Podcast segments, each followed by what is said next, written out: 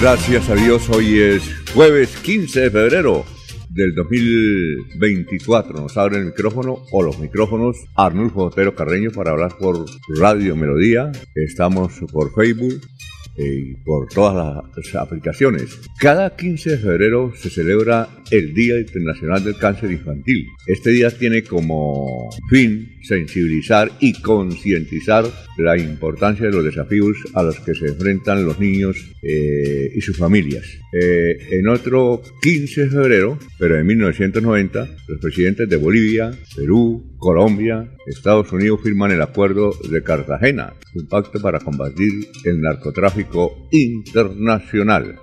Eh, un día como hoy, en 1564, Galileo Galilei eh, nació. Nació en 1564. Es matemático y astrónomo italiano. Eh, un día como hoy, en 1968, nació esta cantante mexicana Gloria Trevi. un día como hoy, en 1973, Kip Pelé expuso su título como campeón mundial de boxeo al pelear contra el señor Josué Márquez en Puerto Rico y le ganó. Eh, un día como hoy, en 1945, nació Richie Ray, el rey de la salsa y pastor evangélico. Un día como hoy, en 1953, eh, nació Egidio Cuadrado. Estuvo en Bucaramanga ah, hace como un mes, donde lo operaron en la Oscal. Y bien, él es el que hace parte del grupo de Carlos Vives. Bienvenidos, son las 5, 7 minutos en Melodía.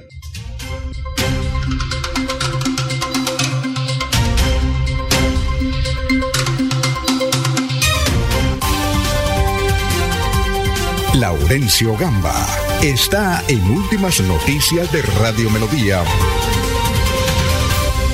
Gran Laurencio, ¿cómo está? ¿Qué ha habido? ¿Qué hay de su vida? ¿Qué nos cuenta? ¿Qué más? ¿Qué ha hecho? Alfonso, pues bien, el cordial saludo para usted, para Jorge y Fred y Maribel y particularmente ese saludo especial para Arnulfo Otero Carreño que está en la aldea global de las telecomunicaciones, que es la persona encargada que ustedes por los diversos sistemas nos estén ahí escuchando o observando. Y ayer fue masiva la participación de los católicos en la celebración del miércoles de cenicio, inicio de las Semana Santa y precisamente anoche en Piedecuesta fue lanzada esta celebración tradicional de los municipios del área metropolitana. Carlos Ramón González Merchán y otros miembros del gobierno nacional que tienen incidencia o representación en Santander iniciaron los trámites para definir el proceso de destinación de los recursos anunciados por el señor presidente en Málaga y aquí en Bucaramanga. Esto es gestión en Bogotá para esos importantes recursos. Y en Málaga la UIS será una de las sedes descentralizadas más importantes con la construcción de esa sede en el futuro. La comunidad de padres de familia, docentes y directivos docentes agradecieron al alcalde Jaime Beltrán y a la ministra de Educación la de la institución educativa Camacho Carreño. Continúan los operativos y proyectos para la celebración de la Semana Santa en otros municipios de Santander. Recordemos que este territorio es muy católico. Desde ayer se inicia esa gran celebración. ¿Dónde? ¿En dónde? Eh, por ejemplo, Barbosa, ah, San Gil, Socorro. No le veo la cruz. No le veo la cruz. No, porque hoy ya es jueves y la ceniza es solamente el miércoles, Alfonso. Hoy será la reunión de los consejeros de la Corporación Autónoma de Santander en San Gil. Es posible que se elija el nuevo director de la CAS que tantas Le Tengo historia sobre eso. Sí, señor, que tanto se ha hablado sobre esa situación con tutelas y bueno, pero Ana, Celina Castellano, secretaria de de Agricultura del Departamento de Santander. Pues ella la hemos invitado por dos cosas. Tiene una serie de actividades para Santander y porque era una de las personas que estaba aspirando a la CAS. Precisamente Ana Cecilia Castellanos es alcaldesa de uno de los municipios de García Rovira. Pero ¿qué es lo que viene haciendo y cuál es esa actividad que ella cumple en beneficio de los santanderianos? Para todos los expectantes de las cadenas productivas, que estaban esperando que el gobierno departamental hiciera el cierre financiero para no perder las expectativas de 17 alianzas.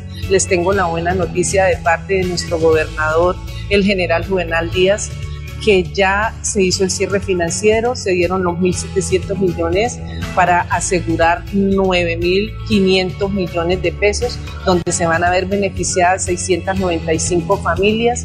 Entonces estén tranquilos que ya las alianzas de Santander se salvaron y vamos a seguir trabajando. Ya son las 5, 11 minutos y vamos a salvar como se merece a Jorge Caicedo. Jorge Caicedo. Está en Últimas Noticias de Radio Melodía. Hola Jorge, ¿cómo está? ¿Qué ha habido? ¿Qué hay de nuevo? Don Alfonso, muy buenos días. Como siempre, feliz de compartir con ustedes este espacio de últimas noticias y poder llegar a toda la audiencia de Radio Melodía, la que nos acompaña cada mañana, como siempre, allí en, nuestras plataformas digitales, a través de Facebook Live, a través de YouTube, a través de nuestras cuentas en redes sociales. A todos ellos, bienvenidos a la información de últimas noticias para hoy 15 de febrero, que es el cuadragésimo sexto día del año, el número 46, y que le deja 320 días a este año bisiesto esto de 2024 para terminar. Cifras que son noticia, don Alfonso, los 13 billones de pesos que mm, no cuadran dentro de las cuentas del presupuesto nacional para 2024. Estos 13 millones de pesos eh, eh, ha pedido el presidente Petro que se les permita a él manejarlos a libre albedrío para obras que él considera significativas para el desarrollo del país. Eh, resulta que afecta directamente la parte de infraestructura por obras que se vienen desarrollando desde hace muchos años y que obviamente a través de la infraestructura es de donde se sustenta el desarrollo de Colombia. Han tratado de cuadrar en el presupuesto cómo dejar que el presidente maneje estos 13 billones de pesos a, su criterio y esto ya ha generado problemas en el Ministerio de Hacienda, tanto así que funcionarios con más de una década eh, estando allí laborando han decidido renunciar a sus cargos a fin de no participar de esta propuesta del presidente. 13 billones de pesos. Muy bien, eh, ahora se me perdió aquí el Facebook, ¿cómo hago ahí? Perdió la aplicación, eh, ahí con, se me borró. ¿Cuál vez? No, de Facebook, que está ahí, hágame el favor. Se le saltó el satélite, es que a veces el satélite se le, ¿Ah? le hace una mala pasada. Oiga, Laurencio, eh, le tengo datos de la CAS, le tengo datos de la CAS, que es que hoy supuestamente hay... ¿Dónde me la colocó? Ahí. No, la encontré, luego lo ubicamos. Ah, sí, y ahora cómo hago para que no me pierda. No la cierre. ¿Y cómo hago para mirar las otras cosas? Ah, pues. sí. Yo traiga otro celular para que...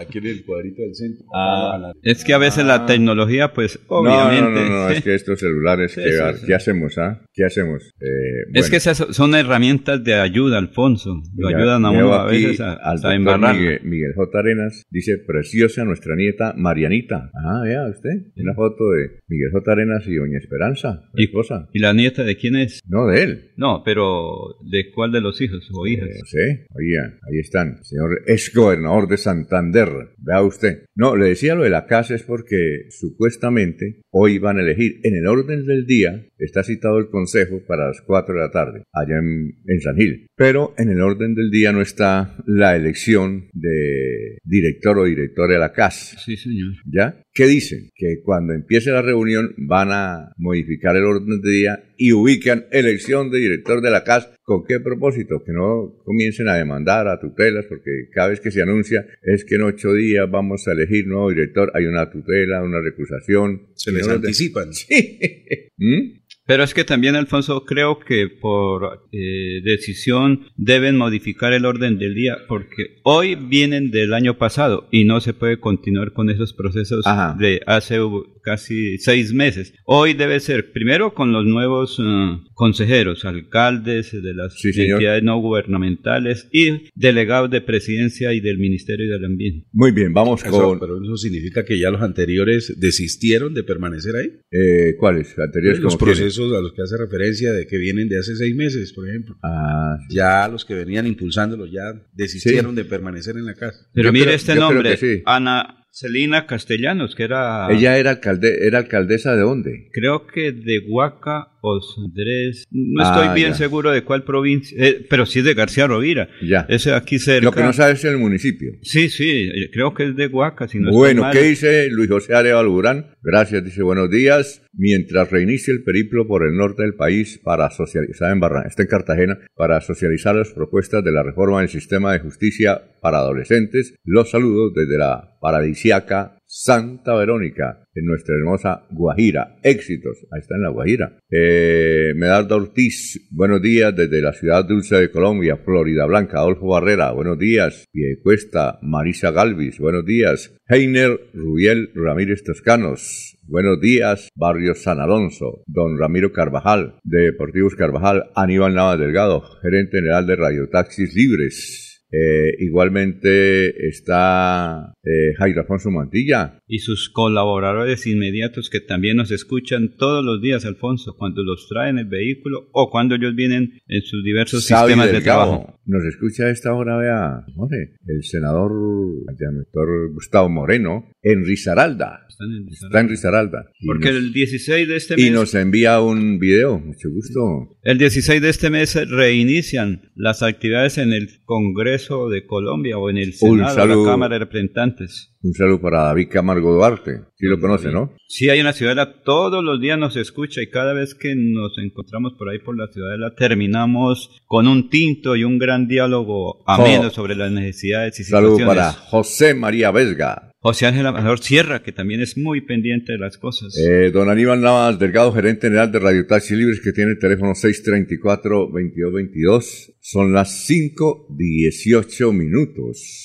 ¿Ah? Hoy 15 de febrero. Ya faltan, ¿sabe cuántos faltan días para Semana Santa? 38 días. Faltan para Semana Santa. Bueno, el doctor Luis José está en La Guajira. eh, ahí está él preparando el siguiente mensaje desde la caliente Guajira. Eh, 6, eh, perdón, 5.19. Doctor. Muy buenos días, estimados oyentes y periodistas del noticiero Últimas Noticias de Radio Melodía. Feliz jueves para todos. El pensamiento de hoy lo extraemos de la sabiduría japonesa y dice, si no es tuyo, no lo tomes. Si no es justo, no lo hagas.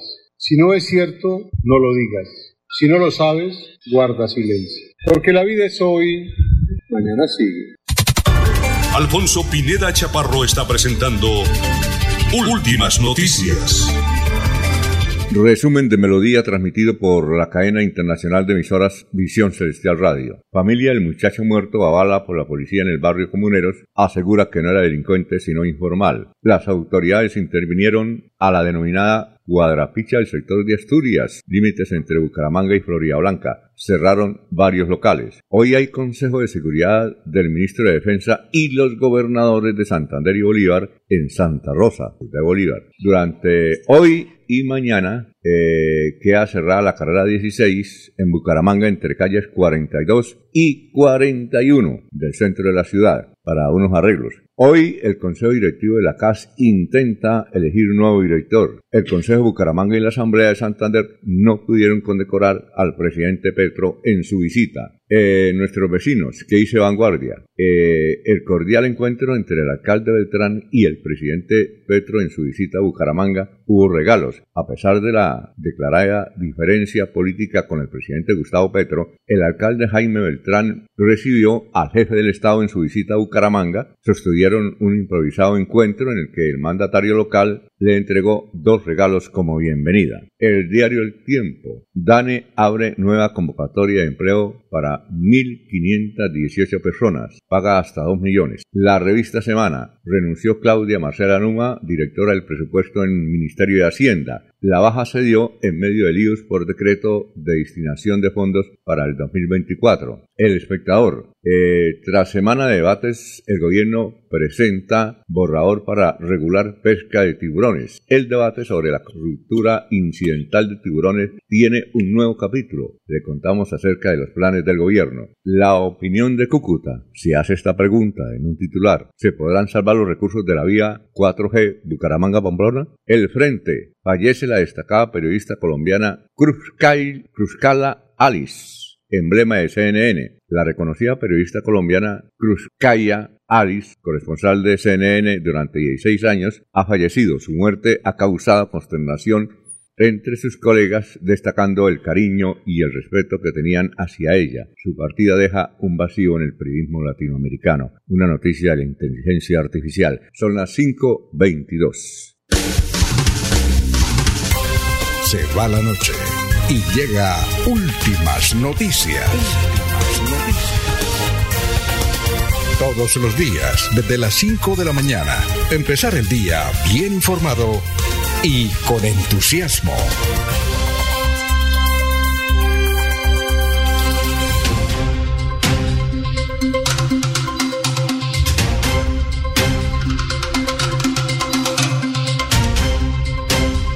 Bueno, dice don Medardo Ortiz J. Respetuosamente invito a los ciudadanos tanto de Santander como de Florida Blanca para que participemos en la construcción y elaboración de planes de desarrollo en esa ciudad. Jorge Andrés Moreno Vega. Saludos a mi madre Esther Vega. Ah, saludos para Esther, claro. ¿En dónde estará Esther? ¿En España o en Austria? Ella la pasa por allá en Europa. Saludos para Esther Vega. Eh, es una gran educadora, tiene maestrías, tiene doctorados. Eh, Johnson Álvarez, buenos días. Jorge Andrés Moreno Vega, entonces, ah, nos había Ana Galeano, gracias por la sintonía. Bien, bueno, bueno. Oye, eh, saludos para Oscar Rey, de Cepitá, para Olga Rey, para el príncipe de Olival. ¿Dónde queda Olival? A Oiva, en territorio... ¿De corregimiento de qué? De Suaita. Olival, sí, sí, no es de Oiva, es de Oiva. Suaita, es la entrada a Suaita. La entrada no, a la cabecera. ¿cuál, pregunta, espere? ¿Cuál es pregunta? El Real. Ah, bueno, en Olival es un poco más adelante. ¿Que Olival de corregimiento de dónde? Olival es de Suaita. Ajá. Sin embargo, está ¿Qué más cerquita a Oiva? A Oiva, sí señor. Ah, saludo para el gran Elber Suárez. ¿Lo sí, sí, sí, claro. Allá tiene un centro de recepción internacional de comunicaciones. Sí. Una emisora virtual. Tiene cara de obispo, ¿no? Sí, sí. Te lo ve a él sin gorrita, para un obispo, ¿no? Iba a ser candidato a la alcaldía de Suaita, pero finalmente no le alcanzó el aire. Cerca. no, porque es que York. Sí. Oiga, York, sí. sí. Oiga, oiga, Jorge. Señor. Vale.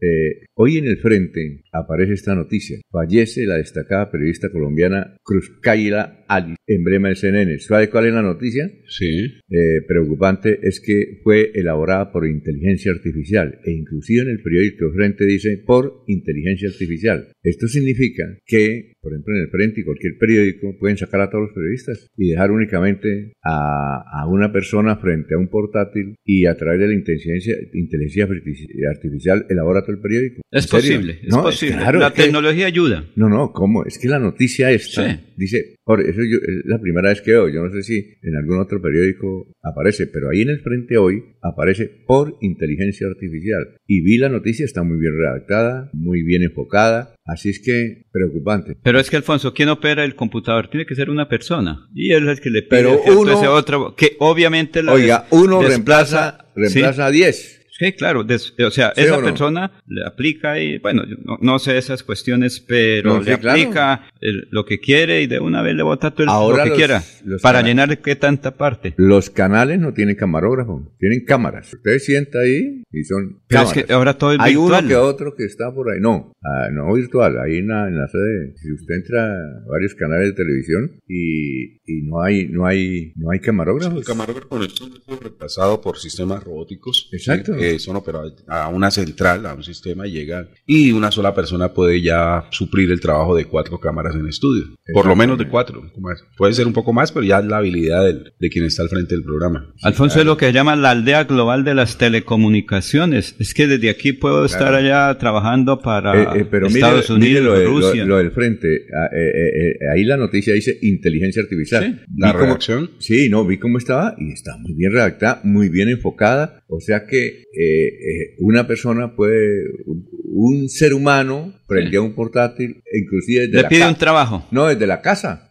Desde la casa reemplaza a 10 periodistas que mm. estaban ahí tomando tinto. Entiendo que yo puedo decirle cuál es la noticia de Bucaramanga actual. claro que a nosotros sí no nos pueden reemplazar por ahora. Sí, también, Alfonso. No, no se preocupe que también ya. Eso. No, no, no, no, eso es que es difícil, claro. Pero si con una persona así no pueden... como yo aquí. No, para, para buscarle... Complicado. No, sí, para buscarle, por ejemplo, a alguien parecido a usted. No, pero eso no tiene ahorita. No, le, ¿cómo? Le, dan las características. Por, eso se llama inteligencia artificial. Le, colocan las características, le dan la orden. Claro, es que el, computador es muy inteligente. Le gusta lo que quiere. ¿Y quién se sienta acá? Eso es lo difícil. Es eh, que... Pues eso se pone ahí otra... ¿Quién le vuela la piedra a los mandatarios? ah, sí, sí, sí. Pero recuerde que nadie es indispensable. Son necesarios en el momento. Después cualquiera lo reemplaza uno. Esa es la novedad. Yo me encontré con la novedad en el frente. Ahí ustedes pueden comprar el frente o mirar en la página del frente. Ahí dice, fallece destacada periodista y redacta inteligencia artificial. Alfonso, yo creo que eso también hay que decirlo. Es que está desplazando al periodista la inteligencia artificial. Eso es crear eh, menos trabajo, menos fuentes laborales y tras de que como estamos los periodistas, ahora sí mire. Bueno, ¿qué eh, hacemos? En, un periódico pueden tener dos personas cuando antes eran diez, entonces se ahorran ocho personas, Alfonso. no es aquí, eso es en el mundo que está ocurriendo eso. Eh, Ya la situación es muy compleja para el periodista. Así es que nos toca capacitarnos más, ¿yo? Para que no los reemplacen nos toca. Pero con estas capacitaciones de la inteligencia artificial, que pena usted le mete el dedito y le envía lo que quiera. Yo, yo creo Hablando de capacitaciones, el próximo sábado hay una muy importante para periodistas de nuevas tecnologías. Es en la, en la Universidad. Columbia College. En la primera universidad gastronómica, del mundo. Salud para, para Luisita para Luisa, Hernández, la profe Luisa, de verdad. y Carlos Alberto Bermúdez. Mano de la Corporación de Periodistas de Santander, han preparado este pero pero, pero tenemos un dilema en el corazón con Laurencio. ¿Qué? Resulta que la alcaldía de Bucaramanga tiene invitado a los periodistas a celebrar el día en la policía. Entonces, ¿qué hacemos? ¿Policía ¿Vamos a la policía o vamos a donde Carlos Alberto? No, hay que... No, yo voy donde Carlos Alberto. Alfonso, pero es que está fácil. Eso es facilito ya mirando todo. Sí. Porque en la policía más o menos es a las 11 de la mañana. Es que, la policía es bueno porque uno le puede hacer unos jueguitos, puede jugar, eh, recibe instrucción uno para defensa personal, la llanera, Mauricio, baile, equitación. Yo, por ejemplo, bailo con Olguita. claro. claro, Olguita o Marta y monta, y monta a caballo, que también recuerde que no, no, no soy capaz de montarme No, pero es que ahí va un señor agente. Soy malo. Miembros de, Oiga, yo, yo siendo del campo y, y, me da cosita montar a caballo, en serio. No, he, podido. Claro. Es normal, Alfonso. No, pero ¿qué será? ¿Mm? Eso es. Eh, mire, hay un amigo que no puede pasar caminando el viaducto de la novena. Imagínese. ¿En serio? Ah, sí, claro. ¿Por qué? No, no, eh, llega hasta ahí y no tiene. ¿Y entonces qué hace? Toca pagar carro y pasar el viaducto de la novena. ¿En serio? Sí. Una entrevista, trígalo, Claro. No, No, ese sí. ese- pero venga, le cuento. No esa pasa- sí es buena. No pasa aquí lo- el puente del 35. Pero su amigo este queda más o menos viejito como Ya usted o más joven. No pasa el puente aquí en la 35. Y un día veníamos hablando, no, es que tema, y seguimos tranquilos, subió y cuando terminó ya comenzó a temblar. Le dije, ¿qué pasó? Dijo, es que acabo de pasar el puente. Pero Ah. cuando se dio cuenta que ya lo había pasado. Ya lo había pasado. Abel cae en Aguitrago. ¿Abel Quito? Sí, mire, No, y Abel, Abel es joven. pero, Y entonces cuando hay aquí Abel Tublia para bajar los puentes. ¿cómo no, pero es caminando. Ah, ya. Cuando Entonces, fuimos a la Abelito llega a la 45, el puente del viaducto y paga carro hasta allá. Sí, Ah. para pasarlo es que mire, un día, te Eh, cuento yo- por qué. Esa, esa sí la no conocía. No, es normal.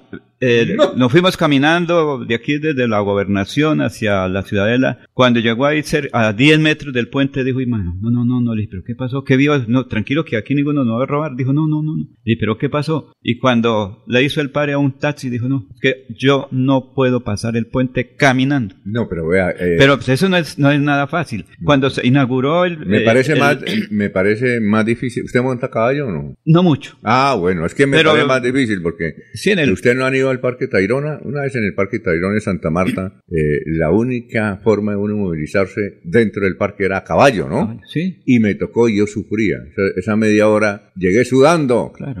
Sudé más que el caballo. Pero, y, Alfonso- Y, y mi nieta de siete años y...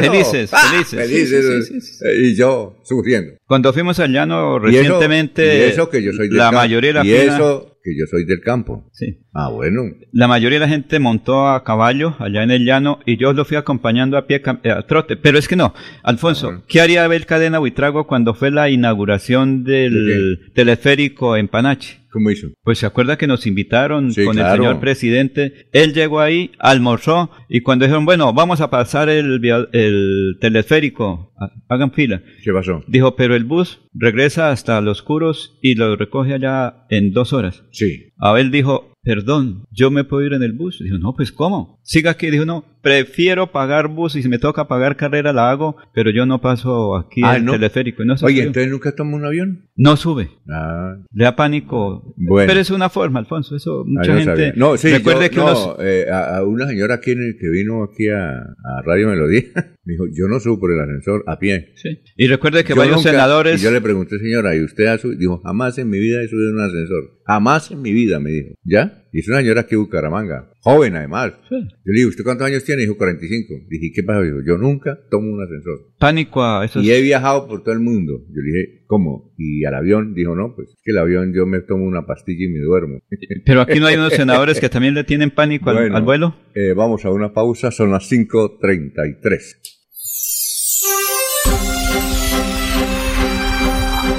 Desde Bucaramanga y su área metropolitana, transmite Melodía para todo el mundo.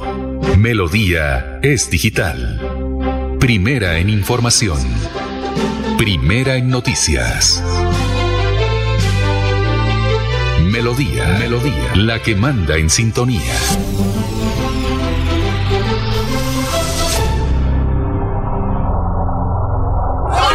Vea, hace tres años monté mi fábrica de bicicletas y juiciosito he venido renovando mi matrícula mercantil. Cada vez que lo hago, me llega un correo con los programas y eventos que tiene la Cámara de Comercio de Bucaramanga. Siempre aprovecho y me inscribo en un par de ellos. Por eso, mis ventas siguen en ascenso al igual que mis bicis y el progreso de mi negocio se mueve por todo el país. ¿Y usted para cuándo va a dejar la renovación de su matrícula? Recuerde que puede hacerlo en línea fácil y seguro durante todo el primer trimestre de este año en www.cámaradirecta.com. No se deje coger la tarde. Mire que el progreso nos mueve. Cámara de Comercio de Bucaramanga.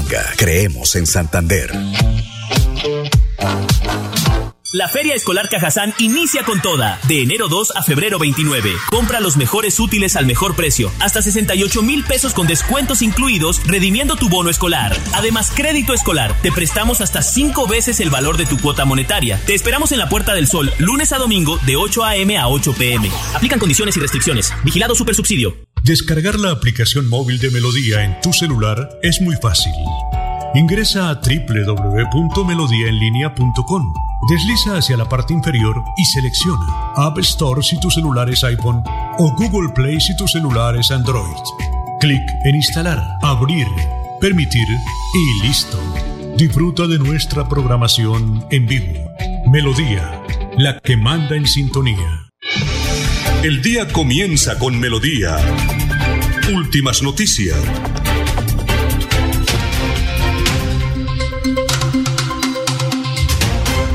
Bueno, las 5.35 estamos a, eh, saludando a Mario Rojas, el gran taxista de Bucaramanga que nos escucha a esta hora desde su móvil. Noticia, Jorge. Don Alfonso fue hallado sin vida, un hombre que era buscado por su familia en pie de cuesta. La familia de José Iván Rivera Palomino, de 68 años, extrañó en la tarde de martes que no regresara a su casa en la vereda Pajonal. En consecuencia, iniciaron su búsqueda con el apoyo de líderes voluntarios de la defensa civil y lo encontraron ya en la noche y sin signos vitales dentro de un pozo séptico. Al parecer, se trató de un accidente porque no se reportaron lesiones distintas a la caída en el foso. Nos saluda Josimar desde Barranquilla y nos dice que en el norte de Barranquilla a partir de hoy hay eh, prohibición del parrillero hombre. ¿Qué tal, no? Barranquilla. Allá. ¿Cómo es? ¿Cómo es? En el norte de Barranquilla prohíben parrillero O sea, hombre. hoy se establece. Vea, ya sí pueden. Pues, Aquí sí- prohibición del Ah, parrillero por sectores en la capital del Atlántico. Oiga, y aquí Bucaramanga yo creo que eso no va. Eso No, aquí no va. Lo que nos dijo ayer eh, Felipe Valdivieso, ellos están tranquilos que no van. Pero Alfonso, recuerde que mañana es la reunión con el juez que lleva el caso y mañana se toman decisiones también. Los obligan a tomar decisiones. Lo que pasa es que es impopular la decisión de, crea- de tomar la medida de prohibir el parrillero.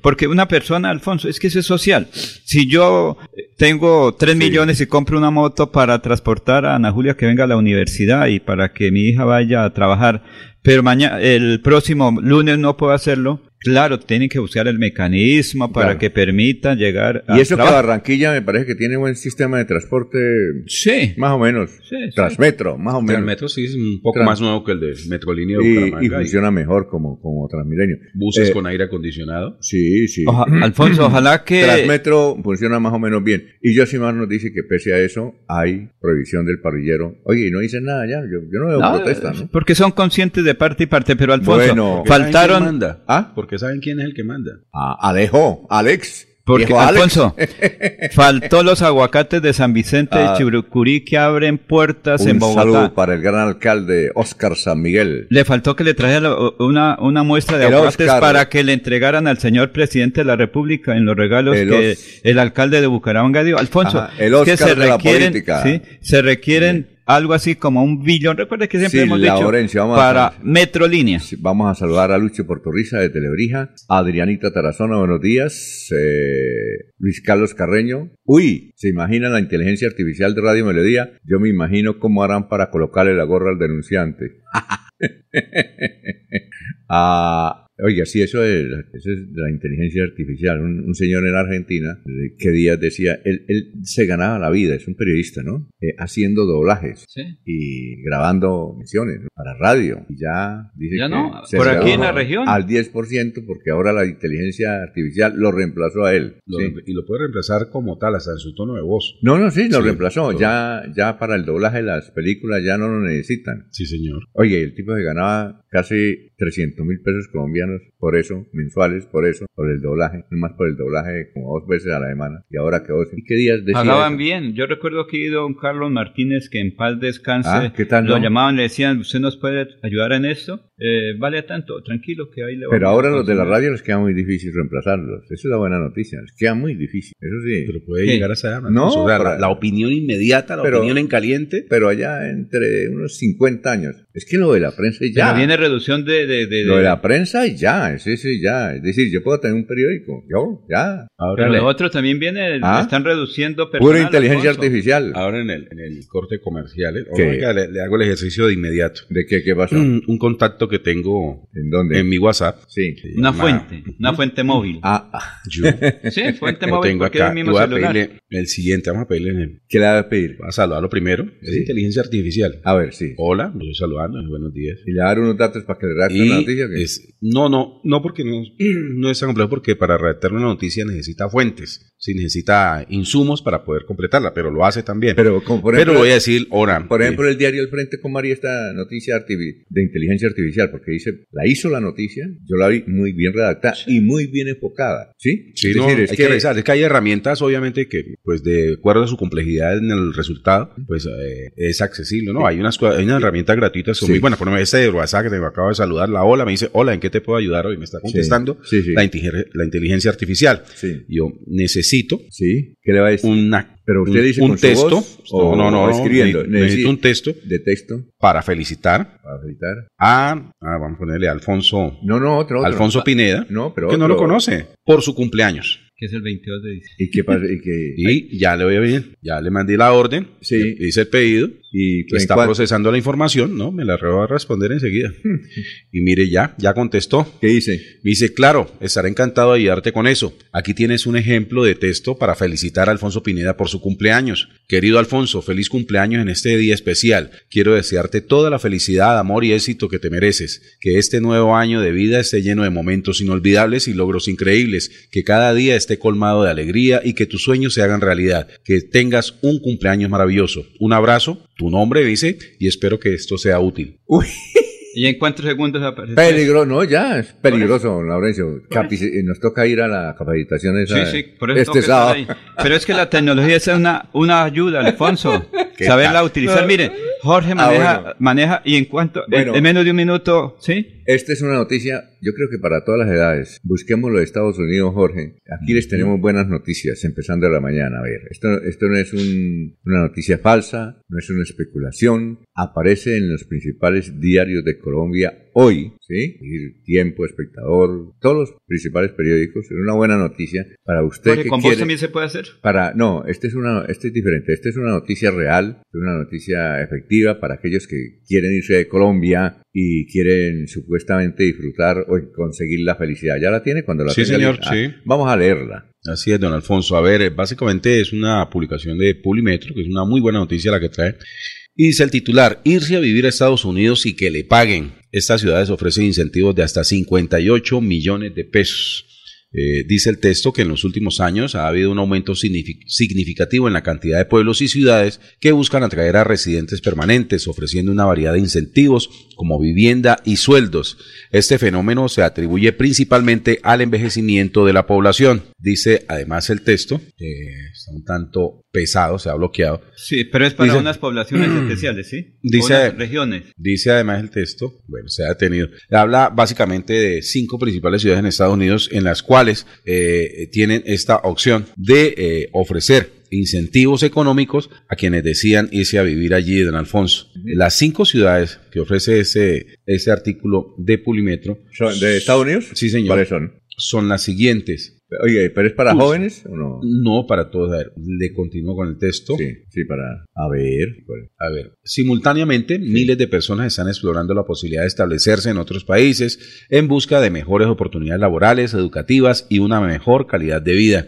Para muchos que consideran la migración, el factor económico suele ser un obstáculo importante. No obstante, hay ciudades en los Estados Unidos que ofrecen programas con beneficios para ayudar a las personas a alcanzar el sueño americano. A continuación, compartimos cinco ciudades de Estados Unidos que buscan residentes y los requisitos para aplicar a sus programas. Tulsa, en Oklahoma. A través del programa Tulsa Remote, el gobierno local ofrece hasta 10 mil dólares a trabajadores remotos que se muden a la ciudad. Son 40 millones. Exacto.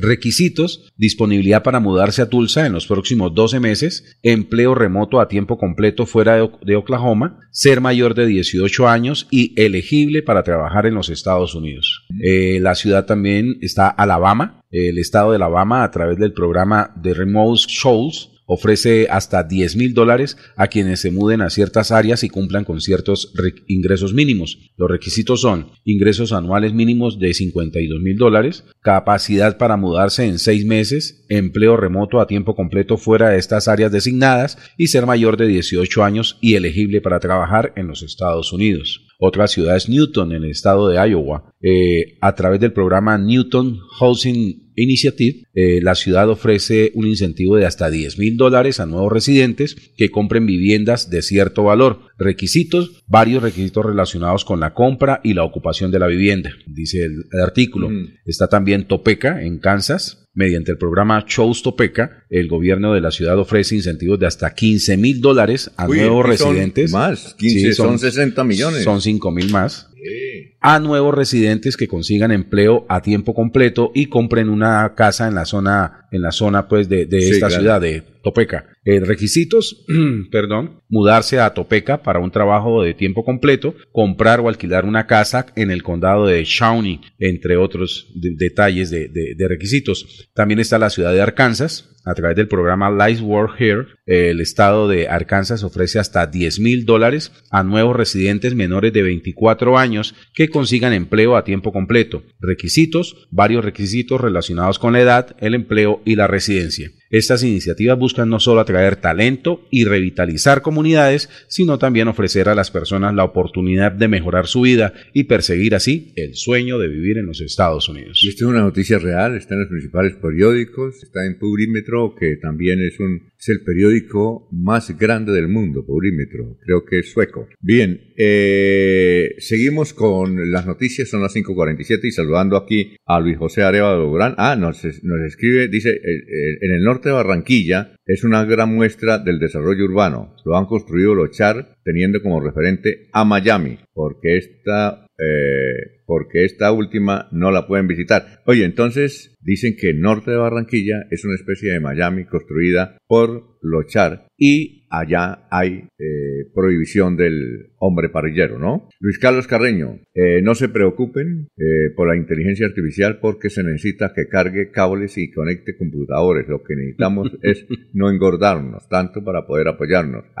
Carlos Curtidor eh, nos saluda desde la ciudad dulce. Oiga, son las 5.40. Oiga, Jorge, yo no sabía que había otro cuadrapicha. Sí, señor, de eso lo hablamos En Ast- también. En Asturias. Eh, y cerca al Diamante 1. Asturias es en la parte oriental, Sí, señor, de la autopista. porque es que hay dos Asturias. Asturias 2 que es esa y Asturias 1 que es en la parte occidental, ya en- cerca de Provenza. Asturias 2 es Este como de Asturias Florida 2. Blanca. Eh, no, yo pensé que era de Florida, es de Ahí. Bucaramanga. Lo que pasa es Cerca que a la queda- Plaza Satélite. Sí, queda en el límite. Y allá había otro cuadrapicha. ¿En serio? Cuando Allá usted- cerraron varios bares. Cuando usted desciende la Pedregosa para pasar por el costado occidental Sí. de la Plaza Satélite, ahí ya se convierte en la 105. Eso. Y bueno, ese sector a partir de ahí y hasta el puente de Provenza es lo que se ha denominado como el nuevo cuadraplay o cuadrapiche. Es cuadrapicha y entonces ayer cerraron varios bares. Aquí tenemos al mayor, que es el secretario del Interior de Bucaramanga, que a propósito nos ha prometido venir aquí a Radio Melodía y explica que evidentemente hicieron operativo porque ese era el, eh, el cuadrapicha satélite, vea usted. Y nos dice una señora que generalmente los dueños de esos bares son los mismos dueños de Cuadrapicha en la calle 48 con 34. ¡Qué coincidencia! ¿No? ¡Qué coincidencia! Vamos a escuchar al, al mayor. Muy buenas noches para todos. Soy el coronel Gildardo Rayo Rincón, en uso buen retiro, secretario del Interior de la ciudad de Bucaramanga. Bueno, coronel, ¿qué se trató hoy acá en la Comuna 9?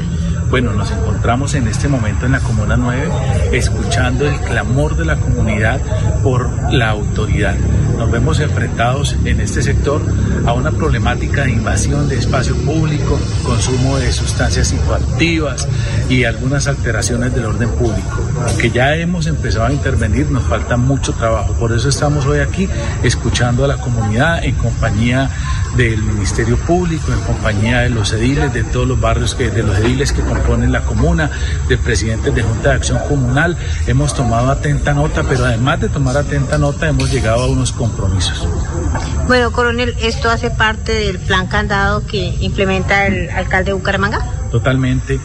Sí, nuestro alcalde Jaime Andrés Beltrán nos ha dado instrucciones para que escuchemos a la comunidad, para que articulemos con los demás organismos y entes de control para que podamos llegar a todas las comunidades de Bucaramanga dentro de nuestro plan candado y dentro de las líneas que estamos actuando y estamos trabajando en articulación con policía, ejército, migración y con toda la oferta que tienen las secretarías de la alcaldía municipal.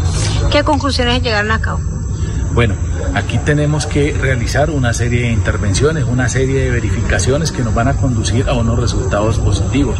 Tenemos que empezar empezar nosotros a hacer las verificaciones constantes de los usos de suelo de algunos establecimientos que no están de conforme a lo que la ley eh, nos corresponde. De igual manera tenemos que hacer algunas intervenciones, eh, además de espacio público con policía, infancia, adolescencia, realizar nuestro, nuestra estrategia en los entornos seguros, en los parques.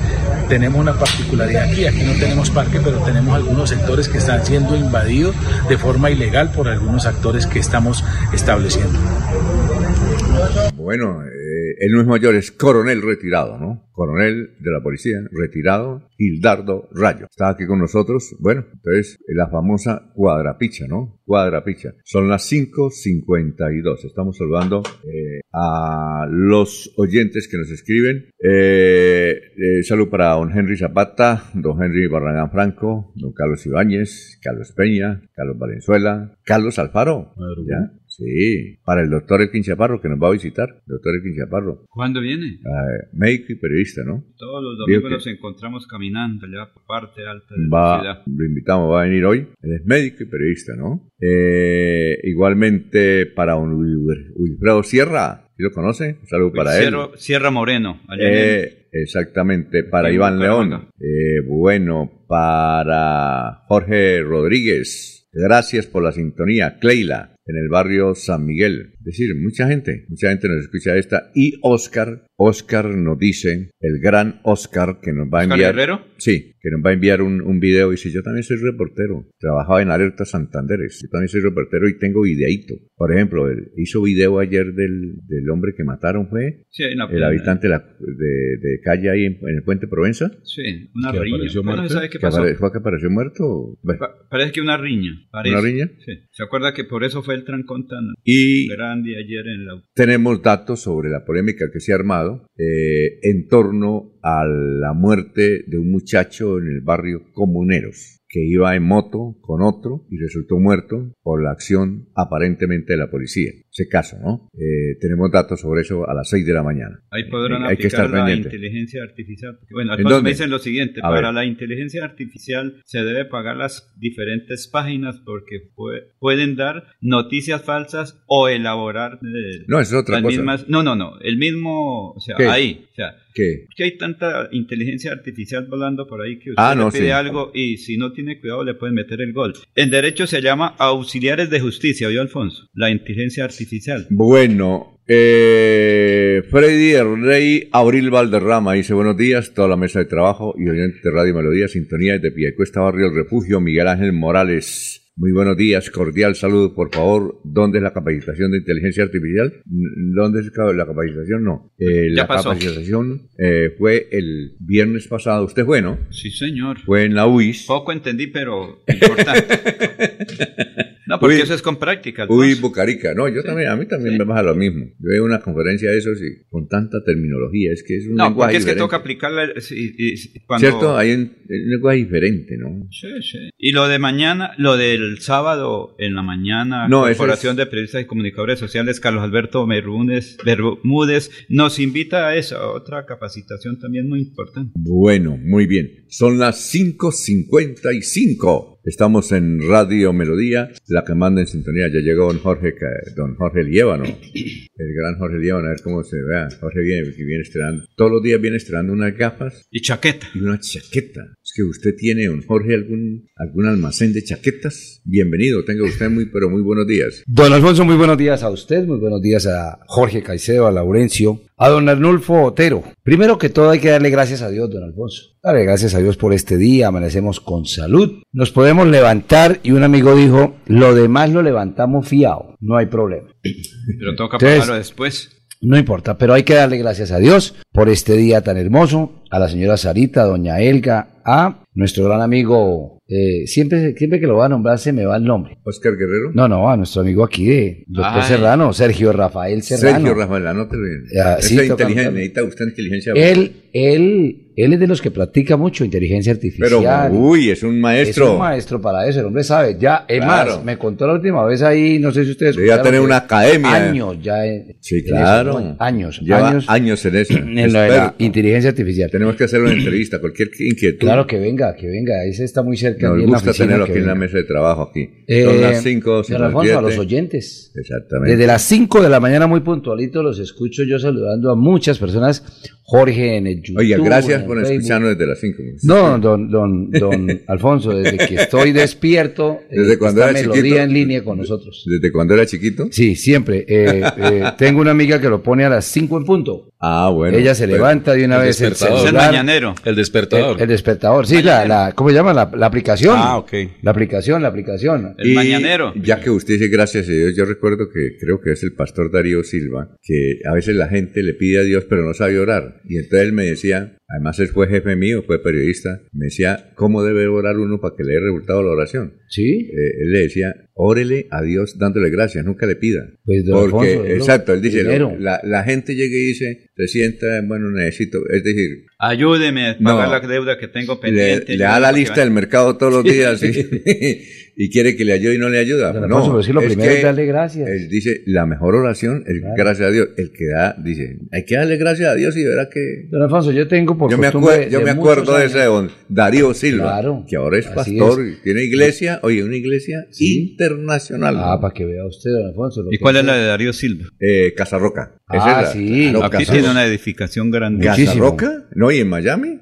Don Alfonso, a esa, yo siempre a esa digo- también pertenece nuestro amigo José Ordóñez. Es- Sí, señor. ¿Se Claro, es pastor. iglesia? No, él es pastor. Sí, no, sí, sí. sí. Él está aquí, un saludo para él, está viviendo aquí. Don Alfonso, y un amigo, eh, un amigo no, yo siempre digo, gracias por permitirme despertarme a pedirle perdón. Eso. Eso es lo primero que hay que hacer. Y así lo hará muchísima gente y eso está bien, don Alfonso. Hay que levantarse a pedirle a Dios, a pedirle no, a darle gracias. Bueno, le, le voy a pedir a usted algo importante. Señor. Estado del tiempo. Sí, don Eh, Alfonso, pero ya- ya... lo tiene, no se vaya a equivocar. No, no, no, no me voy a equivocar, pero es que voy a rectificar porque es que el estado del tiempo de las 2 de la mañana puede ser diferente al de hoy. ¿Ah, sí? día, Sí. Ah, bueno. Entonces ya lo rectifico Porque la gente está al- pendiente. Por ahora usted está acertado. Es decir, dijo ayer que no iba a llover y no llovió. No, no, don Alfonso. Que iba a no. haber nubes Y nubló. Sí. Sí. señor. Bueno, entonces ya más adelantico le doy el estado del tiempo para que la gente esté pendiente de cómo Eh, salir hoy. Le preguntaba a Jorge que tiene muchas chaquetas. ¿no? Ah, sí. Ah. Oiga, todos los días trae una chaqueta. No. No. Lo que no tiene es corbatas. Don Alfonso. Le falta a Emiro, a Emiro. Alfonso. No, no, no, es que trae todos los días una chaqueta y una gafa. Don Alfonso, pero, diferentes. pero quiere que le Debe diga algo. tener una óptica o una Un sastre, una... un que un almacén, ¿no? No, no, don Alfonso, mire, usé mucha corbata, lo que dice Jorge, usé mucha corbata, pero los climas, Jorge, este aquí en Bucaramanga es muy complicado. En Bogotá es muy divertido y muy abrigadito. Usó mucha saca corbata cuando Richard era el gobernador. No. Esas son otras corbatas, don Alfonso. Digo, de todas, entonces- de todas. Tranquilo, no se preocupe, de todas. ¿Sí? Azules, rojas y... Don Alfonso no deja terminar el tema. A ver, ¿qué pasó? No, entonces sí tenía corbatas y tengo corbatas, pero don Alfonso es que el clima ya no le permite a uno usar No, pero corbatas que hay una chaqueta diferente muy- de todos los colores. Hay un amigo, blanca, colega negra, suyo, verde, Un roja. amigo mío, colega de ustedes, Sí. colega nuestro, que todos los días es saco y corbata, ¿no? Ah, Así sea con el rayo del sol que esté haciendo. yo ¿Y quién tengo es? amigo, Emiro. Emiro Arias. No, claro. Emiro, Emiro Arias no. Emiro Anaya. Anaya, Anaya. perdón. Anaya y, Emiro Anaya. y el doctor Joyita. También Ah, corbata, ¿no? joyita. No, es saco. Sí, sí, sí. Y corbata. Jorge corbata. Joya. Jorge Y Y hay un abogado, padre de familia de, de ocho hijos en la Camacho Carreño, don Alfonso. Ocho. Aquí el abogado. Tiene oficina aquí en la 13. Y tiene ocho hijos. Ocho hijos, ya tiene seis ahí en la Camacho porque dos ya salieron de bachillerato. Oiga. Es que ayer hablamos con él. Oiga, ¿con la misma? Eh, ah, no le pregunté. Ah, bueno. Pero ese era representante de los padres de familia, ahora es edil de la Comuna 15. Y tiene ocho hijos. y tiene ocho hijos y todos los días es saco, chaleco y corbata. ¿Sí lo ha visto, Jorge? Y toma tintico ahí en Narváez. Y un pensionado... Saco, chaleco y corbata. En Así no, en Cervantes era. Ay, perdón, Cervantes. Saludo Ahí para don. Ciro Villarreal. Y Alfonso, ahí en el... Ahí toma tintico. Jorge lo conoce. Oiga, Jorge, pero ¿Ah, yo, sí? me, yo me aterro cuando lo veo. Con ¿Por sus qué? dos niños, los dos que estudian en la mañana, baja, shh, rapidito los entrega, sube con ellos cuando el mediodía, baja con los otros dos, sube con Y saco y corbata y, Oiga, y no saco, suda. corbata y chaleco, don Alfonso, chaleco. ¿Y usted eh, es joven o no? Mm, debe tener unos 45. ¿Por qué no lo 48 invita? años por ahí. Invítelo para charlar. Tomamos tinto Eh, con es él. buen conversador, Eh, buen conversador, hay que invitarlo. Bueno, saludamos a un gran, antes de irnos a unos mensajes, gran Freddy, eh, ¿cómo se encuentra? Bienvenido el denunciante, el denunciante. Señor director, muy buenos días. ¿Cómo está? ¿Bien? Gracias a Dios, como dijo Llévano, muy bien. ¿Y la ceniza? Salud. Ya, me la puse anoche ahí. Perdonen, cuando salí de aquí. La ceniza, ¿no? Sí, ahí en la iglesia de San Laureano. No pude asistir a la Eucaristía, pero bueno. La pásenmela. esposa del doctor Gustavo Petro, Sí, señor. ella era presidente de la Liga de Marías a nivel nacional, ¿no? Ella publicó una foto donde eh, precisamente le, le estaban colocando la, la ceniza. Creyente. Sí, ella, claro, ella es muy católica, suprema, pues la conocimos, o conocimos historia de ella que era supremamente católica. Yo creo que es todavía sigue esa línea del catolicismo. Sí, don Alfonso, saludarlo a usted, a todo el equipo de trabajo, nuestros oyentes, que es lo principal de este programa. Ajá. Venía escuchándolos también. Debería de verdad, Arnulfo, a, a hacer todo allá y acabar con esta mesa, con la inteligencia artificial. Se puede- no, pero no se sí, puede se, todavía. se puede. ¿Cómo No, que yo no se creo puede? que no.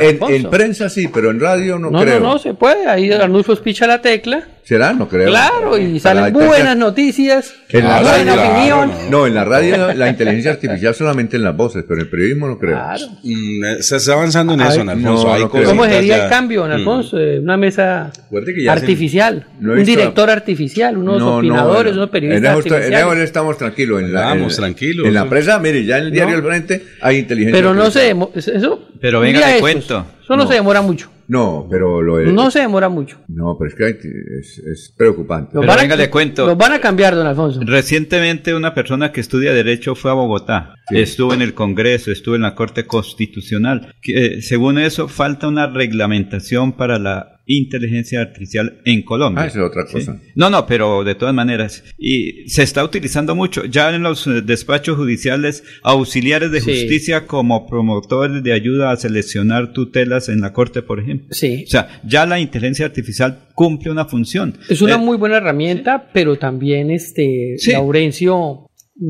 invita también a ser un poco perezosos. Imagínense los estudiantes, don Alfonso. Pe- ya les quitó el pegue pague. presentando Pegue y- las tesis, Corte y los, pegue. Los, los trabajos, ¿cierto? Y no y el mismo, hablemoslo eh, del periodismo, Alfonso. Como el, o sea, que usted pueda generar una idea suya escrita, Ajá. una columna de opinión. Entonces Exacto. usted ya la hace en, en cinco minutos. Aquí Porque no, en simplemente menos. le ingresa Menos. los datos. Aquí Jorge porque- echó sí, dos no, minutos. Claro. Menos. Sí, sí, pero de, Menos. todos Menos, modos, menos. pero de todos modos hay algunas aplicaciones que hay que entrar a revisar el Exacto. documento antes de publicarlo. Ah, ya. ¿sí? Por eso nos dicen que hay que tener mucho cuidado con eso porque si no se paga una página adecuada le pueden meter Bueno. una cantidad de goles con noticias. Son las eh, 6 de la mañana, 4 minutos. Estamos saludando al gran Oscar. Gracias, Oscar Guerra, por su sintonía. Nos manda una foto de todos acá, ¿no? Sí. Son las 6 y 4. Esa es la inteligencia artificial. Desde Bucaramanga y su área metropolitana. Transmite Melodía para todo el mundo. Melodía es digital. Primera en información. Primera en noticias. Melodía, Melodía, la que manda en sintonía.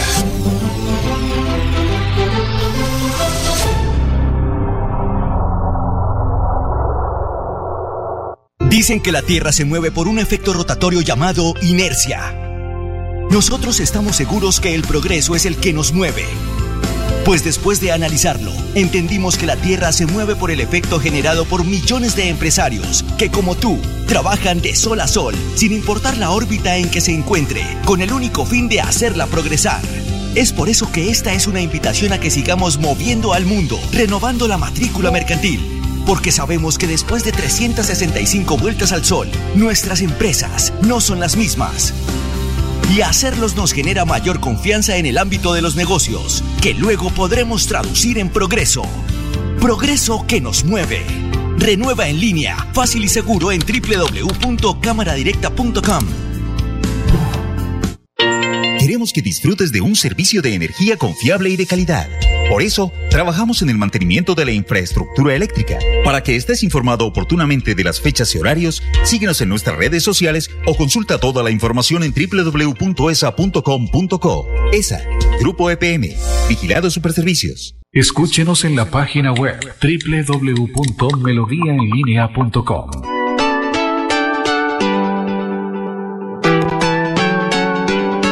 Melodía, Melodía, Radio Sin Fronteras. Escúchenos en cualquier lugar del mundo. Melodíaenlínea.com es nuestra página web. Melodíaenlínea.com. Señal para todo el mundo. Señal para todo el mundo. Radio sin límites. Radio sin fronteras. Radio Melodía, la que manda en sintonía.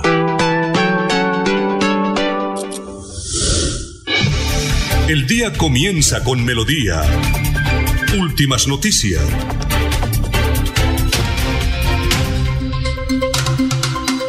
Bueno, son las 6 de la mañana, 7 minutos. Nos da mucho gusto saludar a la distinguida abogada santanderiana, la doctora Floralba Celis de Vera. Ella está, eh, doctor, vamos a cuadrar sonido. Doctora, ¿cómo está? Muy buenos días. Buenos días, Alfoncito. Un saludo para ti y para tu amable audiencia. Gracias.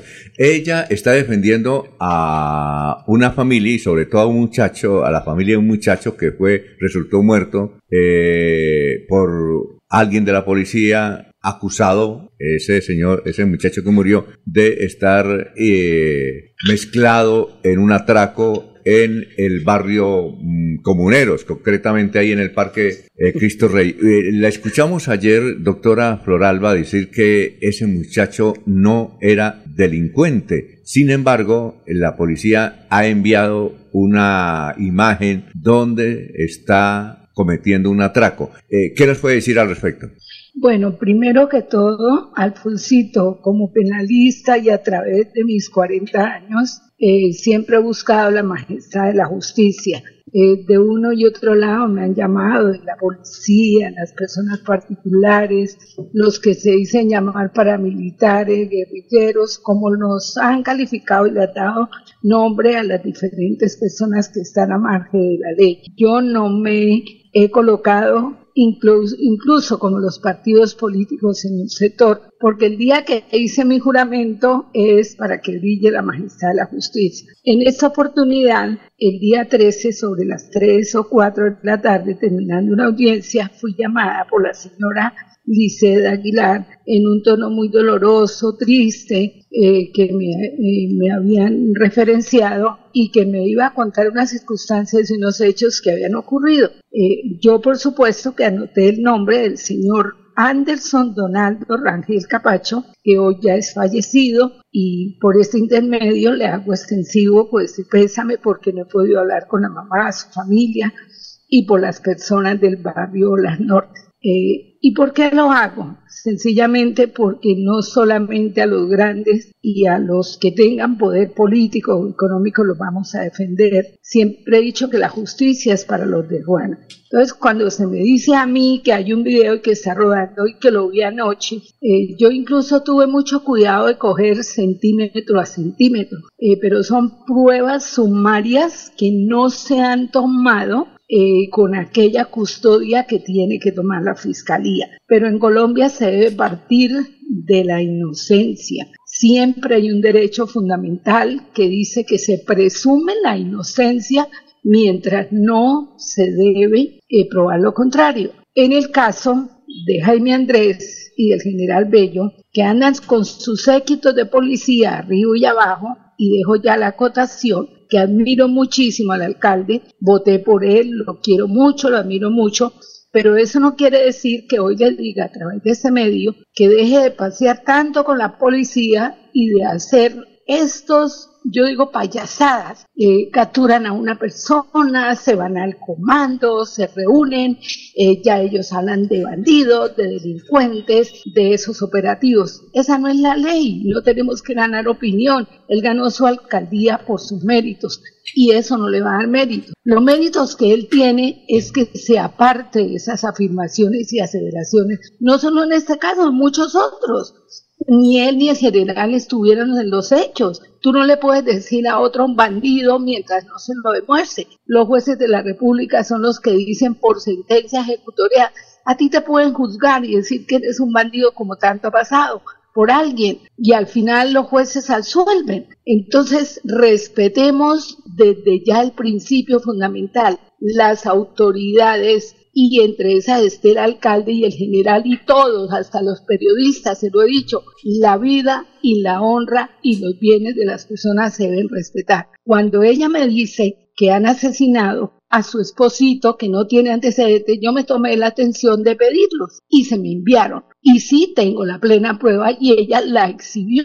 a los medios. Entonces, como le digo, que no se gane opinión, porque no necesita Jaime Andrés ni el comandante ganar opinión. Los operativos de la policía han sido prístinos y diamantinos, como también en Bogotá ayer se encontró un celular en manos de un patrullero y en todas partes hay ovejas negras. Pero tenemos que empezar a jugarle limpio a Colombia y esa ha sido mi vida y aquí será. Cuando tú me dices, veo un video, te voy a decir que es una prueba sumaria que puede estar manipulada. No digo que por la policía, porque cogí los instantes y los momentos donde veo un joven de camisa, un verde, eh, incluso llamé a la señora anoche, Alicet, que estaba en la funeraria, y le dije, tu esposo de qué pantalón y de qué camisa traía y ella me da unas indicaciones y ella aparece en Vanguardia Liberal un video donde está él con las indicaciones que ella me dice. Entonces, ¿qué es lo que tenemos que decir? En primera instancia, es un mototaxista y es informal, que el joven que lo acompaña no lo conozco, que ayer eh, lo sacaron en ese estado grave que tiene, como es el, el disparo que tiene, porque él debe estar en el hospital y no mandado a una cárcel, como lo hicieron ayer de primera mano. Debe estar en el hospital y se debe garantizar la vida y su salud. Todos los presos de Colombia tienen derecho a su vida y a su salud. Entonces, esa es una locura la que está pasando. Y hago una acotación, cómo Jaime Andrés pasea las cárceles de Bucaramanga y se hace tomar foto con estas personas que están peores que los derechos humanos. Lo invito de visita por el norte y por todos los centros eh, de policía que no son cárceles, donde están reducidos y el popó y la comida y todo está en el mismo sitio, donde no tienen la familia. Entonces, en lugar de estarnos paseando y dando, lo que tenemos que garantizar es derechos a las personas. y en este caso no le permito ni a la prensa ni a nadie que se hable del señor Andrés Donaldo Rangel Capacho como un bandido. Sí, doctora. Porque ahí está que no es un bandido. Sí, doctora, podría ser lo siguiente.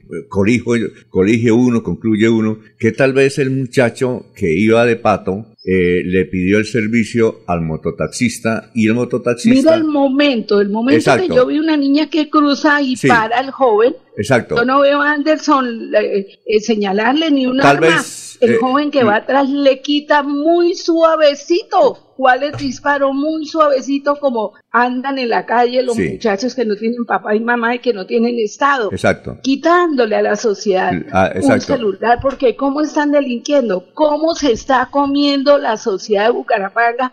Como decía García Márquez, salen con la punta de un cuchillo a ganarse la vida porque no hay Estado. Doctora. Porque eh, no hay Estado. Entonces, ¿qué pasa? Lo toca, le quita el celular, la niña sale corriendo. Exacto. Pero no veo que Anderson Donaldo Rangel eh, tenga un arma. por eso. Que él sin informal y que saben con sí, hicieron la operación un candado. Todo lo que se quiera. Doctora, y digamos que sí cometieron el hecho. Claro. Doctora, pero, ¿quién le dijo que un policía le dice alto? y porque ellos no paran de disparar y con la misma bala, porque ya lo dice medicina legal, yo pasé, dijeron doctora, están en la huella dactilar y me retiré, di la información para la prensa, pero medicina legal y les voy a mostrar la necrosia, con una sola bala los atravesaron y con la una quedó herido este muchacho que no conozco y que no sé su nombre y fue asesinado Anderson Donaldo. Sí, doctora. Deje esta acotación, Alfonsito. la legítima defensa de los bienes en Colombia no es por la espalda. Si a ti te atracan aquí en la calle y yo voy al lado y tengo un arma y te quitan un reloj y disparo, se llama legítima defensa de los bienes de este señor que va caminando. Bueno, doctora. Pero por la espalda no hay legítima pero, doctora, pero póngale cuidado, es la, la, conclusión que a la cual yo quería llegar o queríamos llegar es que el mototaxista está prestando el servicio y no sabe lo que está haciendo el pasajero, que el pasajero es el delincuente y es el que supuestamente comete el atraco. es más o menos lo que usted quiere decir eso. preguntas y lo que vanguardia se debate, Danielito me recibe la información a las 11. Doctora, me atiende y le doy la información que me dio la señora. Sí, claro. Que no solamente se la creo, es que tenía yo en la mano ya los no antecedentes y se la puedo enviar por el WhatsApp. Los no antecedentes, presumimos la inocencia y se da materia de vato. Y la prensa no puede coger para allí y para acá. ¿Qué es lo que tiene que dar la prensa? Y adoro mis periodistas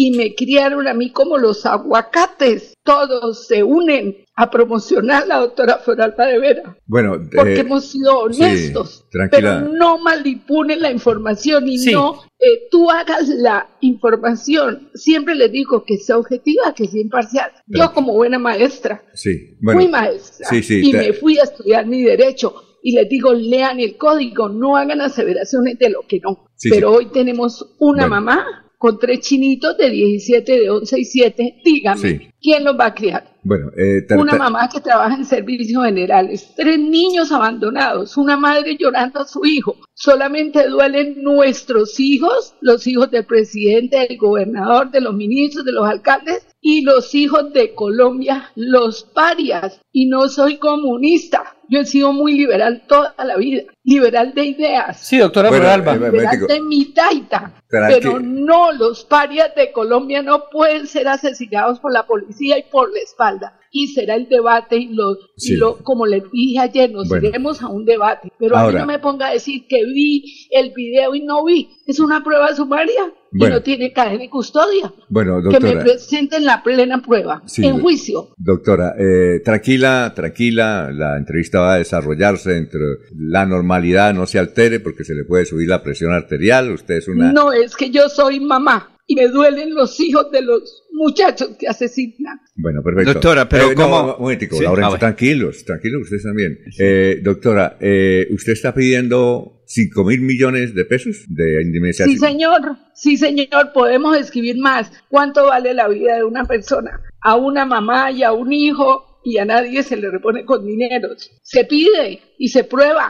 El Estado dirá cuánto irán a pagar. Doctora poquito. Celi de Vera, muy esa suma es irrisoria para el daño que se causó. Bueno, eh, a ver, eh, Freddy Garzón, el denunciante, quiere hacer una pregunta. Estamos hablando con la doctora Floralba Celis. Doctora, muy buenos días. Sí, a mí también me duelen eh, los muertos cuando los bandidos en la calle los asesinan por robarles cualquier tipo de bien que uno tenga. Duelen también esas muertes como dolió la muerte de la niña hace como unos tres años ahí en, en el puente del Colegio La Normal. Por supuesto que eh, usted como jurista como es prestigiosa abogada, pues eh, tendrá que la justicia ya usted aportar todas sus pruebas y, y- y la misma policía, mirar qué fue lo que pasó, porque hay que aclarar ese hecho que en primera instancia para la opinión pues presentan unos videos que pareciera que están participando en un robo o no están participando en un robo. A mí, doctora... Un lo- hurto, el robo un ya hace hurto, años lo perfecto, un hurto. del A, mí lo que me...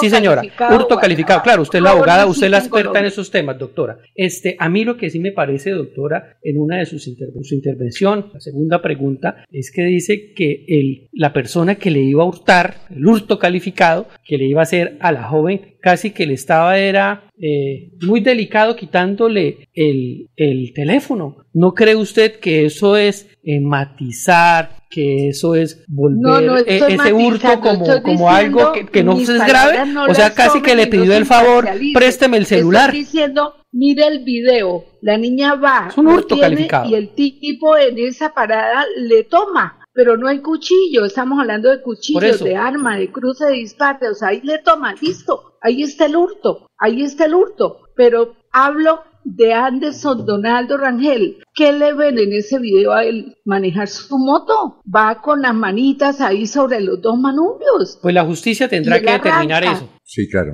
Eh, a ver, Laurencio. A ver, si yo voy en tu carro, Sí. muy elegante, y al lado mío veo un diamante de alguien y se lo quito y se lo saco, ¿qué culpa tiene Alfonso? Que, que yo le quite. Pues la justicia tendrá que determinarlo, doctora. Sí. Si, si, si Anderson, que falleció, eh, es Es que participaba o no digo, participaba la del hurto. prensa, ni que- el alcalde, ni pero el tampoco general se puede decir que tampoco que estaba participando, porque la- justicia tendrá que decirlo. La pelea mía es que a nadie se le dice bandido cuando no tiene una sentencia, que me muestre la sentencia No, ya. total, Ustedes pero tampoco se puede decir que no participó, entonces, la Sí, pero- justicia tendrá que decirlo. Respetemos la vida, la honra y los bienes. Ahora tú hablas de los que roban. A mí me asesinaron a mi hermano de 33 años, candidato a la alcaldía, por la época del gobernador, por la época de él. Mi hermano, a mí me lo asesinaron. Y yo también tengo a mi esposo muerto hace 25 años. Entonces, cuando me da mucha tristeza y muchas veces los jueces han visto mis lágrimas, me duele como mamá, como abogada, la muerte de un ser humano. Doctora, pero ¿cómo se califica de asesinato de Estado por parte de un policía que estaba cumpliendo una función que le otorga el Estado y función?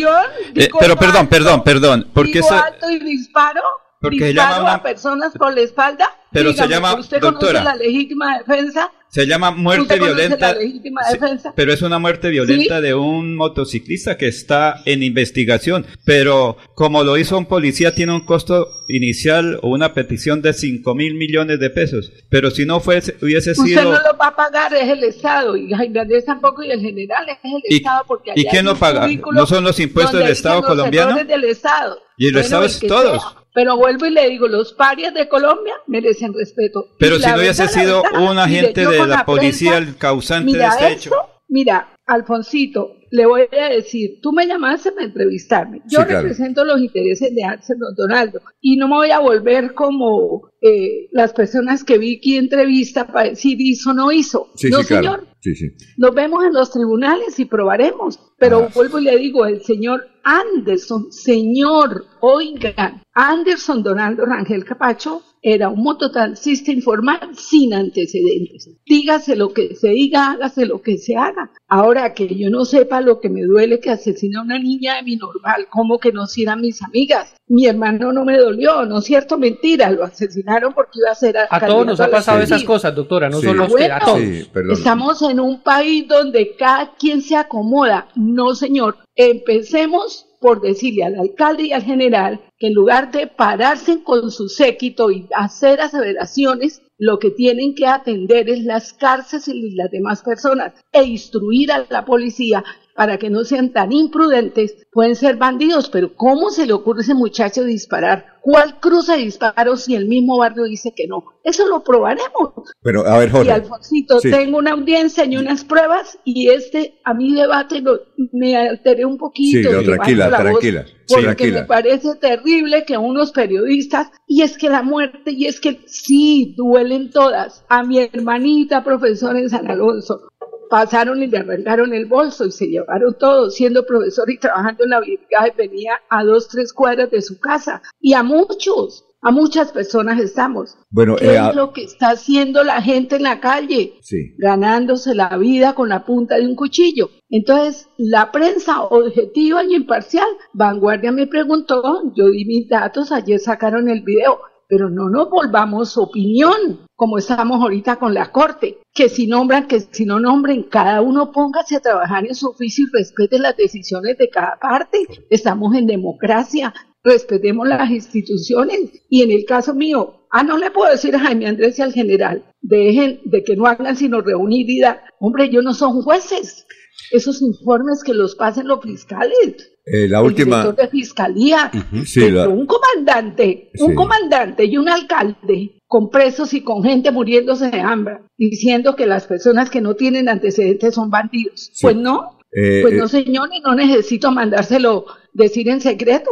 Eh, Todos tenemos que guardar la cordura y en este caso Sí. lamento mucho que me exagere y que diga las cosas, Sí. pero yo tengo mi doble posición, mujer, abogada, y lucho por los parias de Colombia. Sí. Do- ¿Qué doctor- hacemos? doc- Doctora- doctora, ¿Qué hacemos? sí, doctora Floralba. Eh, finalmente, Jorge. De- con los buenos días para la doctora Floralba. Eh, entiendo Buenos días, plenamente la posición que usted quiere es- expresar, eh, quiere mostrar a través de esta mesa de trabajo, en el sentido de que este caso que usted hoy representa busca es resarcir el buen nombre de eh, la persona que resultó eh, Y pues la muerta en investigación esta. que Sí, señor. los jueces. Dentro Cuando de esa investigación, doctora Luz- pero mi pregunta, cuando doctora yo he perdido, mira, Doctora Floralba, con todo perdido, respeto, Hagamos un eh, alto. sí. Cuando el caso Valderrama, entré a Exacto. a atenderlo, de una vez me amenazaron. Le entiendo, le entiendo perfectamente y le voy a preguntar al respecto. derecho, y Valderrama fue condenado y fue, y no perdí yo. Se hizo la investigación y fue prístina y diamantina cuando dije es que Valderrama puede tener problemas Sí, psiquiátricos. señora.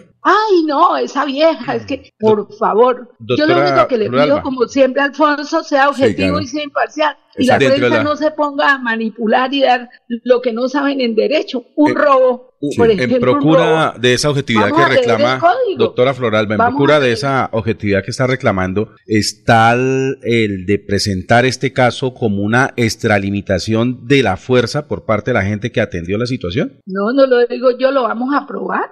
Yo de entrada me voy con la inocencia de él, la presunción, y le mando, ya le mando que no tiene antecedentes. Y el video, si me preguntan del video, el señor viene cumpliendo su función, la que me dijo la señora. Y cuando digo, mira, es que le coge, son actos míos, le coge y le quita del bolsillo cuál cuchillo y cuál arma. Entonces, y no, es que fue el señor, él, es, de ayer a hoy a la información que yo he dado, desde el 3 en la noche a Vanguardia y a los medios ayer con mucho gusto. Lo único que digo es que Anderson Donaldo Rangel Capacho es una persona mototaxista informal que no tiene antecedentes y que ha dejado en la orfandad por ese hecho tan delicado y tan momento tan desafortunado para la policía, sus tres hijitos en la orfandad, a su esposa, a su mamá, a toda la familia y que eso duele y nos tiene que doler, como duelen los muertos eh, de la clase media y de la clase alta y como le, le duele a todo el mundo cuando le ocurre un hecho criminal. Pero respetémonos, empecemos por buscar que se respete la vida, la honra y los bienes. Doctora y que esos bandidos que están en la calle se les den oportunidades se busque, se resocialice las cárceles para que seamos personas de bien. Yo siempre he dicho que vivo enamorada de la vida, de mi paraíso, de Colombia, y vivo enamorada del amor y vivo enamorada de la justicia. Doctora Floralba, el, caso, ¿el caso de Anderson es un falso positivo? Lo dirán los jueces. Yo solamente tengo la posición. Repita la prensa de hoy y del mundo. Anderson Donaldo Rangel es una persona sin antecedentes. Hasta ahí vamos. Y hoy está vilmente asesinado cobardemente por la espalda y no hay legítima defensa por la espalda. Alfonsito, y te vengo porque tengo audiencia. Sí, claro, y gracias.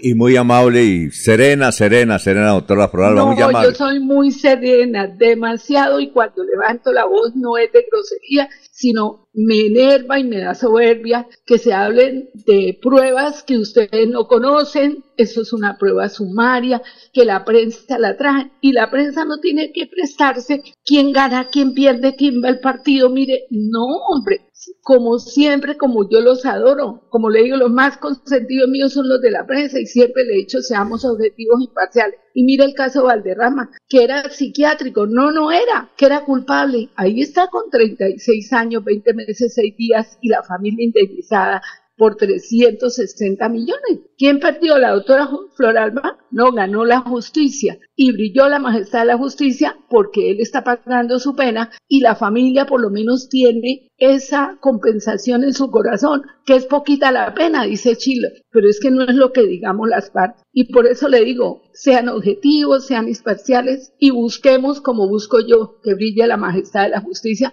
para el lado que sea. Y la policía, yo tengo mis amigos, de muchas partes, de muchos sitios, siempre entro, me atienden, me saludo y yo no estoy en contra de la policía y también han sido mis clientes y a Jaime Andrés lo admiro muchísimo y fui una persona que me coloqué al hombro, dije no participo y como buena liberal le dije a Mario Camacho y a muchos del partido, hasta luego, me voy con Jaime Andrés y estuve incluso allí en su oficina cristiana mirando quién era él. Entonces, que yo sea amiga de él no quiere decirle que no haga sino pasear y pasear. No, váyase a las cárceles, atiendan esos derechos humanos, busquen la manera como atiendan a estos parias de Colombia que andan asesinando a muchas personas y colocándonos a todos en zozobra como estamos. Recuperen a todos los bandidos, como dicen, resocialícelos, porque eso es lo que yo busco que ah. esas personas salgan nuevamente, están en la sociedad y que dejemos esa zozobra. Bueno, muchas gracias, doctora Floralba. muy gentil. Me alegra saludarlo. Que esté y no me molesta que me sulfure, pero siempre, como mamá y como abogada, me da mucha tristeza el ah, dolor de las madres abandonadas. Bueno, tranquila. Son las 6 de la mañana, 32 minutos. Estamos en Radio Melodía.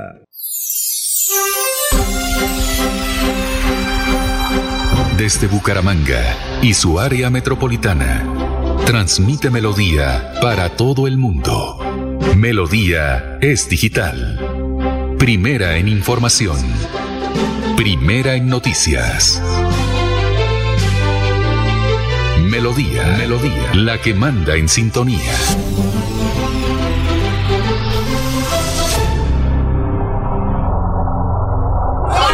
Vea, hace tres años monté mi fábrica de bicicletas y juiciosito he venido renovando mi matrícula mercantil. Cada vez que lo hago, me llega un correo con los programas y eventos que tiene la Cámara de Comercio Bucaramanga. Siempre aprovecho y me inscribo en un par de ellos. Por eso, mis ventas siguen en ascenso al igual que mis bicis y el progreso de mi negocio se mueve por todo el país. ¿Y usted para cuándo va a dejar la renovación de su matrícula? Recuerde que puede hacerlo en línea fácil y seguro durante todo el primer trimestre de este año en www.cámaradirecta.com. No se deje coger la tarde. Mire que el progreso nos mueve. Cámara de Comercio de Bucaramanga.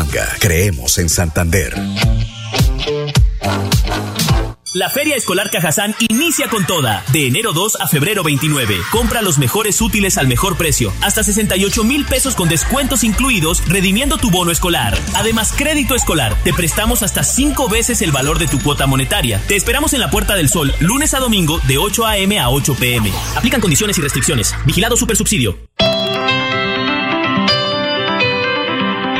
Calle está la gente. En la calle están las noticias. En la calle está la radio. Donde la ciudad vive, donde la ciudad se mueve, se producen las noticias y ahí está nuestra radio. Melodía, en la calle, al lado de la gente, donde se viven las noticias.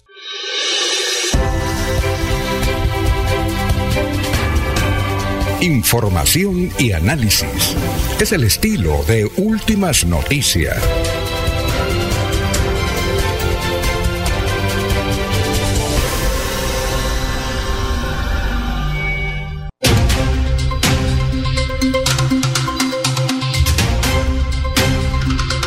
Bueno, son las 6 y 35. Oiga, debemos grabar esto que ocurre en la cabina. Las opiniones aquí de los periodistas, unas defendiendo a la señora, otros atacando a la señora. backstage, don Alfonso. ¿Cómo se llama eso? El backstage. El backstage, Lo que eso sucede detrás de lo, lo que no Backstage, muy bueno, aquí peleando, unos defendiendo a la señora y también los eh, oyentes o televidentes también ahí con su mensaje, unos defendiendo a la señora y otros atacando a la señora. ¿Quién ¿sí? no debate después de un tinto María?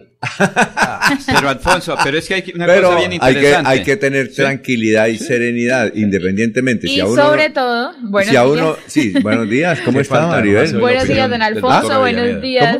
Perdón, no hace Sí, debió, debió estar aquí el doctor. doctor Avellaneda. Eh, Julio Enrique Avellaneda, se que pierde, se pierde estos debates, el doctor Julio Enrique Avellaneda. Yo, don Hola, Alfonso, ¿cómo lo que está, quiero Maribel? decir es que en estos casos eh, la opinión no debe existir, debe existir es la información y lo que al final, porque la opinión mía, la opinión suya, la opinión de todos y, y la opinión del señor que está afuera ahorita conduciendo, el señor que eh, está afuera vendiendo, de Sí, cualquiera, claro. la opinión de todos es opinión y al final sí. puede Cada estar uno tiene su- y, y al final puede no tener los argumentos necesarios para poder hacer valer su opinión. Entonces, como periodista, ahí ya sería información. Eh, lástima que de verdad no está el doctor Julio, quien de pronto podría hacer ese Una- análisis. un análisis, claro, pero ¿sabe qué, Maribel? Yo lo que creo, creo que yo lo que eh, pienso que lo que sucedió es que el muchacho pidió el servicio del mototaxi y cuando iba ahí eh, se bajó y atracó a la señora y el mototaxista no tenía nada que ver ahí. Esa es tu La- opinión. eh, esa es mi opinión. La justicia, porque el otro quedó herido y está vivo. Tendrán que interrogarlo. Eso es lo que dice la abogada al fin y al cabo, que eso lo tiene que determinar exacto. la Lo- justicia. y, y entonces ahora ella está y, del brava por qué fue asesinado. Ella está brava porque los medios de comunicación tildaron de delincuente al muchacho, pero creo que fue el comandante de la policía. Vamos a, a- a- Dice a- presuntamente. Vamos a, a pre- a ver qué, cuál es la versión que dice. Yo me pongo al lado de la ciudadanía y por eso, don Alfonso, sería bueno leer todos los comentarios. Claro, léalos, léalos. Yo sí, que sí, me gustaría, sí, Yo léalos sí todos. estoy a favor de, Yo de- sí de la comunidad. Al profesor Ordóñez. Sí, sí. Para que, por favor, lo, lo, lo delego. Para que en mi nombre actúe. El profesor Ordóñez. Ante, al profesor Ordóñez, sí, claro. Para que ante la Real Academia de la Lengua Española Sí. gestione que nos adjudiquen la autoría del término culiprontismo de autoridades. ¿Por qué? Porque ahí lo que relata la, la, la señora abogada Flora Braceli es la manera co inmediata, eh, la manera acelerada como salieron las autoridades a calificar eh, al, en este caso a la persona Oxisa como un delincuente abatido en una acción. Pero también hay que comprender. Vamos a buscar los términos de cómo se refirieron. Yo pienso. Para leerlos. Sí, vamos a leer, no, vamos a leer, vamos a los comentarios. Segundos, los comentarios mientras eh, sí, claro. Arnulfo, busca la nota del, sí, de la perfecto, gente. Los comentarios. Mire, yo como yo sí estoy de parte de la ciudadanía, mire lo que dice aquí los, los oyentes. A ver. Ariolfo Parda Mateus, disculpe, pero hablar de derechos humanos a quienes le quitan la vida a los demás. Los derechos humanos son para quienes respetan la vida de los demás. Disculpen, pero acá, vamos a ver, pero acá es que este se, se me saltó el satélite. No, pero es que acá es válido lo que se aplica con Nayib Bukele. La abogada es partidaria que los colombianos salgan todos los días a robar para sostener a su familia, es decir, formalizar el delito, dice aquí otro oyente. Sí, pero Wilson Enrique dice, esta señora tiene tanta moral que parece doble, pidiendo 5 mil millones, aprovechándose de cualquier oportunidad para sacar dinero, porque mínimo va a 60-40. Robert Robo, Jaime Vega Fonseca. Serviful Fonseca, eh, perdón, Jaime Vega Fonseca dice Robert Robo, Servi, apoyo logístico, buen día, doctora Flor, el angelito que usted defiende en un segundo se volvió bandido. Puede ser bueno, pero populista sí es. Fernando González, el policía tenía que esperar que lo mataran, hay que dejarlo robar porque están trabajando y dejarlo llevar la comida a la casa. Realmente triste y lamentable ese tipo de opiniones por un dinero. Bueno, Alfonso, ahí siguen muchos, muchos comentarios. Eh, Cada uno tiene su, pero, su Alfonso, forma. su pero forma básicamente todos en su gran mayoría, eh, si se puede decir la palabra, en contra de las apreciaciones de la doctora, Yo- yo creo- que está en su derecho porque es una abogada. Yo creo- supuesto, y está yo- defendiendo una posible víctima. Yo creo- pero no es una víctima. Sí, yo creo, Freddy, lo que Posible. es que posible o- o el, no es- Posible. el Eso es lo único que policía nos vio que estaban posible. atracando, le dijo alto, no alto y disparó. Eso es, me parece a mí normal. Que si usted roba a alguien y el policía dice alto y no alto, pues hay que esperarle. Pienso yo. Venga, don Alfonso, y a mí sí, con todo el respeto, aquí no hay que matizar los ¿Qué? hurtos, ni romantizarlo. ¿Cómo así que le pidió el celular? Se lo hurtó, se lo robó. O sea, aquí no podemos matizar los delitos, los hurtos, los robos, como quieran llamarlos técnicamente. Es un hurto, don Alfonso. Entonces tienen que meterle una puñalada, matarlo como mataron al periodista ahí subiendo por Colseguros, ¿cierto? Para robarlo. Al o como robaron a, también a, a la periodista de Tro, que, que la jalaron, se cayó de la moto y se golpeó. O sea, o sea, tiene que ser así de violento para decir es un hurto. Mire, O vamos sea, toca, a... pe- pero tocarle a- las vamos a gracias, escuchar, vamos toca a- darle las gracias a, a a los bandidos porque no le meten uno la puñalada. para Vamos a robar. escuchar a ese, a ver si es el comandante de la policía del área metropolitana, tal vez el que habla ahí, el que da la versión, sí, me parece, vamos a escucharlo. Esta mañana dos ciudadanos que se movilizaron una motocicleta GBR de color verde y negro, medio, medio eficaz para cometer conductas delictivas, abordan a una ciudadana en el Parque Cristo Rey. La despojan de sus pertenencias, entre ellos un equipo de telefonía móvil. De inmediato iniciamos una operación cierre, una operación candado con las patrullas del CAI San Francisco y la estación de Policía Norte que tenemos este sector. Fueron interceptados estos dos sujetos, se niegan varias veces a la orden de pare que le hace la patrulla de la Policía Nacional, por ende se hace uso de las armas legalmente establecidas por las patrullas del modelo nacional de vigilancia comunitaria por cuarante. Fue así como se neutralizan dos delincuentes que se movilizaban en la motocicleta que momentos antes habían cometido hurto. Estos delincuentes toman lo que estamos viendo aquí por la carrera 16 en contravía, colocando en peligro la integridad de ellos, la integridad de los policías y la integridad de los ciudadanos que se movilizaban por ese sector. Allí, haciendo uso de las armas, nuestra patrulla impacta a estos dos delincuentes. Hay un delincuente que está capturado, que lo tenemos en un hospital recibiendo asistencia médica y el otro delincuente fue abatido aquí en este lugar de la carrera 16. A este Bien, ahí qué es lo que dice él, que lo- los acusan, los, eh, él habla de delincuente, el general o no, ¿qué dice? Lo, lo, lo acusa de antisocial. Sí, ahí utiliza la expresión delincuente Ah, en dos, ah. tres oportunidades. Exactamente. A, a eso es lo que está acudiendo, creo yo, que la doctora Luzalba, Floralba, Floralba. a que no se le digan delincuentes. Entonces, Exacto. cuando lo prueben allá en, en- en- el juez, pues si tiene, si no es un delincuente, pues ahí te asumirá las consecuencias de tener el Pero. Pero, Alfonso, si no, pero otra cosa. Alfonso, tanto la señora abogada da opiniones, porque ni siquiera se sabe qué ha pasado en la fiscalía. Yo, por ejemplo, no estuve allá para decir qué fue esto lo que ocurrió. Se están es, haciendo una serie de comentarios. El señor comandante de la Policía Metropolitana, él, frente a una información que recibe, expresa unos datos, él da unos datos. Y la señora abogada sí dice un asesinato y es un asesinato de Estado. Pero ahí dice, le pregunto, ¿y qué? Dice, no, es que los 5 mil millones que yo estoy pidiendo, obviamente para eso se estudia, sí. Eh, el Estado es el que los tiene que pagar. Claro, porque es que el que demanda,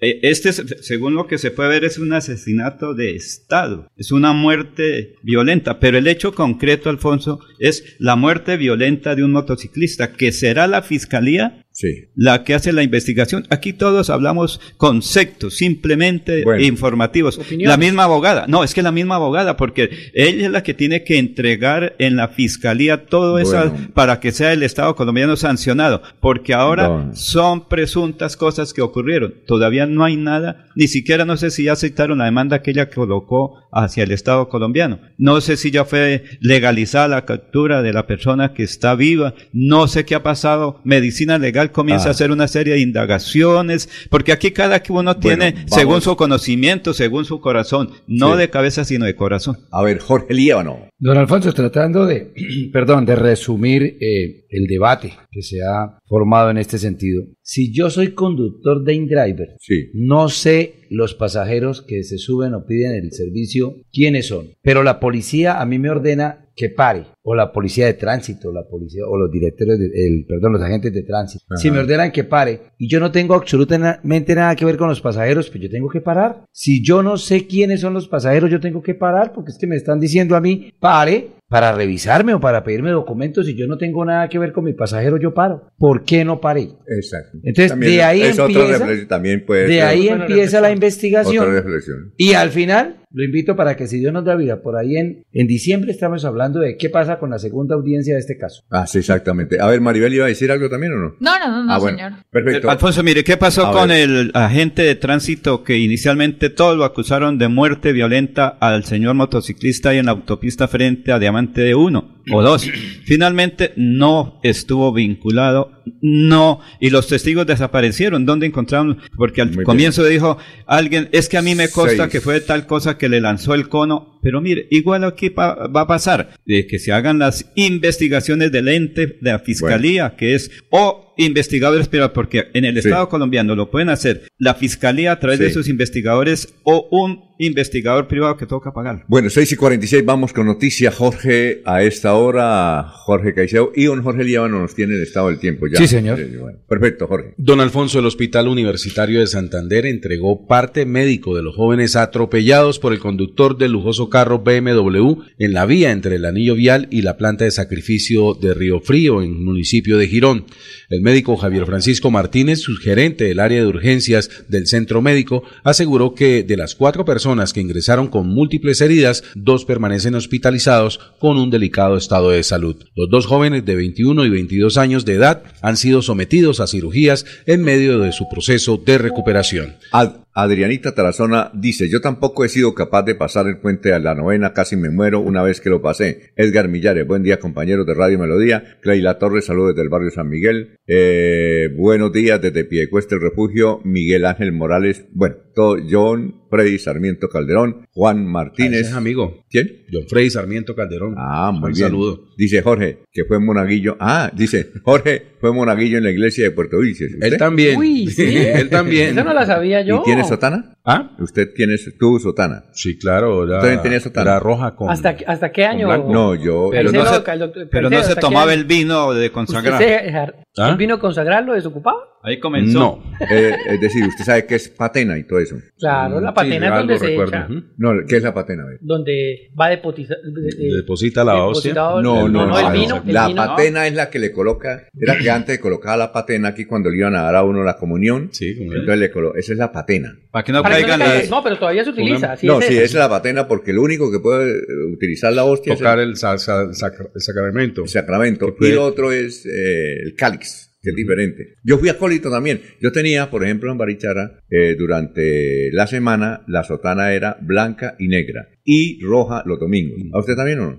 Era roja. ¿Por qué se alejaron tanto de la iglesia ustedes Alfonso, dos? no, no, yo no me No, alejé no. de la iglesia. Yo fui al seminario, quería ser sacerdote. Pero ahorita se alejaron en este- mucho. No. ¿Se pusieron la no, ceniza ayer? No, no, yo soy eh, un católico apostólico romano. Yo fui hasta el seminario. Lo que pasa es que me votaron. Yo hasta que Rebelde conocí. usted, de- Alfonso. me Ah, votaron. don del Alfonso lo votaron del me- seminario del tecnológico. Me alejé y del tecnológico también me En la votaron. casa es porque no pueden Me alejé de la iglesia cuando conocí la hermana del sacerdote. ¿Ah? Uy, Ah, también sí, se no, pero hace no, con no, todo. Pero que se casó, claro. Yo quería ser, en serio, yo quería ser, en este momento sería cardenal. Obispo. No, en serio, no, Claro, cardenal. Usted tiene cara de obispo, ¿no? No, yo en este, lo que pasa es que no me dejaron. El obispo de la radio. Pero yo quería y, y quería ir al Monseñor, seminario. Monseñor. Yo Monseñor Chaparro. Alfonso Pineda. No. Pineda, perdón, monseñor Sí, Pineda. monseñor, claro. Se- sería en este momento monseñor. Pero ahora es el monseñor de la radio. Lo quiero ver en las ruedas de prensa cuando lo van a saludar ahora en adelante. Pero, Alfonso, por eso me pregunta, Alfonso. ¿por qué no se pusieron la ceniza ayer ustedes tan creyentes de las cosas de Dios? No, ese es un simbolismo. Sí, no, ah, no, pero no, Claro. Ritual. Es Sí. un ritual, es un simbolismo chévere. No, un simbolismo no, es un signo de la iglesia. Sí, claro, y yo estoy de acuerdo con eso y doctor, todo eso. profesor. Don Alfonso, déjeme decirle algo antes del estado del tiempo. A ver, Eh, ¿Uno mismo se puede poner la, la ceniza? no, No. para eso están los... A mí me, per- a mí me perdona, pero yo en la, en la misa del domingo, en la iglesia de San, de, sí, San Laureano, el cura dijo, por tiempo no podemos estar todo el día esperando que vengan ustedes. Entonces ahí queda el cenicero y cada uno de ustedes puede venir y echarse usted mismo la señal de la Pero es en la iglesia. ¿En serio? ¿En serio?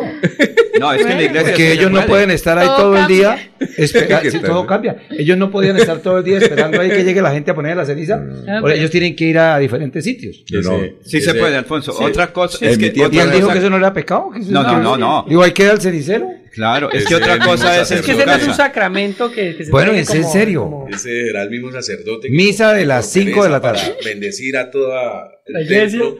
Así era Hace una un, dos, tres. Sí, bueno, misa de las 5 de la tarde del domingo pasado. El Dios perdón mío. comunal que. En la iglesia de San Laureano. Ah, bueno. Alfonso, ¿el perdón comunitario qué es? Bueno, perdón comunitario para la comunidad. No, es cuando está uno en misa y el Señor celebrante dice, eh, bueno, les perdono los pecados. Y a propósito, hoy vamos, es una especie de, de- de- de rito especial, dice, el perdón comunal. Ustedes pueden confesar sus pecados para que luego pasen a comulgar. Es- es es una- un nombre específico. El día no de mañana van a decir que uno mismo se puede concefa- conce- ¿cómo es? Confesar. confesar. Sí, claro. Pues venga, pues, pues, pues esas son lo hago. algunas de las Sí, diferencias. uno mismo se puede confesar, claro. Pero venga, que esa- no, no, no, no, No. es que esas son algunas diferencias cuando se aparta la iglesia, las iglesias separadas. El el Martín cisma, el Lutero cisma, el sí, claro. eh, separa precisamente es eso. En los, las otras iglesias distintas a la católica apostólica romana sí. hacen la confesión Pero secreta yo hasta ahora con el- con escuché el- con que uno mismo se puede Dios. poner la, la ceniza. Aclaro que, que mi, mi risa en estos momentos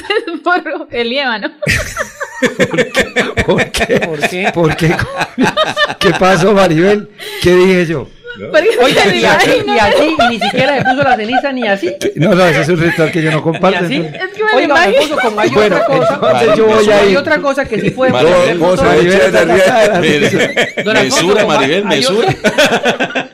Hay otras Es que cosas que Mariel sí pueden hacer. chévere, ¿no? Está atacada de la risa hoy. Don Alfonso, hay otras cosas que sí pueden hacer las personas, que es bautizar. Ustedes sí sabían eso, que sí podemos bautizar. Yo cuando a- aparte, escuché- mire, don Alfonso, aparte, yo cu- a- aparte de la ceniza, ¿sí? ¿a usted le parece que es algo No, porque Oiga, no tiene... Pero usted, si es católico, apostólico y romano, en una circunstancia de la vida, si requiere bautizar a alguien, porque eh, puede ser que esté en peligro de fallecer, Ah, de bueno, si usted lo puede imponerle las manos. Es porque que yo me- recordemos que en la Iglesia Católica, Apostólica y Romana, usted es sacerdote, llama... profeta y rey. Eso se llama imposición de manos. Sí, señor. No, eso se llama los santos No, No, no, no, bautismo, no. bautismo. Habla de Ah, bautismo. ya, ya. Bueno, Es que decía que yo. sigamos. no. Mañana es viernes, mañana es viernes. Sigamos porque Jorge Maribel, Líbano en el momento. Maribel no puede la risa hoy. Porque llego sorprendido. Disculpen, ustedes saben si uno mismo se puede confesar. Sí, yo, yo me sorprendí. Esto- porque- Yo yo, yo visualicé, yo visualicé, Es mañana tiene me puedo confesar. Entonces, cuando entro a confeccionar. ¿no? Él se imaginó él mismo poniéndose la ceniza y dijo, uy, no, no, no, no, no, eso no, puede ser venga, así. Me imaginé yo mismo poniéndome. Maribel, Yo mismo de ayer, ¿no? Del profesor y lo otro es Ordóñez. esto, Maribel. ¿Qué, ¿Qué digo yo si no le entiendo al padre cuando me pone la queriza? No le entiendo qué es lo que dice, entonces ¿qué digo yo? No, eso se llama- no. Es que se, no sé qué es lo que Ay, dice. no.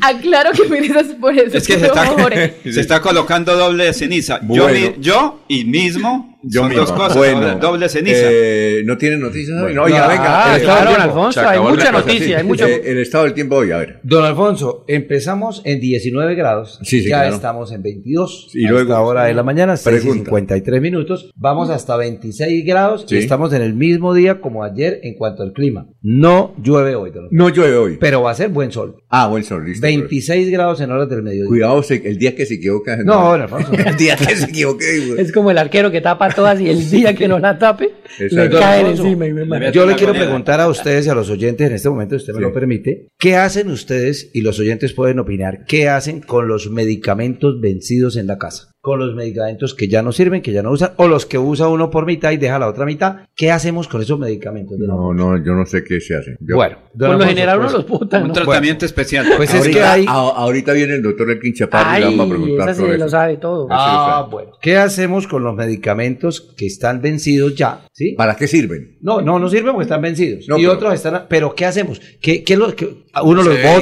disponer de ellos. o- se debe ¿Cómo se disponer- disponen? ¿Cómo Sí. se dispone de los Eso, medicamentos? buena pregunta. Bueno, ok. No ca- cambiarle, no cambiarle la los- fecha ahí con un letrerito y Eh, cambiarle la, la- la Vamos fecha a, de a vencimiento. que eh, no- los oyentes también participen. Bueno, perfecto, muy bien. Son las 6 y 55. Don Alfonso, ustedes estaban hablando también esta mañana de Cuadrapicha ahí en Asturias, que es ahí No sabíamos que había cuadrapicha Sí, ya también. ¿no? Ahí son 6 cinco, aprox- seis a 5 establecimientos Ajá. Eh, de Y- consumo de licor. Y eso también es de Bucaramanga, ¿no? Total. Está pegado a Florida. Es ahí, eh, para que la gente sepa, es donde el, el- el- el Plaza de siempre, Satélite. sí, en la parte de abajo, entre la Plaza Satélite y Perro Loco, Exacto. que toda la vida pues todo el mundo sabe que, que Perro de la Loco Provenza. son seis, cinco establecimientos, pero no cerraron todos. Cerraron unos dos establecimientos que a lo mejor no cumplían con, lo con la normatividad. Pero sí es un hecho de que todos los días hay gran cantidad de motocicletas, casi que ya se reduce a un carril. Ese, ese pasaje que es de doble carril, eh, donde la actividad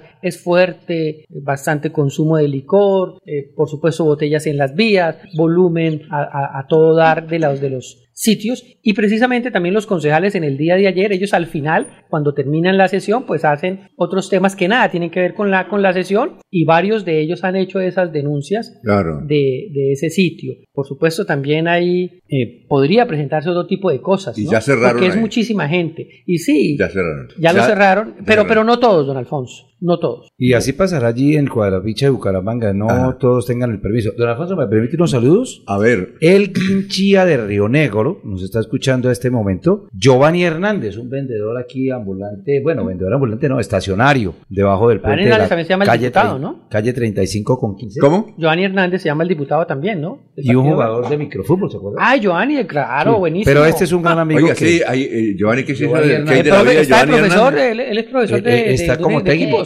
¿Sí lo técnico? Giovanni, de micro, Giovanni. Él está recuperándose porque tuvo problemas de salud bastante Sí. delicados, Ah, bastante fuertes hace en los últimos meses. Parece que eh, fue un cáncer de hígado Oh, caramba. Y tuvo, fue intervenido y él se ha estado recuperando en los últimos meses de Ah, de es el mejor jugador Eres- de microfútbol que yo he conocido, Alfonso. Campeón No, mundial, campeón mejor mundial. jugador del mundo en, en su ¿Ah, momento. Sí, señor. ¿Fue catalogado? Sí, No claro, sabía. claro, cuando Uy. fue campeón mundial.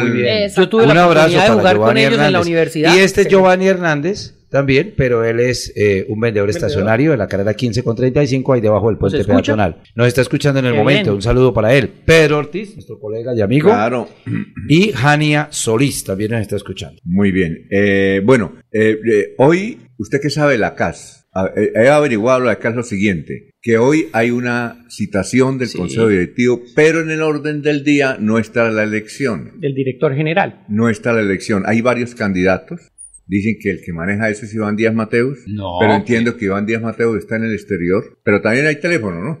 sí, No. también hay teléfono. Y que hay varios candidatos. Lo que pasa, y que eso sí, el, el- el- el candidato lo pone el gobernador, él es el gobernador, tiene que poner. Lo pone el consejo directivo con Bueno, los 12 pero votos influye que el tiene. gobernador. Pero el gobernador influye. Yo, yo haría lo mismo. Si el gobernador. gobernador tiene un voto, el de él. Uno, e influyen los alcaldes. Sí. ¿Cuántos alcaldes son? Son Cuatro. Cuatro. Eh, con Ahí van cuatro cinco. cinco, dos delegados de la presidencia, uno de la presidencia, otro del Ministerio de Ambiente. Y uno de los Están los dos empresarios o comerciantes, Sí. ONGs. las dos ONGs y el representante de los indígenas. Bueno, es el que diga prácticamente Ahí la van misma. 12. Eh, sí, eh, eh, es posible que hoy, después de las 4 de la tarde, elijan nuevo director de la CAS. Creo que hay una candidata, eh, ya les voy a, no sé si usted se conoce, la doctora Carolina, que fue gerente de la empresa de aseo de la ciudad de Florida Blanca. ¿Carolina qué? Carolina, ya le voy a dar el nombre. Ella es, un- es la que figura como, Posible. como posible nueva directora de la CAS. Ahí todavía aparece en, en- en la lista el ingeniero Alexevic, ¿no? Acosta.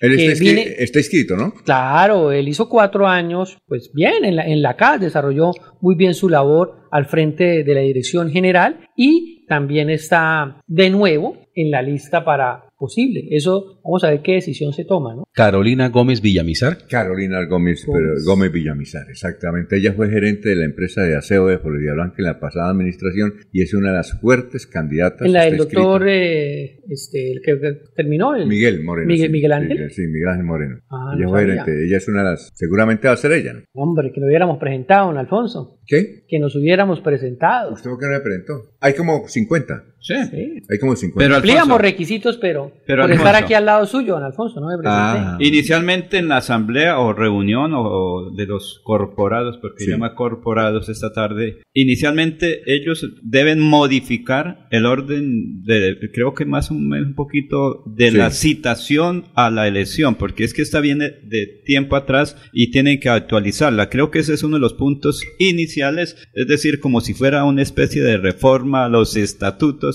cómo se va a trabajar hoy. Pero la CMB. no, pero esa es otra cosa. Sí, mire qué pasó allá. Entonces, hoy, en la tarde, porque hasta ahora parece que han Eh, el superado todas las cosas que han El dificultado. director de la CMB no tiene problema. Ese está ya cuatro años. Tengo que esperar. Está bien Sí. elegido, no hay ningún problema. Lo que sí sabemos, eh, lo que sí conocemos es que puede ser que este fin de semana haya nuevo gerente de la EMPAS, que no, la- no lo han podido nombrar. Ok. Entonces, eh, la O sea, hay un encargado a hoy. creo que hubo a- una encargada o un encargado, pero eh, es posible que este fin de semana nombren gerente de la EMPAS. ¿Y que por lo define la, la CMB, no por Claro, la cuestiones políticas. ¿Y por qué lado será, don Alfonso? Yo creo que ahí Didier Tavera es el que pone el candidato. De la EMPAS. Sí, sí, sí. Hay que esperar, Alfonso, porque Eso, eso- eso hay ya Muy bien. parcelaciones políticas. Yo pienso que sí. El Pero que- venga, el pero que venga, manda le- en la CMB es Didier. Y, y la EMPAS, la dueña es la La CMB. Pero Alfonso, una persona que estaba buscando, que tenía todo para ser directora de la Corporación Autónoma de Santander en San Gil, era Ana, Ces- Ana Celina Castellano. Reunía todas las condiciones No, y estaba muchos. en eso. Pero ahora es secretaria 40. De No, no, no. Agricultura. Pero era secretaria de Agricultura. Ana Eso es- Celina era subdirectora de oferta y de eh, es el asado, se le dice así. Y la Ella que- era, su- era una, era, estaba la, está la dirección general, que era, era Alex Y una de las subdirecciones la Ujú. tenía Ana Celina, que como lo dice Laurencio, ahora es la secretaria de Agricultura departamental. Y su nombre estuvo en pasado ahí para tener nueve votos. Ahí se está que se habla. cierto, No, no, no, es que me acordé un tema, A ya- ver, y ya ¿qué? que estamos todos en la mesa, pues falta el doctor Avellaneda, que también debió haber leído muy bien. ¿Qué pasó? ¿Cómo les fue de San Valentín a ustedes? ¿Les A ver. celebraron? Había San Valentín. No, a mí no. ¿No? no Es que eso no se celebra como No, aquí. a mí no me celebran San No, pero El amor y la amistad, sí, auge, es una fiesta No, que ha no, tomado mira, auge. no Una sé, a Maribel, yo creo que Maribel No, tampoco. No, Ni una Nada. chocolatina. No, Ni eso. una menta. no, No, Jorge, de pronto. Jorge. No, nosotros No, no, pero si les fue, San Valentín. yo verdad. creo que les fue mejor en San Valentín que en el Día del Periodista. A mí No. sí, claro. No, yo, a mí, en mi caso, sí, me fue muy bien en San Valentín. Uy, me llevaron a un muy sitio bien. bien bonito en la ciudad. El día periodista. Me llevaron, no, no, no, de San Valentín. Ah, me ayer, llevaron, ayer, ayer. ayer, me llevaron. A Jorge le fue bien en San Valentín, me imagino. Sí, él siempre. Me llevaron a un sitio nuevo en la ciudad, me interesa. ¿En dónde para ir? Eh, cabecera se ¿Qué llama parte? Palladium. Ah, qué parte? ¿Cómo es sí, la- sí, bonito. Palladium, Pues. ¿Cómo es la dirección? Oiga, Palladium. ¿Cómo es? queda como en la la... 36, algo. Carrera 36, ¿con qué calle? No, 40 y algo. ¿Palladium? ¿Es bueno? Palladium. ¿Bonito? Es bonito, ¿Es interesante. Hay una figura ahí, una pareja abrazada en Es su nuevo. fachada, es muy bonito. Muy bueno. Me- Para- me- la amiga que me llevó, la que me invitó. ¿No fue dijo un lo- amigo? No, no, Ah, me ocurre. no, No, ¿qué- no, ¿qué tiene- Valentín. ¿Qué tiene de malo? Eh, me dijo que lo había conocido en diciembre y me contó una historia muy curiosa. Me dijo, no, en diciembre vine a conocerlo y ese día me di cuenta que en la mesa al lado había una reunión muy interesante de dos personajes. No le voy a dar los nombres, pero le voy a contar cómo me contó ella la historia. Uno de los personajes tenía un candado Ah, y el otro personaje tenía un girasol. Y más palabras más, palabras menos, lo que yo escuchaba de la mesa al lado era es que yo sí, es que usted me quiere quitar lo que yo me gané. Y yo, no, no, es que usted no se merece eso que se ganó y por eso es que se lo voy a quitar. No, no, no, pero es que por favor devuélvame. Yo no, no voy a permitir que me quite eso que yo me gané. Y yo, no, es que tiene que quitarlo porque usted no merece eso que tal. Palabras más, palabras menos, y lo largo de la discusión terminó en que, bueno, entonces yo le voy a regalar mil candados para que usted vaya y los compre en girasoles si quiere. Y yo, bueno, listo, entonces yo le recibo los mil candados y los que entraron discutiendo al comienzo se fueron muy de amigos al final. O ¿Hay sea que el sitio, el sitio se presta para que esas eh, reconciliaciones, eh, ¿Hay restablecer relaciones se, se hagan muy bien. Y, y entonces ¿Usted ella, no, que le- aquí tengo que llevar a, a traer a Jorge para que revuelcan. Pero hay foto, no hay foto. ¿Usted quiere que le diga quiénes eran los dos personajes, su, según sus datos y la inteligencia artificial, quiénes son los dos que estaban ahí? Bueno, vamos a yo una. no me atrevo, la yo no me carrera atrevo, yo sí me 36 atrevo. con calle 44. Yo sí me atrevo a decir Para quiénes eran. Según los datos que nos ha dado usted a inteligencia artificial, yo le voy a dar los nombres que están reunidos ahí. Diría la después de la doctora pausa. Luzalba, ¿hay No, pruebas? Eh, Vamos a una pausa. Yo le digo los nombres. Ah, tranquilo. Ah, según la inteligencia artificial, porque ya le hemos dado todos esos datos que usted nos dio. Entonces son las 7 de la mañana y 5 minutos. Desde Bucaramanga y su área metropolitana, transmite Melodía para todo el mundo. Melodía es digital. Primera en información. Primera en noticias. Melodía, Melodía, la que manda en sintonía.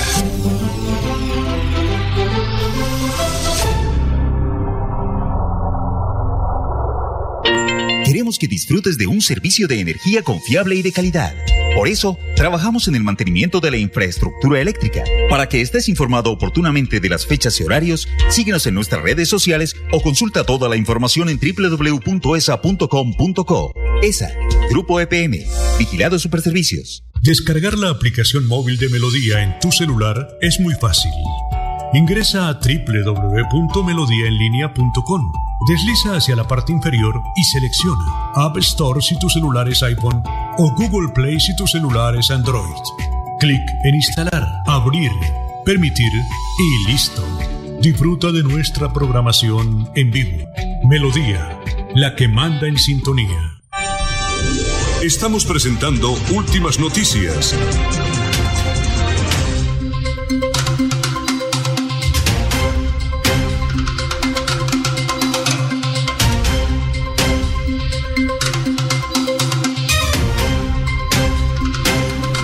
Las 7 de la mañana, 7 minutos. Ya le voy a decir quiénes son los personajes. Vamos con unas ¿Qué noticias. dijo la inteligencia Eh, Vamos con artificial? una noticia. Oiga, Jorge Clíbano. eh, Señor. ¿Tuvo la oportunidad de hablar con la ministra de Educación al fin o no? Hablar con ella directamente no se pudo porque llegó muy tardecito y teníamos otras cosas que cubrir. Ajá. La Pero doctora Aura. estuvo- la doctora Aura estuvo allí eh, con el alcalde de Bucaramanga, los concejales casi en su mayoría. Ah, estuvieron bueno. allí en la concentración obra, ¿y qué Camacho? Carreño. Eh, ya le voy a pasar el audio que, que pudimos hablar con el rector del colegio. Ah, bueno. eh, donde nos explica algunas cosas de eh, muy feliz, muy contento, porque el colegio pues fueron 16 mil millones de pesos que se invirtieron ahí, pero quedó muy bonito. Hay algunas cositas por mejorar ya de remate, pero se entregó el colegio, eh, lo que no sé exactamente creo que es a partir del lunes que lo van a ocupar los muchachos. Ah, qué bueno. La ¿Eso próxima tiene algún campo deportivo del colegio? Uy, claro, don Alfonso, en el centro del colegio hay cancha múltiple, Ah, bueno. incluyendo voleibol, y para los niños, porque ahí los, los chiquitines tienen una cancha eh, sintética.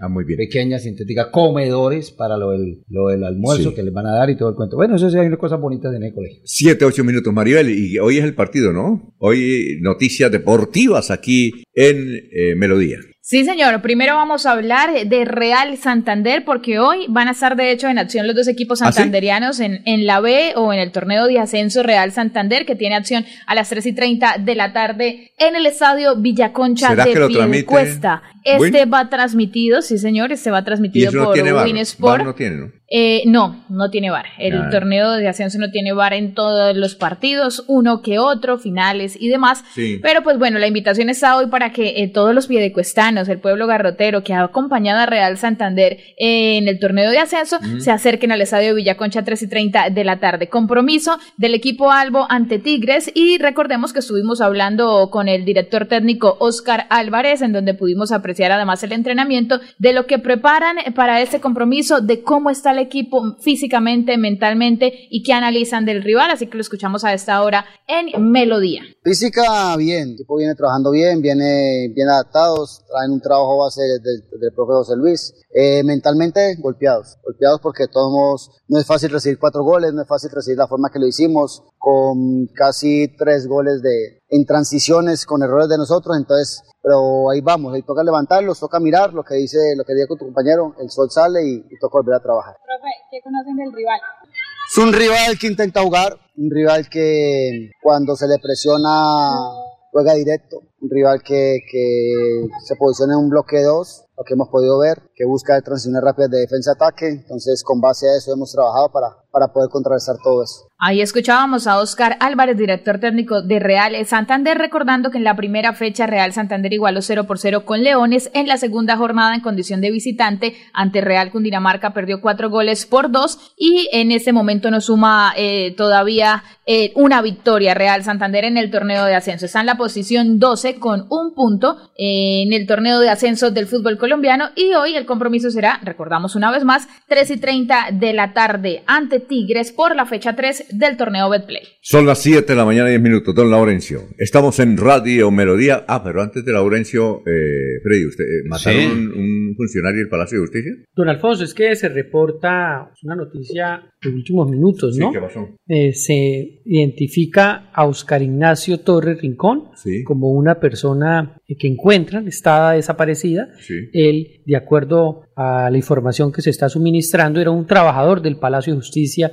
de Bucaramanga que estaba desaparecido. Lo hallaron, eh, fallecido por supuesto, con una bolsa en la cabeza. Al parecer fue asfixiado. Entonces lamentamos este ¿Y hecho. dónde lo encontraron? Eh, hasta ahora se está registrando las noticias, don Ajá. Alfonso, en unas eh, noticias preliminares Sí. que dicen que se encontró eh, en un barranco en Sí. el terminal de transporte ahí cerca de la Plaza Campesina. Eh, ya, ya, perfecto. A ver, Laurencio. Alfonso, hablando de otro tema también interesante, es la participación del alcalde en el tema ese de reciente inauguración de la escuela Camacho Carreño o la institución educativa Camacho Carreño. Pues escuchemos parte de lo que dijo el señor alcalde de Bucaramanga sobre esta obra que tenía una cantidad de tiempo de retraso, pero ya fue dada o entregada a la alcaldía de Bucaramanga.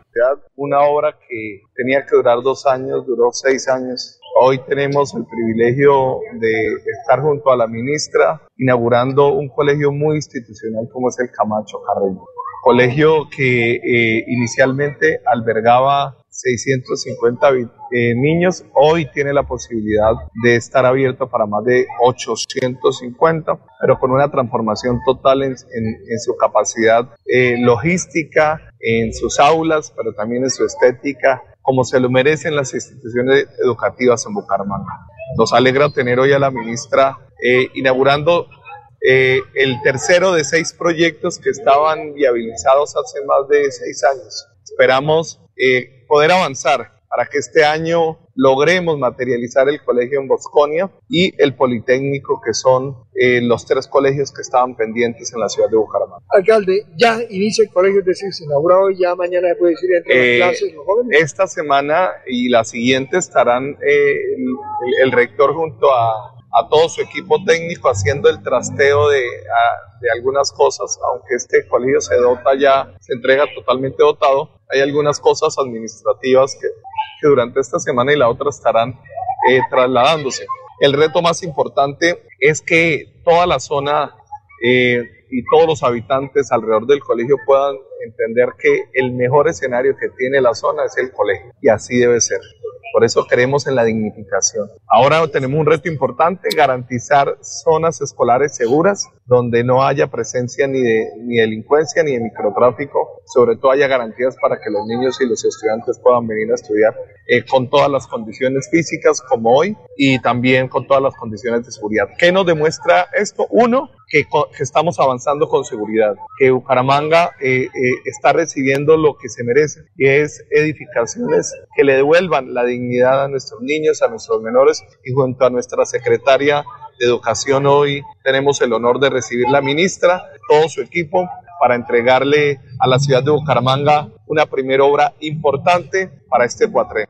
Bien, ahí está el señor alcalde de Bucaramanga, el doctor Jaime Andrés Beltrán. Son las 7 de la mañana, 14 minutos. Eh, hay una cosa interesante en Colombia. Le van a hacer un juicio político a Gustavo Petro. Eh, ya eso está muy avanzado. Eso está ante la Comisión de Acusaciones. Y tenemos en la línea al hombre que ha estado al frente desde que Petro se posicionó al frente de las movilizaciones contra lo que ellos califican de gobierno. Es Pierre Onzaga. Doctor Pierre, gracias por estar en Melodía. ¿Y en qué consiste esa acción contra política contra Gustavo Petro? Y bienvenido a Bucaramanga. Alfonso, muchas gracias a todos los oyentes en Bucaramanga. La verdad, un abrazo muy grande, muy afectuoso. Y, y por supuesto, pues eh, agradecerte a ti por este momento, esta invitación, porque es importante para el país y para Bucaramanga, por supuesto, para todos los colombianos, el ser partícipe de algo como lo que está pasando en este momento, que es inédito, inédito en la historia de Colombia, y es este juicio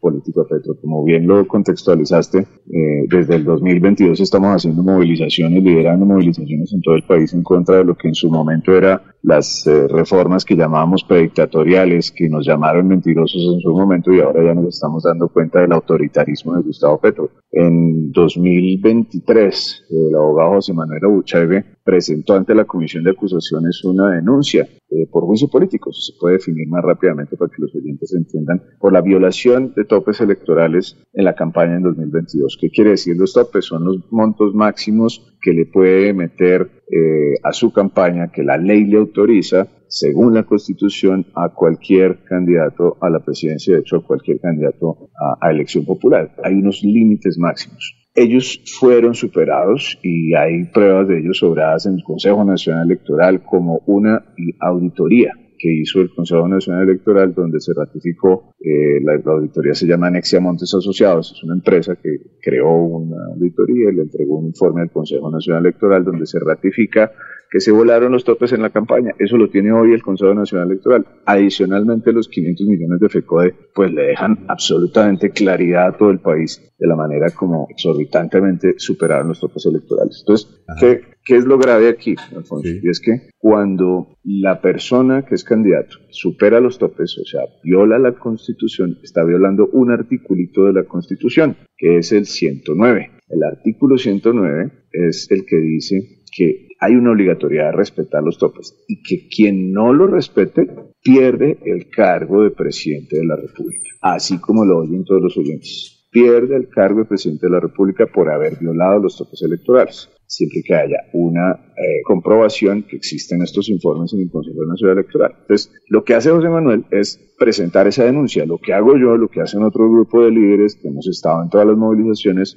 es salir a apoyar esta denuncia, empezar a hacer una pedagogía en todo el país, asistir a foros, escribir columnas, explicarle a la gente, hacer entrevistas sobre qué significa el artículo 109 y la importancia para todos nosotros en este momento que estamos viendo el ataque sistemático de Gustavo Petro a las cortes, a la fiscalía, a los activistas y que no tiene ningún freno posible. El tipo no está respetando absolutamente nada. Entonces lo que tenemos es en la mano, eh, Alfonso, la llave de la libertad y es el artículo 109. Eso es en lo que estamos en este momento. Eh, doctor Pierre, concretamente esto sí tiene eh, algo efectivo porque habrá muchos que piensan que es un canto a la bandera y que inclusive la comisión no le dicen de acusaciones sino de absoluciones porque políticamente es muy difícil. ¿Ustedes cómo creen que van a tener éxito cuando, pues, inclusive hay un gran sector colombiano y en mucho que no creen en la bondad, en la justicia, en la sabiduría, en la imparcialidad de una comisión de acusaciones que depende siempre del Estado. ¿Cómo ustedes van a lograr ese triunfo?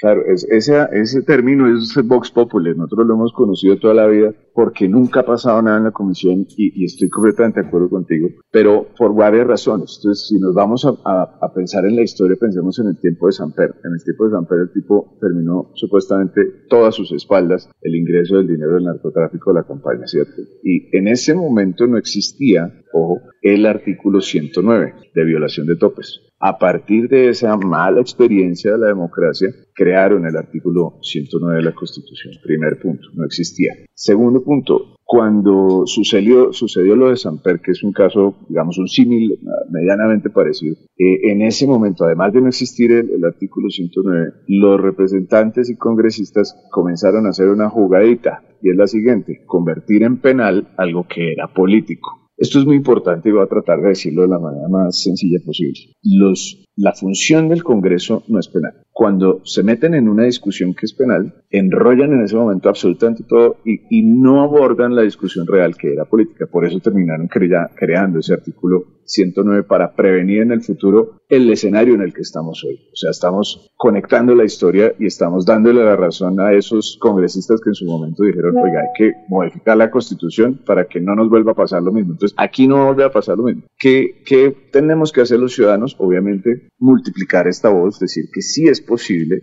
Eh, claramente está supeditado a una serie de procesos. Entonces, ayer sucedió algo importante en esta denuncia y es que se ratificó la denuncia en hechos políticos, en esta violación de topes, pese a que trataron en la comisión, y la argucia que trataron de hacer fue volverla o agruparla con temas penales, lo cual no está dentro, del, dentro de la denuncia de violación de topes. Entonces estaban tergiversando. Ya eso quedó superado, zanjado, y en esa diligencia, José Manuel, lo que pasó es que terminó aceptando la comisión, ojo a los oyentes, que no es un hecho penal. Luego, cuando eso pasa, comienzan a correr 30 días de ley que dice la Constitución, el artículo 109 y 175 de, la Constitución, que tienen como término para poder iniciar la investigación. Tienen que fallar en esos 30 días y pasar al Senado a, acusar al presidente. Entonces, no hay otra opción. Y la única decisión de ese artículo 109 es que se retire del cargo. Sí, claro. Hay que adicionar mire, doctor, el siguiente eh, paso. Sí, doctor, exacto. Eh, es que pasa lo siguiente. Petro ni siquiera le ha puesto cuidado a lo que ustedes están haciendo. Es más, él cree que lo van a tumbar, no ustedes allá en la comisión de acusaciones, sino que lo va a tumbar es la Corte Suprema de Justicia, la Fiscalía y la Procuraduría. Eh, porque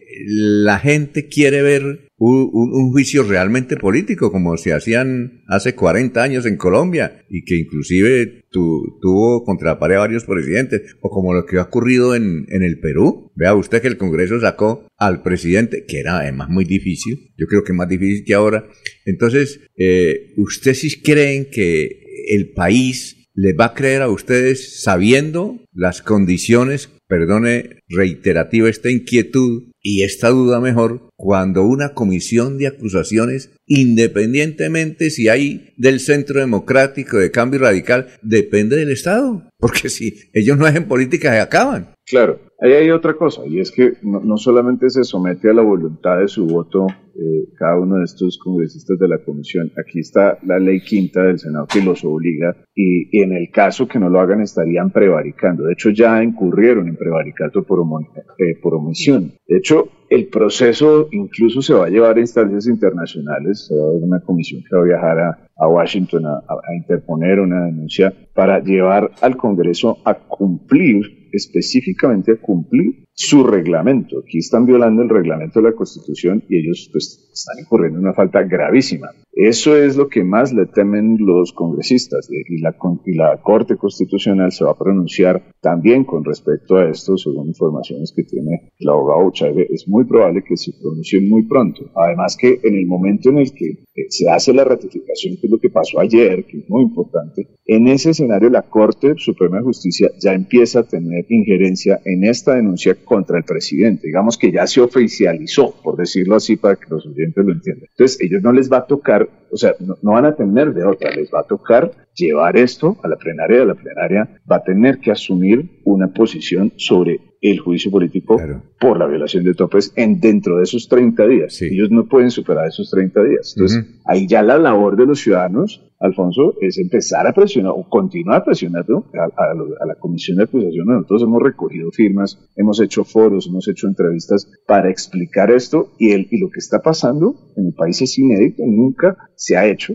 y por eso está empezando a funcionar. Por eso los representantes empezaron a cambiar. Y un ejemplo de eso es lo que pasó ayer. Porque ayer en la comisión querían volverlo penal para embolatar el tema. Y en esa diligencia aceptaron que no era penal. Luego aceptaron que sí es por la violación de topes la denuncia. Eso es un avance inmenso. Eh, doctor, eh, eh, a ver, aquí tenemos al analista político que es el denunciante. Freddy Garzón, ¿cuál es la pregunta, Freddy? Doctor Saga, muy buenos días. Este tema yo también lo he venido siguiendo. Aquí en esta mesa hemos también traído a David Guitis, y él nos ha hablado de este artículo 109. Personalmente también lo hemos hablado por teléfono y yo los he seguido a ustedes en los. Bueno, yo no sé, ahora se le tendrá que llamar de otra forma porque antes era Twitter Space, ¿no? Pero yo no sé cómo se llama ahorita X Space. Bueno. Y ahí, frente a ese tema, ustedes tienen planeado, además de el tema que se lleva a la, a, la Comisión de Absolución y, bueno, ojalá organismos internacionales, eh, alguna especie de plantón de manifestación, eh, como lo hace también el otro sector de Colombia cuando se, ya se sitió a la Corte Suprema de Justicia. ¿Tienen eh, también alguna forma de hacer un plantón para que se muevan estos, estos temas? Sí, pues de hecho ya, ya hay varias fechas que se han puesto por diferentes organizaciones. Yo lo que he hecho es apoyar la, la gran mayoría. Está una fecha que se programa para el 22, para el 27, para el 6 de marzo. Todo esto es como un calendario, una agenda de oposición ciudadana. Eh, tengo entendido que el Centro Democrático planteó esa del 6 de marzo. Nosotros particularmente que no estamos siendo representados por un partido ni representamos ningún tipo de partido en Colombia, pues evidentemente estamos es, promoviendo las movilizaciones que son ciudadanas, pero todo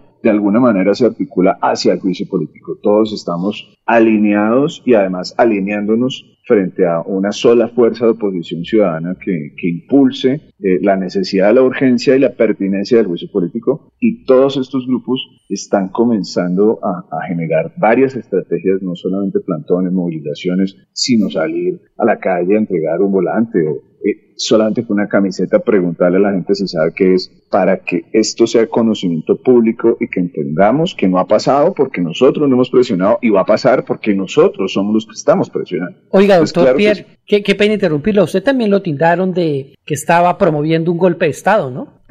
Claro, con Gitis, con Gitis allá en Noticias Uno nos sacó en un supuesto informe de inteligencia y qué bueno que me haces la pregunta porque imagínate que ayer, antier, perdón, me respondió el derecho de petición el general de Salamanca a través de su departamento jurídico, curiosamente diciendo que ellos no tenían nada que ver con ese supuesto informe de inteligencia. O sea, de la, la, noticia de Noticias 1 eh, fue una especulación. O sea, le faltaron a la verdad, no era ningún informe de inteligencia. Esto es una noticia nacional importante, don Alfonso. O sea, Noticias Uno recuerda que aquí registramos salió a decir que era un informe de inteligencia y dieron varios nombres, entre esos el doctor Pierre, a David Guitis. Entonces, Noticias Uno le está faltando a la verdad. Pues no sabemos, no entendemos de dónde sale entonces la versión. Si la policía, el mismo general Salamanca a través de su departamento jurídico nos responde diciendo que, que, básicamente no, eso no, no, no obedece, obedece a los, al modus operandi de la policía, claramente dicen que todos los informes de inteligencia que tienen, mantienen un carácter de reserva, pero dice explícitamente, yo lo puse ahí en mi Twitter, en mi X, como se llame, ese punto en específico. Es muy curioso que no, que no hagan parte y que el, noticiero mencione que se basan en un informe de inteligencia de la policía. Entonces, entonces ¿de dónde sale la información? Eh, ahí sí tendríamos que pedir una aclaración a Noticias 1. Es, es algo muy extraño, la verdad nos parece algo muy extraño y que si viene del gobierno o si viene de otra fuente, pues como ciudadanos tenemos el derecho de saber independientemente de la reserva de la fuente que ellos quieran mantener, que es un derecho consagrado en la Constitución, pero, pero, pero más allá de esto, es que es lo que está pasando con el activismo. Está el gobierno de Gustavo Petro detrás del activismo, está no solamente atacando a la Fiscalía, a las Cortes, a la Corte Suprema de Justicia, sino también al activismo en Colombia. Eso es muy delicado. Eh, a ver, Jorge. Con los buenos días para Pierre Saga. Eh, Pierre, eh, ustedes vienen con esta idea del juicio político desde hace siete meses. Eh, procesos más actuales, encontramos por lo menos pronunciamientos como el del magistrado Jaime Arrubla, al decir que lo que se viene gestando desde la misma orilla del gobierno es la de crear el ambiente para un autogolpe de Estado. Esta actividad de ustedes de alguna manera no ayuda a alimentar esa, esa, esa tesis del autogolpe de Estado y, en lugar de ser una herramienta de beneficio para el país, en realidad lo que terminan ustedes es haciéndole el juego al gobierno? Pues esa sería una interpretación si uno quiera de pronto pararse en una orilla diferente a, la de los ciudadanos. Yo, yo, lo que he visto y la respuesta que he visto, la verdad de la gente es, oiga, te lo digo como me lo dicen en la calle, yo no sabía que existía el artículo 109. O sea, cuando la gente entiende que el artículo 109 es una herramienta que tú y yo tenemos, ahí cambia la concepción de lo que es el Estado, de lo que es el gobierno. La gente ni siquiera sabe que es el Estado cuando vas a la calle. Entonces, cuando le explicas que tiene el poder de hacer que un presidente no haga lo que le dé la gana después de haber violado la Constitución, ahí la gente dice, ok, entonces yo no estoy en un Estado fallido, yo no estoy en un gobierno en el que todo gobernante puede hacer lo que se le da la gana. Punto número uno. Punto número dos, una cosa es la argumentación de un gobierno como el de Gustavo Petro, que basado en, este, en esta información de la violación de topes sería ilegítimo. Y otra cosa es una argumentación de, de un gobierno que empieza a usar los mecanismos que los ciudadanos estamos usando para decir que le están haciendo un golpe de Estado. O sea, eso es una creación de comunicación, de estrategia de comunicación para voltear en la opinión lo que hacen los ciudadanos por el bien general de todo el Estado. Entonces, puesto en plata blanca, ellos están victimizándose, están diciendo que eh, los quieren tumbar porque son ineficientes, están diciendo que los quieren tumbar porque violaron los topes, porque violaron la Constitución y lo hacen sistemáticamente. Y por otro lado, atacan a la Fiscalía sistemáticamente, atacan a la Corte Suprema de Justicia y ahora atacan a los activistas. Entonces, es una manera de crear un ambiente internacional sustentado eh, en organismos que apoyan, por supuesto, gobiernos de izquierda y que apoyan gobiernos dictatoriales como el de eh, nuestro vecino de Venezuela.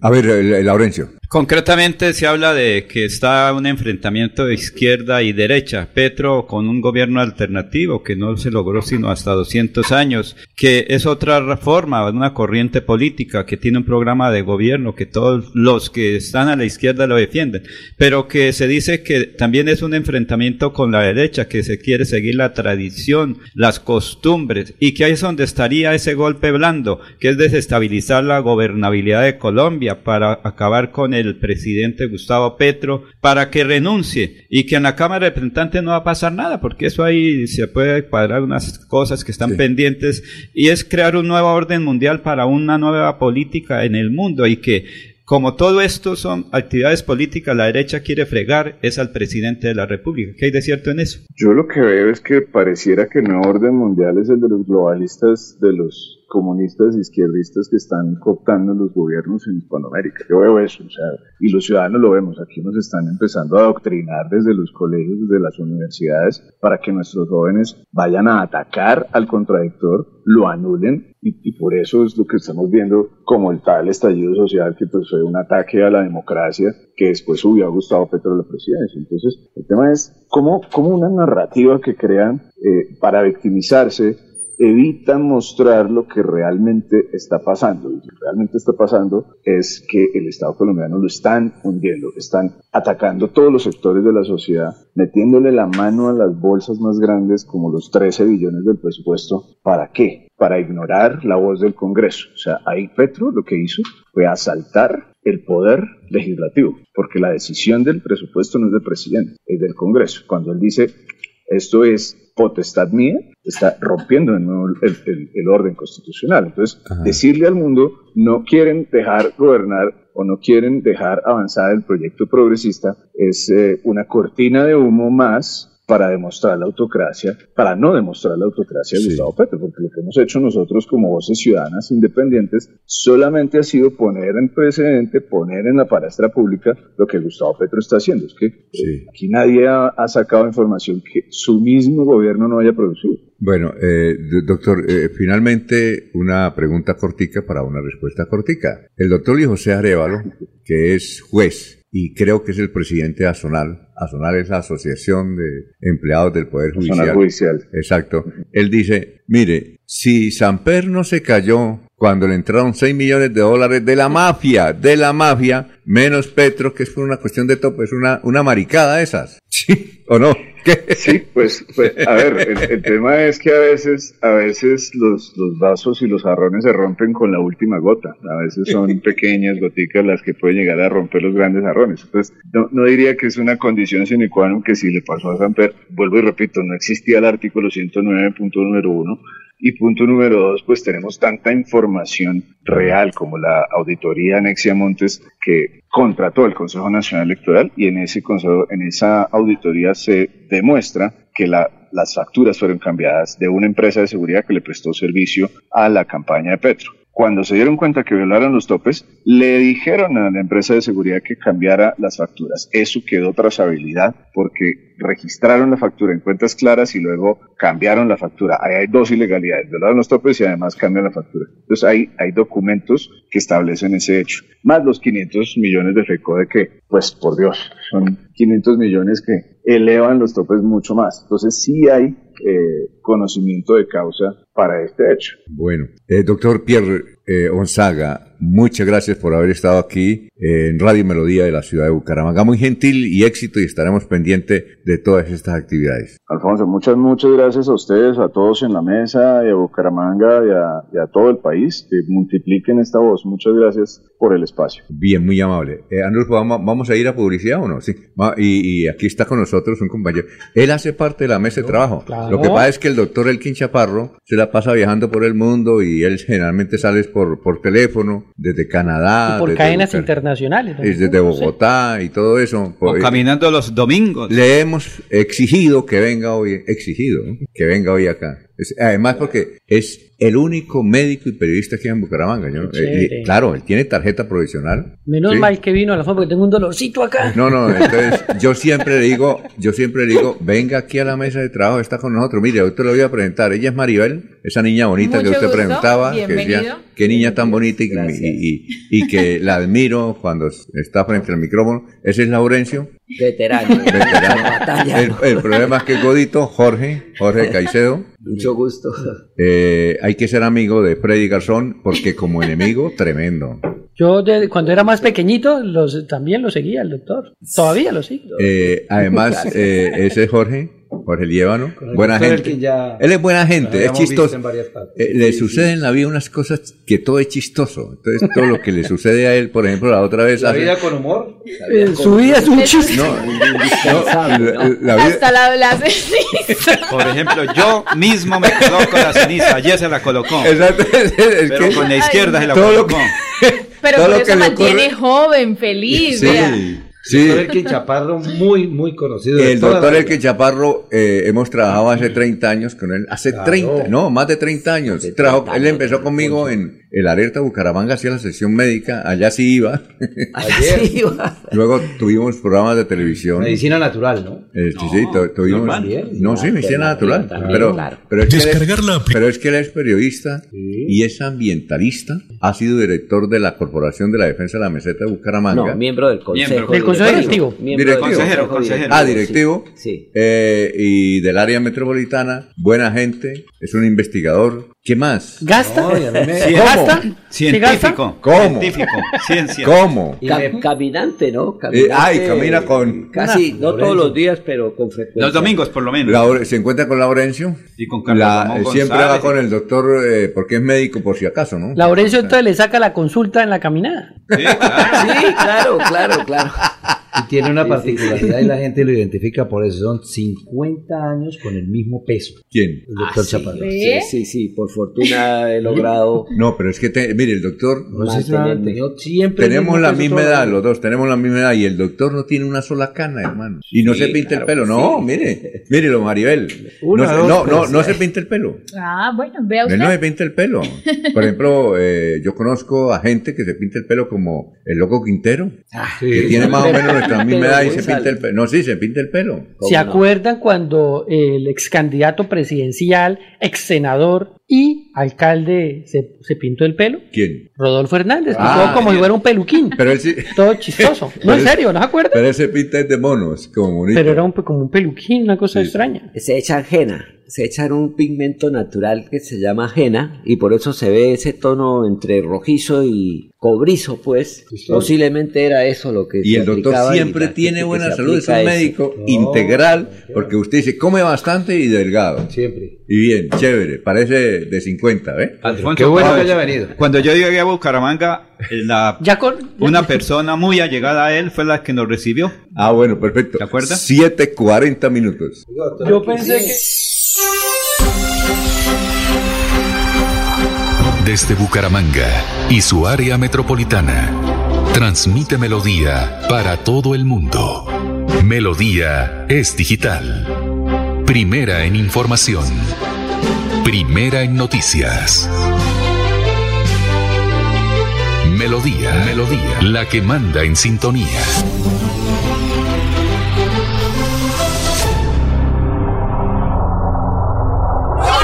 Vea, hace tres años monté mi fábrica de bicicletas y juiciosito he venido renovando mi matrícula mercantil. Cada vez que lo hago, me llega un correo con los programas y eventos que tiene la Cámara de Comercio de Bucaramanga. Siempre aprovecho y me inscribo en un par de ellos. Por eso, mis ventas siguen en ascenso al igual que mis bicis y el progreso de mi negocio se mueve por todo el país. ¿Y usted para cuándo va a dejar la renovación de su matrícula? Recuerde que puede hacerlo en línea fácil y seguro durante todo el primer trimestre de este año en www.cámaradirecta.com. No se deje coger la tarde. Mire que el progreso nos mueve. Cámara de Comercio de Bucaramanga.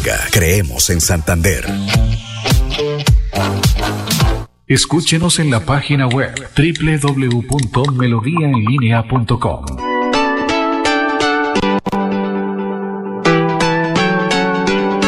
Melodía, Melodía, Radio Sin Fronteras.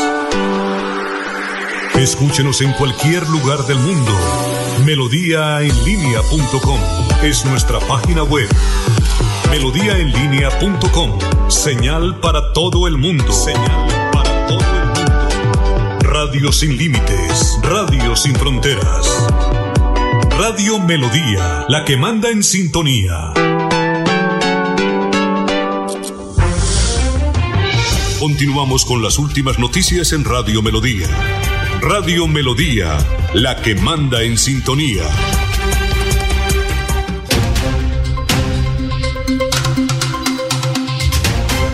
Los invito hoy a las ocho y media a ver el triunfo del Bucaramanga, ¿no, Maribel? Eh, ¿Es a las ocho y media? 8 y 20. 8 y veinte. En la Por ciudad Win. de Cali, ¿no? En la en ciudad la de Cali. ciudad de Cali, Ah, en el Win. Estadio Pascual Guerrero. Sí, Sí, claro. ese sí, y todos los eh, partidos de la primera división sí son transmitidos. Así que vamos a hablar precisamente de Atlético Bucaramanga, que hoy disputa la sexta fecha del fútbol colombiano. Visita al América de Cali, 8 y 20 de la noche es exactamente el compromiso en el Estadio Pascual Guerrero. Recordemos que Atlético Bucaramanga viene de igualar 0 por 0 con Once Caldas en condición de local, por lo que sumar los tres puntos en condición de visitante serían importantes para el director técnico Rafael Dudamel, que habló eh, previo a ese compromiso con relación a lo que le hace falta al equipo, reconoce que en defensa ha ido ganando solidez y eso es importante, pero también reconoce que le falta profundidad, más función en ataque para poder conseguir el gol y no sufrir tanto como lo ha hecho en los compromisos anteriores. Así que escuchamos en melodía a Rafael Dudamel, director técnico de Atlético Bucaramanga. Por mi cabeza pasa eh, que vamos teniendo buenas respuestas de lo defensivo, los números así lo indican, tres goles en cinco partidos, dos de ellos en un solo partido, como fueron los dos que, que- recibimos contra, contra Junior. Eso me indica que ante cualquier módulo táctico tenemos buena respuesta, tenemos solidez y no eh, la sensación en cada partido de, de que es difícil que recibamos goles. Eh, cada sistema táctico me, me hace sentir que, que nos va faltando profundidad. Hemos visto los videos en repetidas ocasiones y, y tanto nuestros interiores como nuestros extremos eh, deben ser más profundos, ¿verdad? Eso nos va a dar más volumen de, de ataque en, en ese último cuarto de campo.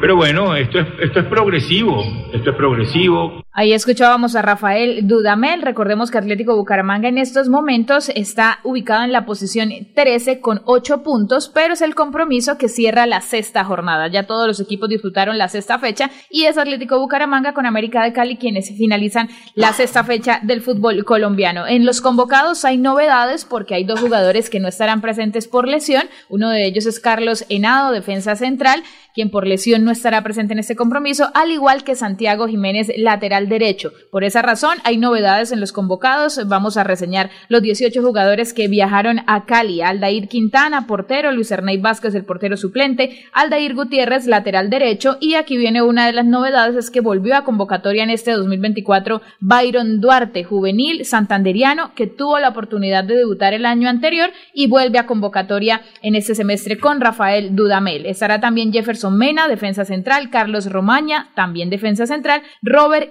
Herreras, otra de las novedades es el central uruguayo que se eh, contrató para poder suplir la necesidad que tenía Atlético Bucaramanga de tener un central de pronto de mayor jerarquía, ya está listo, fue convocado y se espera que también debute esta noche en el Pascual Guerrero. También está Juan Camilo Mosquera, lateral izquierdo, Estefano Arango, Leonardo Flores, Fabio Delgado, Fabián Zambuesa, Freddy Inestrosa, Emerson Córdoba, Jan Colorado, Ricardo Márquez, Daniel Mosquera y Fabri Castro. Esos son los 18 jugadores convocados por Atlético Bucaramanga para este compromiso de esta noche en donde espera sumar los tres puntos. El partido va a estar muy bueno, pongan la atención por una sencilla razón. Los periodistas de Cali le, están obligando al equipo que tiene que ganar. Tiene que ganar hoy porque está muy malo y que tiene que... Inclusive hay un hincha dijo, si no gana, no le gana al Atlético Bucaramanga, va a hacer un plantón. ¿Qué tal? Así. Ahora, Esa presión, América esa de le Cali... sirve al Bucaramanga. Sí. Y miren, la presión también eh, será porque América de Cali celebra 97 años de historia y tienen una fiesta inmensa preparada hoy en el Ni Pascual modo que pierde la América. De estadio lleno, de celebraciones, de artistas, de Hoy, una, una hoy. previa, sí señor, una previa Oh, sí. Interesante que, que- No. que se va a vivir en la ciudad de Cali esta noche con el equipo rojo, pero pues ahí está, la presión la tiene Posibilidades de que América. gane. Que agüe la fiesta. No, posibilidades que el Bucaramanga Ese es el titular, Bucaramanga Ahí aguante la fiesta. ¿Con eso? A los, a los, a los diablos. ¿Y cómo va el equipo de Freddy Garzón? Ahí vamos. No, va mal. Ahí va vamos. mal el equipo eh, de Freddy en estos momentos, que es el Alianza de Valledupar. Ahí vamos. Eh, hace Sí, ahí unos va. días, de hecho, no hablamos un- un- un del tema porque en el compromiso de Alianza con Deportivo Pereira quedó Sí. lesionado Gonzalo Lencina, quien había pasado, el argentino que había pasado por Atlético Bucaramanga. Una lesión algo polémica porque para algunos hubo imprudencia de Jaime Mora, santanderiano, que es el portero de Alianza Valledupar. Eh, para otros es una jugada fortuita de- del fútbol y no había otra forma de de pronto evitar ese choque que, eh, con el que llega la, la lesión de Gonzalo Lencina, pero lo cierto es que el argentino estará seis meses fuera de las canchas. Difícil situación, viene de no haber sumado tantos minutos con Junior de Barranquilla después Sí. de salir de Atlético Bucaramanga, te- estaba teniendo protagonismo con Deportivo Pereira, estaba empezando a tomar buen ritmo, le estaba yendo bien y ahora sufre esta lesión, así que no ha contado con buena suerte el argentino, lesión eh, que ha robado protagonismo este, estos días. Y también, pero esto lo dejamos para mañana, eh, Rafael Rodallega eh, en el de Independiente Santa Fe, ayer entregó unas declaraciones a, a- a un medio nacional en donde decía que estaba preocupado o que era preocupante que en Colombia o en el fútbol colombiano quienes estuvieran haciendo los goles fueran los veteranos, como por ejemplo Dairo Moreno que está a tres de convertirse en el goleador histórico del fútbol colombiano, como por ejemplo Rodallega y que en la mayoría de equipos estaba sucediendo de esta forma, que qué estaba pasando con los jóvenes. Y si miramos, selección sub-20, selección sub-23 vienen careciendo de goles. Sí, señor. Y en el fútbol colombiano, sí, Claro. él, él- él Claro. hizo, él hizo un- una reseña bastante interesante, pero repito, hablamos de pronto mañana con algún Sí. invitado sobre el tema. Perfecto. Sobre ese, esto que me pareció importante, la falta de gol en el fútbol colombiano y que los jóvenes o el fútbol, por lo menos los llamados a ser protagonistas, no se ve algún joven que esté en estos momentos llevando ese camino de goleada. Maribel, don Alfonso, les tengo una mala noticia. A ver, ¿qué pasó? El Alianza tiene cinco puntos, el Bucaramanga solo tiene ocho. Pero y hay Bucaramanga varios que no están ha ocho. jugado, le falta. Por eso, Tiene o un partido menos, ¿no? Eh, y, y no, y no solo el ¿Quién tiene un Bucaramanga. partido menos? Bucaramanga. Y no solo el Bucaramanga, es que los demás llevan 8, 8, 8, 8, 8, 9. Ah, entonces ahí va, ahí va. Sí, va el equipo. tranquilos. Bueno, eh, Jorge, usted le tiene una pregunta al doctor sobre los medicamentos, hágasela. Eh, doctor Elkin, es que eh, me causó curiosidad ayer de ¿qué hacemos los colombianos, y hablemos de los santanderianos, de los bongueses, con los medicamentos que ya no usamos, que dejamos a medio usar, o que ya se vencieron y, no, y los tenemos ahí arrumados? ¿Qué es lo mejor que se puede hacer con eso? Con los, con los buenos días aquí para todos Gracias, los señor. integrantes de la mesa de trabajo y por supuesto a, las, a los, eh, a ver, ¿cómo se dice? Los internautas. Oyentes, internautas, televidentes. Segui- ¿Cómo se le dice, Freddy? ¿Seguidores o Maribel? Seguidores, seguidores, ¿no es cierto? No, si pueden ser oyentes, si pueden ser televidentes, Claro. pueden ser internautas, Seguidores. pueden ser seguidores. No hay Ah, ahora, nosotros, doctor, nos siguen y nos escuchan más que hace un año. Porque, eh, a ver, eh, hace un año no estábamos tan fuertes en las redes sociales como lo estamos ahora. Sí, así Eh, es. lo hacemos por Facebook, eh, también tenemos en YouTube la aplicación. Hay mucha gente que está escuchándonos por la aplicación. Por ahí tengo un dato que me lo van a dar, estoy esperando que sea registrado, que son 8.500 oyentes por la aplicación. Eso es mucho, Claro. por la aplicación. Claro. 8.500 nomás por la aplicación. Entonces estoy esperando que me den el dateco para soportarlo, Perfecto. para que no sea una falsa noticia. Eh, tenemos eh, eh, además las repeticiones, porque hay gente que ve el programa, reproducciones, todo lo que usted, lo que hablamos acá. Sí, las- diferentes plataformas digitales, don Eh, Alfonso. no mucho. solo la, la, la, la- la aplicación de nosotros, la página web que también por ahí se puede, sino hay muchas aplicaciones donde todos los oyentes, las personas pueden entrar y colocan Radio Melodía. Y por aparece. ejemplo, son oyentes quienes nos escuchan a través de la claro. aplicación, a través también de la página web, son televidentes quienes nos ven en Facebook, en YouTube. YouTube, y pues internautas al final, todos los que interactúan Claro. con nosotros a través de las redes, porque ya se puede comentar y tener esa, esa Eh, relación. y- y, Entonces, otro dato, por ejemplo, eh, antes de ayer yo fui al Canal Tro, hacía rato no iba al Canal Tro, y cuando llegué, el taxista que me lleva, me llega y me dijo, ¿usted como que es el de Radio Melodía? Le dije, sí. Dijo, mire, aquí yo siempre lo coloco. Ahora estoy escuchando a Julio Sánchez, como eran como Sí. las 10 de la mañana, pero yo por la mañana lo escucho a usted, listo. Cuando llegué al Canal Tro, resulta que todos nos, nos escuchaban, y cuando me vine, me iba a venir, eh, iba, eh, eh, entonces iba a colocar eh, InDriver para venirme, ¿no? Con el perdón de don Aníbal, porque se pone bravo, claro. Sí, sí. Aníbal. Navas. A- Aníbal Navas. sí. Entonces cuando venía... La hija, porque ¿Ah? Aníbal. No, no, no, no. El eh, del presidente de El presidente de, de. Taxis Libres. Carmelo. Carmelo. No, no, no, el presidente de taxi. Aníbal Navas. Aníbal Navas. Un saludo porque él, él se disgusta que uno coloque en driver. pero hay te- taxistas que hacen en driver. A mí hoy me Sí. trajo un taxista, por ejemplo. Ah, bueno. Tiene la aplicación. Y entonces resulta que iba saliendo y al, eh, a la media cuadra me encontré con su amigo Elber Suárez. Eh, sí lo conoce, Laurencio, Elber Suárez, Sí, sí, sí, de que es de es Olival. Regimiento Y me trajo en el carro. Entonces me dijo, oiga, yo lo escucho, mándeme un saludo y mándeme un saludo también a mi novia que lo escucha, que es de muy de. Cepitá, Olga, Olga Rey, y a mi cuñado que es Oscar Rey. Le dije, ah, bueno, listo. Eh, entonces yo dije, mire, mire cómo nos escuchan. Tenemos muchos oyentes. Mucha sintonía, y- doctor. Entonces, está usted sintonía, doctor Elkin. Excelente. está hablando con una audiencia, eso sí, millonaria, ¿no? Bueno, y qué bueno bien, comentarles, doctor Elkin, qué hacemos con esos medicamentos en la casa. Hay gente que tiene montones de medicamentos ya vencidos o que dejaron de usar. ¿Qué hacemos con eso? Bueno, varias cosas. eh, de nuevo reiterando el saludo matinal a esta hora pues de la mañana. Eh,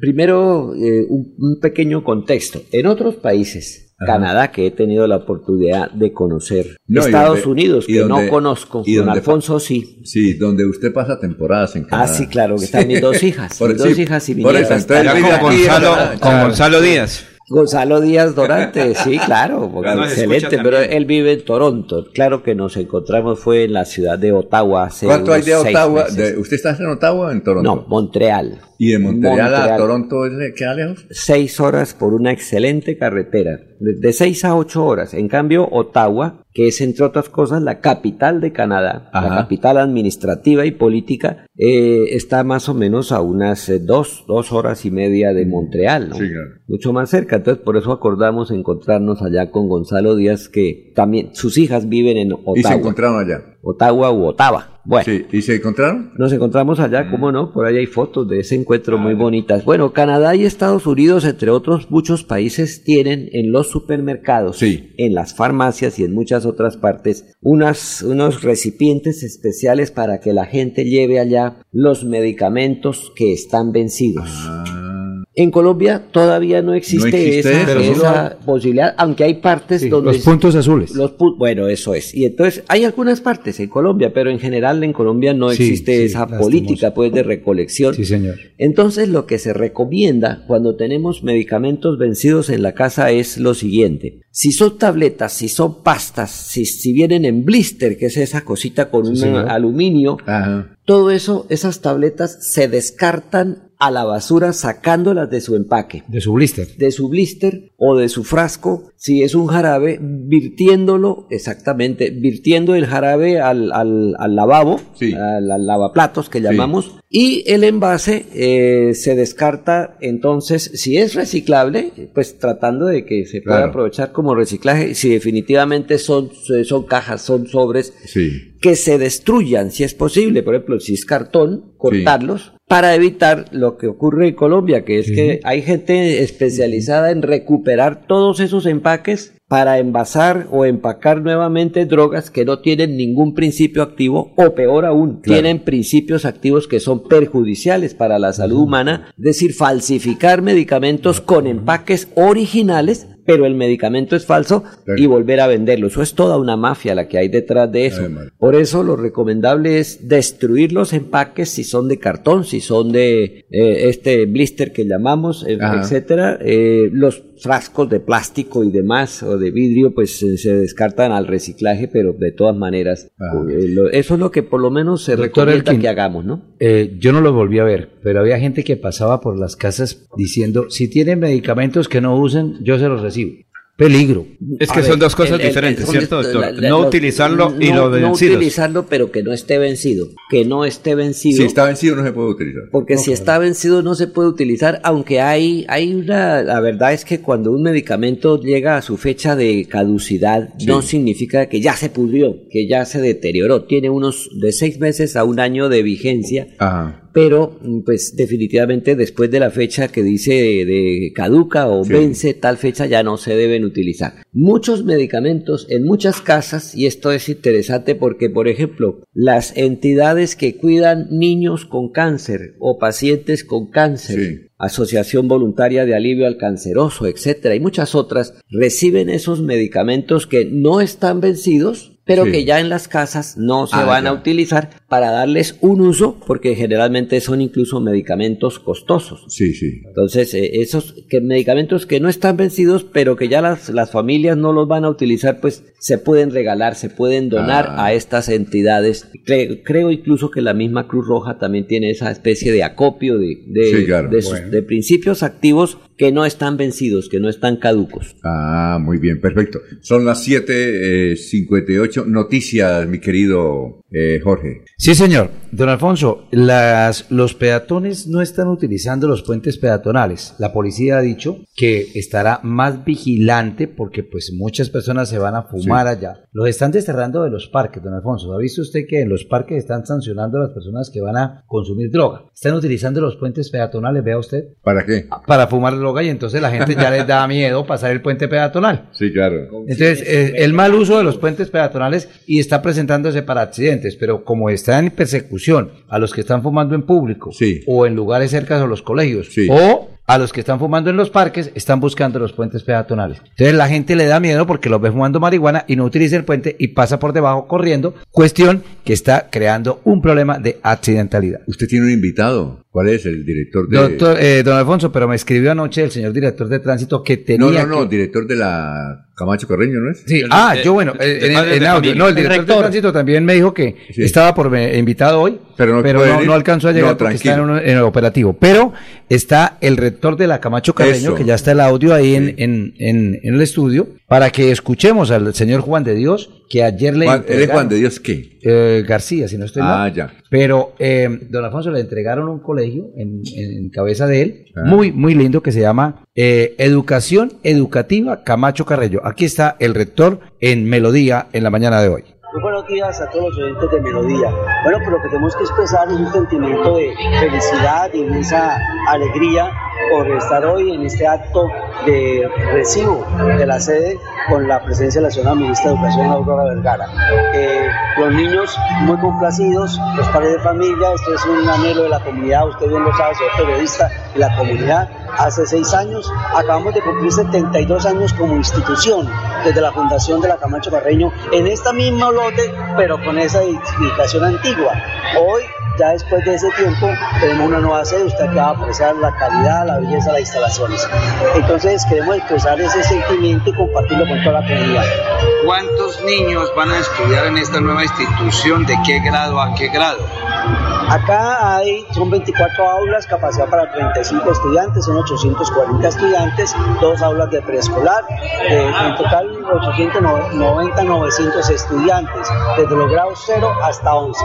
Pero ahí le quiero esta chiva para usted, ahí la, el propósito de la ministra y de la Secretaría de Educación de implementar los programas de primera infancia, lo que son desde los grados 3, de 3 añitos en adelante, de 3 a 4, de 4 a 5. Entonces, en la medida posible estaremos iniciando el censo poblacional para dar esa oferta educativa también. La institución educativa Camacho Carreño tiene dos jornadas. ¿Cómo va a funcionar aquí? ¿Lo mismo? Bueno, inicialmente yo creo que vamos a, a, a iniciar con las dos jornadas, pero el tema es ir avanzando hacia la jornada única.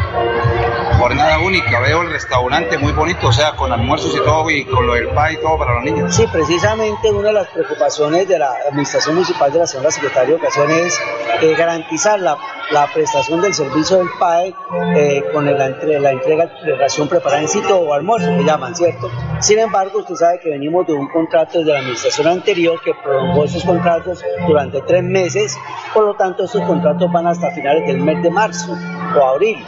Entonces, nosotros vamos a seguir con ración industrializada mientras se hace la nueva licitación y se, y se entrega el contrato a un nuevo proveedor que garantice la prestación de ese servicio. Esa es una de las limitaciones bueno, que tenemos. Oiga, entonces que hoy en el colegio, muchas gracias a, a Chévere, señor todos contentos. Muy Faltan bien. algunas cositas por mejorar, pero todos felices. Bueno, vamos a esta hora que ya está Diego. Oiga, nos está viendo Paola a Andrea Rey. Paola ¿verdad? Andrea Rey, ¿me suena la actriz? Sí, claro, actriz. Ajá, Ella es bueno. angileña. Sí, claro. Algo esa- muy ah, especial. qué bueno. Le ha ido muy bien, ¿no? Le ha ido muy bien. Paulita Rey, excelente. Paulita Rey. Bueno, eh, vamos con, no sé si usted lo conoce, doctor Elken, hijo de Eliezer, que se llama Diego J. Galvis. ¿Sí lo conoce? Yo creo que sí. Señor, o No. a ver, de- algo de contexto, ¿qué, ¿qué hace o qué? Él está ahora en Estados Unidos, hace rato está en Estados Unidos. Es un triunfador. Ah, en- hijo de Eliezer Galvis, Sí, nuestro, claro. por, por supuesto, hombre. Ah, bueno, claro. Haberlo dicho antes.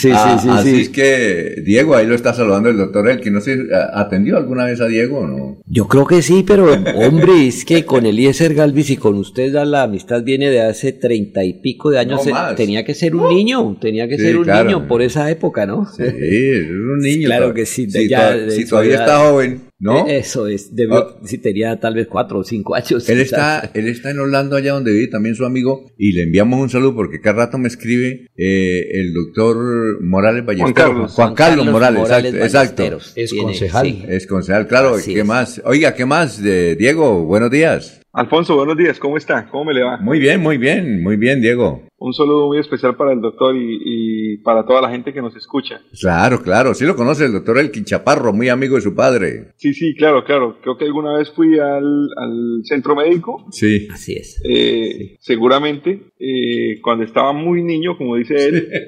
Eh, pero ya pues la distancia y eso borra algunos eh, recuerdos lamentablemente y es lo que paga uno por venirse de, para tan lejos y separarse de tanta gente buena que dejó uno por allá. Sí, claro, perfecto. Eh, bueno, por ahí me escribió qué días, antier o ayer, un señor que lo conoce a usted que vive en Kansas. Y me dijo, yo escucho a Diego, es que me embelaté. y- Esa y- memoria suya así no... No, no, es que yo vez escribí, pero- peor. Que vayan del doctor Elkin. A ver qué le da. Es que yo escribí el nombre, pero es lo que quería aportarle a usted, es decir que él estuvo en Las Vegas y que vio en un periódico de Las Vegas un dato que se, consumieron 1.400, tengo el dato, 1.450 millones de eh, paticas de gallina, ¿cómo es? De, lo que usted- de, eh, De alitas de, de- pollo. de alitas de pollo, de alitas de pollo. 1.400. Paticas de gallina. Oiga, sí. Eh, 1.450 millones de alitas. En el Super Es, Bowl. es la es la sí, comida oficial es la comida oficial del día del Super Bowl, es lo que más se consume eh, con la cerveza, ¿no? Es, Sí, claro. es, es la tradición de- del día del Super Bowl y por supuesto es un, un número muy, muy grande y, y en, en algún momento creo que hace la semana pasada hablamos de eso, ¿no? Sí, De- claro, que, es que yo me acordé que usted dijo que era lo que más se consumía en esa época, claro, claro. Sí, sí, señor. Pero bueno, yo le hice la tarea, Alfonso. A ver, Yo le hice la tarea que usted me pidió ayer. Claro. Le conseguí los, los, los, lo que pagan los americanos por hora por ciertos oficios. sí, claro. Yo le, le reitero que esta no es una invitación a que la gente haga maleta y arranque para Estados Unidos, porque en Melodía me dijeron que, o porque sí. Es simplemente estadísticas globales que tiene el país y que genera el país y que nos sirve para darnos una idea de, de cómo eh, se diferencia el trabajo en Estados Unidos y en Colombia. También tiene que tener en cuenta, Alfonso, que lo que yo le mencionaba, por lo que, lo que hablábamos ayer, que por algunos servicios, eh, aunque la diferencia en precio sea alta, eh, al usted hacer la conversión, tiene que pensar en cuánto tiempo le cuesta a usted como ciudadano generar ese dinero y ahí sí puede tener una real diferencia de lo Claro. que usted paga aquí y de lo que usted paga allá.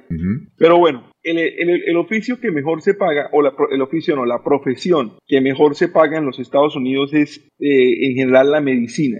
Los cardiólogos pueden llegar a ganar 200 dólares la hora. Esos son más o menos 421 mil dólares al año. Ese es un valor promedio. Habrá cardiólogos que ganan mucho más, habrá algunos que ganan un poco menos. Pero eh, 200 dólares la hora para un cardiólogo es el, el oficio que está en el top de la lista de lo que ganan eh, los profesionales en los Estados Unidos. Es decir, 800 mil pesos colombianos, más o menos. 200 dólares la hora son 800 mil. 800 mil pesos más o menos por hora. Sí. ¿sí? Luego vienen los cirujanos ortopédicos. Cirujanos ortopédicos pueden ganar 178 dólares la hora promedio. Luego los cirujanos pediátricos, que están por ahí muy cerca a 174 la hora. Un deportista, no, lógicamente hay excepciones, hay gente que gana mucho más, pero un deportista de una liga eh, profesional o semiprofesional en los Estados Unidos puede llegar a ganar como mínimo 167 dólares la hora. Los radiólogos, 158 dólares la hora. Los dermatólogos, 157 dólares la hora. Los médicos de emergencia, únicamente los, de, los hay, hay, aquí la medicina se especializa muchísimo. Entonces, eh, hay, hay profesiones o hay profesionales que únicamente realizan cierto tipo de medicina. Entonces, un médico que se dedica únicamente a emergencias se puede ganar 152 dólares la hora. Un cirujano que atiende, que atienda eh, cirugías en la boca, eh, no, no entiendo la razón específica, pero ese oficio en particular es el octavo oficio mejor pagado en los Estados Unidos con 148 dólares ¿Eso la hora. no es igual que el odontólogo? No. No es igual que el odontólogo, Cirujano es maxilofacial. Ah, ya. Cirujano Correcto. maxilofacial de reconstrucción. maxilofacial. lo que tiene se que puede ganar 148 dólares la hora. Y un anestesiólogo, un anestesiólogo, se gana 145 dólares la hora. Aquí le voy a hacer una pausa, Alfonso, Sí, porque claro. le quiero contar dos cosas.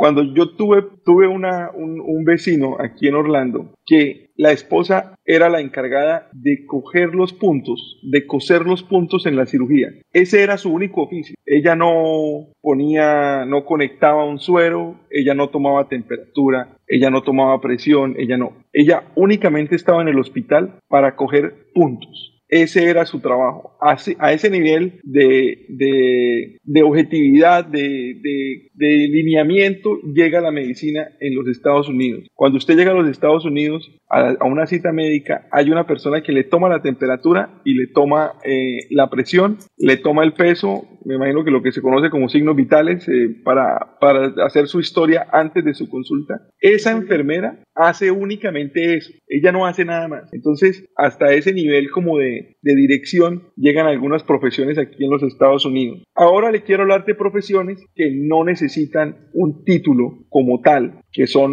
un poquito más eh, diríamos, asequibles para el promedio de la gente que llega a los Estados Unidos porque no requiere eh, ser eh, un eh, profesional como tal. Si usted trabaja como vendedor en una tienda, eh, su sueldo promedio pueden ser 20 dólares la hora. Eh, vendedor en una tienda me refiero vendedor, por ejemplo, en una tienda de ropa como Tommy, en un outlet, o por ejemplo atendiendo una, un gas station, una, una bomba de combustible. Eh, aquí no hay bombero, ¿no? Tampoco aquí, aquí tampoco nadie le echa a usted gasolina a su carro. Usted tiene que usted mismo bajarse y poner la gasolina de su carro. Pero la persona que está allá en la, en, la tienda, en el, en el local de esa estación de servicio, se gana más o menos 20 dólares la hora. Un carpintero se puede ganar 25 dólares la hora promedio aquí en los Estados Unidos. Un maestro de secundaria se gana 22 dólares con 50. Los maestros deben tener algún título que no es tan complicado de conseguir, pero deben presentar exámenes muy rigurosos en cuanto a su pasado eh, judicial, eh, sus capacidades psicológicas. Tampoco es fácil llegar a ser eh, maestro de escuela, pero no requiere un título tan complejo como el de medicina o como el de abogado. Y un ingeniero mecánico que trabaje aquí no como ingeniero, sino como haciendo caso al ingeniero como ayudante de un ingeniero mecánico, puede ganarse promedio 39 dólares la hora, sin ejercer como título, sin ejercer como ingeniero, eh, como el título que uno consigue en Colombia, sino tratando de, hacer su oficio aquí en Estados Unidos. Otros otros eh, oficios en general, que son creo que los que a usted más le interesan, don Alfonso. A ver, ¿cuál es? Un jardinero, una persona que venga a su casa y le pode su césped y le arregle sus matas, puede llegar a ganarse 60 dólares la hora. Mucho. Ok, pero hay que tener en cuenta que tiene que poner su maquinaria, tiene que tener su transporte, tiene que... Es un trabajo que se hace en exteriores, el clima de la Florida no es muy amigable que digamos en el verano, entonces eh, todo tiene su, todo tiene su, su tejemaneje, como dirían los abuelos. Sí, claro. Un mecánico de automóviles se puede ganar 75 dólares la hora, para que tenga usted una idea. Un pintor de construcción, en una pintores que vienen a hacer eh, toques, en, retoches en, en, en las casas y, ese tipo de cosas, se puede ganar de 20 a 22 dólares la hora. Un rupero, las personas que, las personas que hacen los, los techos, se pueden ganar de 25 a 30 dólares la hora. Ese también es un oficio muy fuerte y muy delicado, muy agotador. Un barbero un barbero se mm. gana 30 dólares la hora, pero una estilista, la persona que atiende ya las damas, que hace otro tipo de servicio eh, distinto al del barbero, se puede ganar el doble de lo que se gana el barbero. Se puede ganar 60 dólares la hora fácilmente. Diego, el salario promedio. Diego, esta, inquietud es que se han ido los hijos de muchos amigos. Pues nosotros, yo cumplo 70 años, su señoría ya los cumplió. Entonces lo que tenemos son muchos amigos cuyos hijos, incluso profesionales, se han ido. Entonces, Diego, a ver si de pronto para una próxima oportunidad, imaginémonos el típico almacén Walmart de los Estados Unidos y Canadá también, ¿no? Supermercados. Entonces allá hay una profesión que es a donde llegan casi todos los colombianos que se van. Por ahí comienzan, acomodadores, o sea, organizar la mercancía en los estantes y tal y tal y tal. En este momento tengo unos 10 jóvenes hijos de mis amigos veteranos dedicados a eso. Me dicen que les pagan entre 13 y 20 dólares la hora ordinaria la hora ordinaria, ocho horas de trabajo, y pues para ellos eso es un platal. Pero además, si trabajan dos o tres o cuatro horas adicionales, que ya serían horas extras, esa hora se la pagan a 22, 24, 25 dólares. Como que es por ahí por donde comienzan casi todos los que se van de acomodadores u otra profesión muy conocida ya, entre comillas, profesión, pero, pero digamos que es un trabajo, un arte. Los empacadores, los que empacan flores, los que empacan galletas, los que empacan pan, los que, todas esas personas, son los trabajos humildes por donde comienzan a trabajar casi todos los, los que se van de Colombia, jóvenes, incluso profesionales o personas que no llevan profesión. A ver, a, cómo les pagan a ellos la hora, me han dado ese dato, entre 13, 19, 20 dólares. Doctor, es completamente ajustado a lo que, a lo que se tiene como promedio eh, según las estadísticas del gobierno de los Estados Unidos. Eh, una tienda de retail como esta de Walmart o una tienda the como la que le mencionaba ahorita, esos, eh, los que conocemos de los outlets, las tiendas de ropa, pueden pagar más o menos 20 dólares la hora. Lo que pasa es que aquí legalmente sí se paga el, overnight, eh, se paga la hora extra o la hora adicional eh, muy bien y algunas compañías tienen beneficios que realmente valen la pena y que hacen que la gente permanezca en la compañía, así el salario no sea tan bueno por los beneficios. Recuerde que aquí la parte médica es muy, muy costosa para una persona que no tiene un seguro propio o, que tiene que pagar por su cuenta la medicina, eh, una consulta médica perfectamente le puede resultar por 150 200 dólares. Eh, unos exámenes generales de chequeo pueden salir por 200 dólares fácilmente, fácilmente. Y hay incluso gente que paga mucho más que eso. Entonces, muchos de los trabajos están asociados no, no solamente al valor por hora, sino al beneficio que tiene la compañía frente al empleado. Eh, eso es una, algo que hay que tener muy en cuenta. Cobertura social, ¿no? cobertura de servicios sociales. Jorge Líbano le habla. Diego, una cosita. El Super Bowl, hablando de lo del partido del pasado domingo, tiene una celebración un día después. ¿Es que alcancé a ver que terminó en tragedia la celebración del campeón? Sí, generalmente el Super Bowl eh, tiene una celebración que se llama la parada los equipos han tomado como costumbre que van a Disney al siguiente día. No sé hace cuánto empezó esa, tradición, tendría que buscar, pero generalmente los equipos van o a Disneyland en Los Ángeles o a Magic Kingdom aquí en Orlando y, y están en Disney el día siguiente y al día siguiente hacen una parada. Una, una parada es como un carnaval en su ciudad. Generalmente van a la ciudad y ofrecen el trofeo a, su afición. Lamentablemente ayer eh, hubo muchísimos incidentes en Kansas City cuando los Chiefs estaban llegando a ofrecer su trofeo eh, a, la ciudad. Creo que hubo incluso tiroteo con más de 10 heridos. Creo que hubo uno, otro, uno o dos muertos, lamentablemente. Eh, sí, y eso dañó la celebración de los Chiefs. Pero sí, sí, sí, es, es tradición. Incluso cuando ganó el equipo de Tampa aquí, eh, en Tampa lo hicieron en bote. Lo hicieron, no lo hicieron caminando por las calles, sino lo hicieron navegando por el río aquí que queda en la entrada de Tampa. Diego, y por ejemplo ayer que fue el día de San Valentín, entiendo en los Estados Unidos,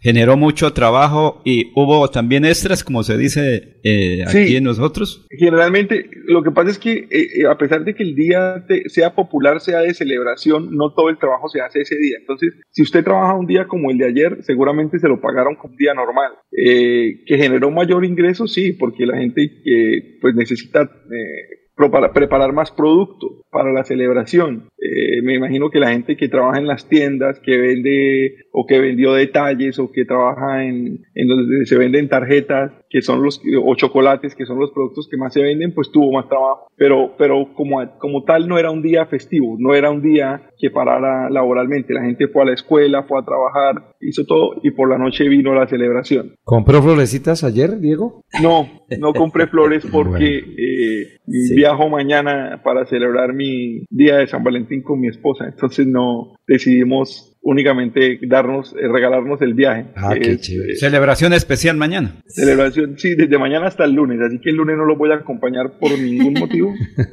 Tal vez mañana pueda acompañarlos porque creo que el vuelo sale en la tarde, pero el lunes sí ya no, no voy a estar. Alfonso, me faltó una parte del informe antes de que me corte. Le voy a decir cuánto dinero tiene que hacer usted por ciudad para vivir bien en los Estados Unidos. Esta es una estadística del gobierno, para que usted tenga en cuenta para qué ciudad prefiere irse. La ciudad más costosa es San Francisco, en California. Usted tendría que ganar 84 mil dólares para vivir bien en San Francisco. La segunda ciudad es San Diego, en California también.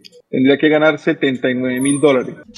La tercera y la cuarta ciudad ya quedan aquí en la costa este. Son Boston, Massachusetts y Nueva York, que usted tiene que ganar 78 mil dólares para vivir relativamente bien. Y la quinta ciudad es Seattle, en el costado, en la costa oeste, cerca a Canadá, donde usted debería ganar 77 mil dólares al año para vivir cómodo. En la ciudad de Orlando, en la ciudad en la que yo estoy, en la ciudad de la, que es una de las ciudades más importantes de la Florida, usted tendría que ganar por lo menos para vivir cómodo 67 mil 740 dólares según el gobierno de los Estados Unidos. Cifras al año, ¿no? Esas son cifras, del año. El año 67 mil dólares al año. Tendría usted que ganar para vivir lo que según los americanos es vivir cómodo. Y allá en Seattle, donde vive el señor de Microsoft. Microsoft.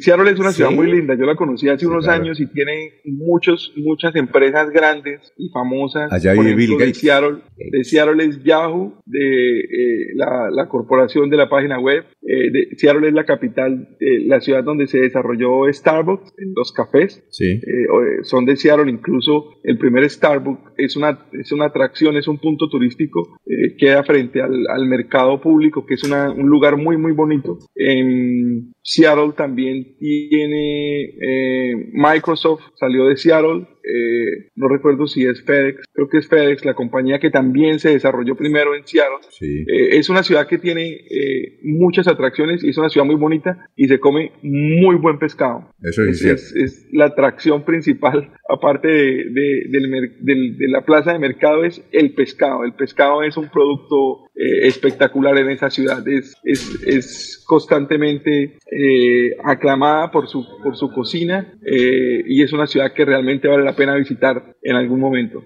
Perdón, Diego, con buenos días. Esto, eh, dentro de la relación de labores que, que, dio en un comienzo su informe, aquí quedamos todos como expectantes en qué momento va a decir cuánto gana un periodista en los Estados Unidos.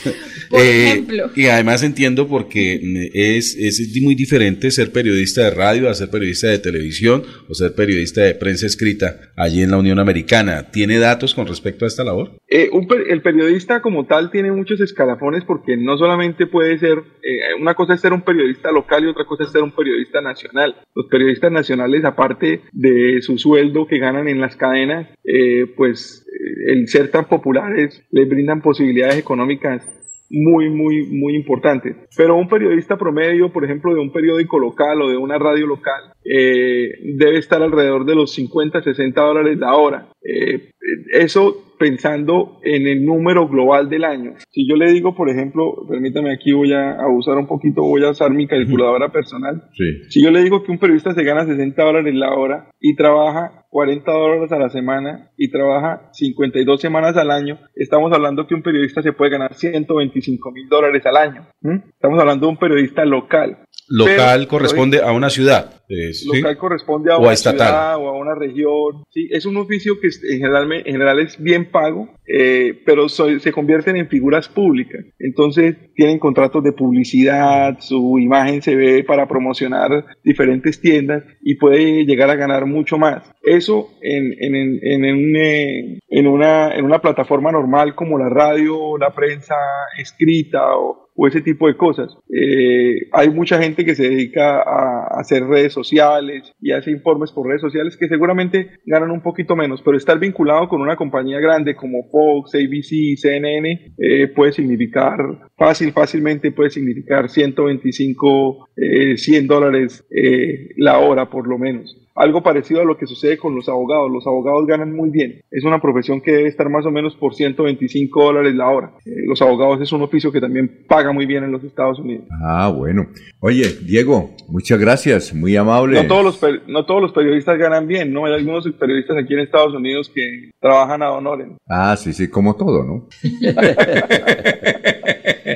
si no cojan la maleta y no arranquen para acá, no, no es ah. fácil. Venir, eh, conseguir trabajo aquí es, eh, hay que hacerlo con cuidado, hay que tener la posibilidad, hay que tener documentos legales eh, para conseguir un buen trabajo. Si usted no tiene documentos, va a terminar haciendo trabajos que en teoría son menos pagos, menos pagos.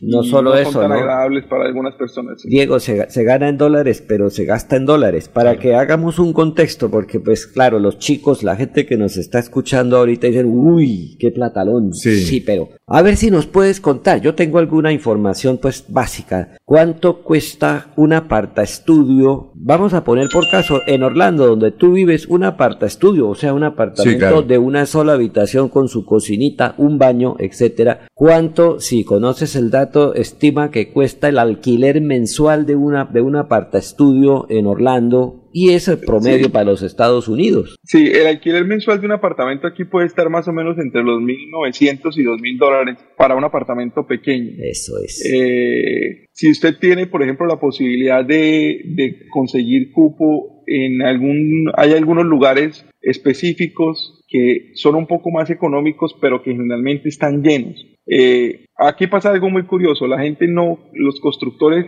no construyen los apartamentos para venderlos, sino que los construyen para rentarlos. Entonces la compañía constructora construye unos edificios en algún lugar, sobre todo en los suburbios, no en el downtown, sobre todo en las afueras de, de, Orlando, por ejemplo, eh, y no vende los apartamentos, sino que los renta todo. Entonces, en esos, en esos tipos de complejos, de complex, un apartamento puede ser un poquito más económico, puede estar por los 1.400, 1.500 Pero si usted sale con su dinero a tratar de buscar un apartamento para rentárselo o para subarrendarlo a una persona, eh, puede estar pagando 1.800 dólares por un apartamento de una sola habitación. ¿sí? Una casa de dos, tres habitaciones para una familia de un par de esposos y dos hijos, eh, usted puede terminar pagando 2.300, 1.500 eh, por una casa de ese tipo, de renta, ¿no? Si usted ya la va a comprar, pues la cosa cambia un poquito, los números pueden cambiar, pero hay que pensar en que hay que poner una cuota inicial y ese tipo de cosas. Y así es. ah, bueno, perfecto. 8 millones de pesos por un apartamento de un solo habitación. Eso vale aquí el arriendo de un apartamento en Majestic. Exactamente. De 3, 4 habitaciones. Más o menos. Entonces la gente se hace la idea de que me voy para Estados Unidos y gano en dólares. ¡Qué berraquera! Sí. Para ahorrar y mandar para Colombia, sí. Pero para vivir en los Estados Unidos no es fácil. Les toca unirse de a cuatro muchachos sí. para pagar la renta de dos mil dólares por un apartamentico y vivir los cuatro en la misma habitación. Imagínese. Así les toca. Bueno, muchas gracias, Gran Diego. Eh, nos dice que no puede mañana. No, no estoy seguro si mañana puedo. Creo que el vuelo es en la tarde, entonces podría acompañarlos por la mañana. Pero el lunes definitivamente no, no puedo acompañarlos Ah. lamentablemente. Ah, bueno, oye, gracias, Diego. Muy amable, muy gentil. Bueno, don Alfonso, que esté muy bien y que eh, tengan eh, un muy buen día y un saludo muy especial para toda la gente que nos, que nos sigue por las redes sociales. Ah, muy bien, perfecto. Muchas gracias. Las 8 de la mañana, 28 minutos. Aquí tenemos un tic los jueves y los eh, martes. Una doctora, ¿usted conoce a la doctora Caterine Lorena Valderrama Ramírez? Y es una médica, eh, creo que alternativa, pero tiene unos TIC, como se llaman ahora, de consejos para tener buena salud. ¿La quiere escuchar, doctor? Pero por supuesto. Aquí está la doctora Caterine Lorena Valderrama. Bajemos el cortisol. El cortisol es la hormona del estrés, el que te pone así, que te da sobresaltos, que te pone un sueño que no te repara, que te despierta a la medianoche, la pensadera, la pensadera, la pensadera. Eso es cortisol. Hagamos el cuadrito de la respiración. Fácil. Inspiras dos segundos, aguantas dos segundos, expiras dos segundos, aguantas dos segundos y vuelves, inspiras y se hizo el cuadrito. Y luego le vas subiendo a 4, a 6 segundos y así lo que vas aguantando. El cuadrito de la respiración para que bajemos el cortisol.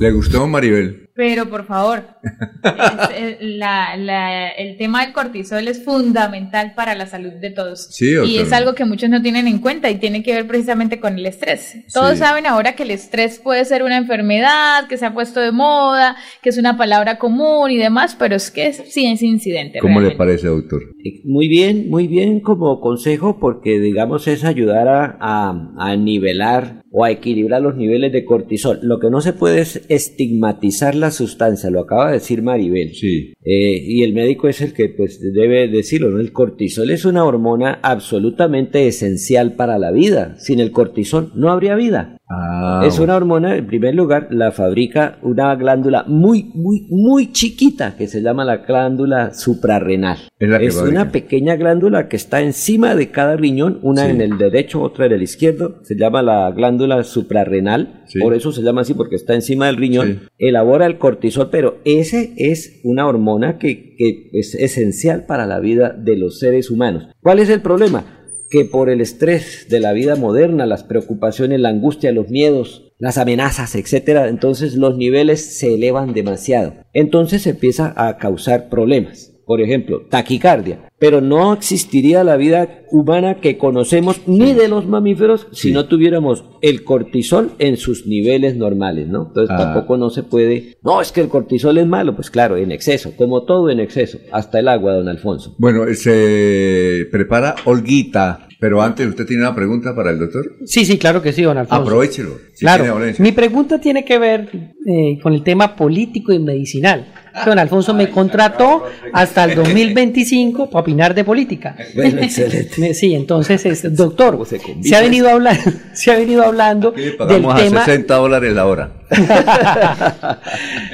de la medicina ancestral y cómo incluirla en el sistema de salud. Yo quisiera saber su opinión, si esos saberes ancestrales, como ahora se ha venido poniendo de moda, eh, ¿usted lo ve viable? ¿Sería efectivo incluir eso dentro de todo el sistema de salud y el POS que llamamos? No solamente sería, sería viable, inclusive eh, yo considero que pues sin, sin, sobre, sin, sin sobrepasarse, ¿no? Sino necesario, necesario. Porque eh, esos saberes ancestrales acumulan demasiado conocimiento, conocimiento que los, digamos, los chamanes, los, los médicos indígenas, los sanadores, etcétera, quizás no saben, no tienen por qué saberlo, por qué funciona, vamos a poner un ejemplo concreto, eh, la ayahuasca. Un principio, una planta o un principio activo mm, que se utiliza pues con fines espirituales, con fines de ceremonias, pero también con fines medicinales. No tienen por qué saberlo, pero todo tiene una explicación.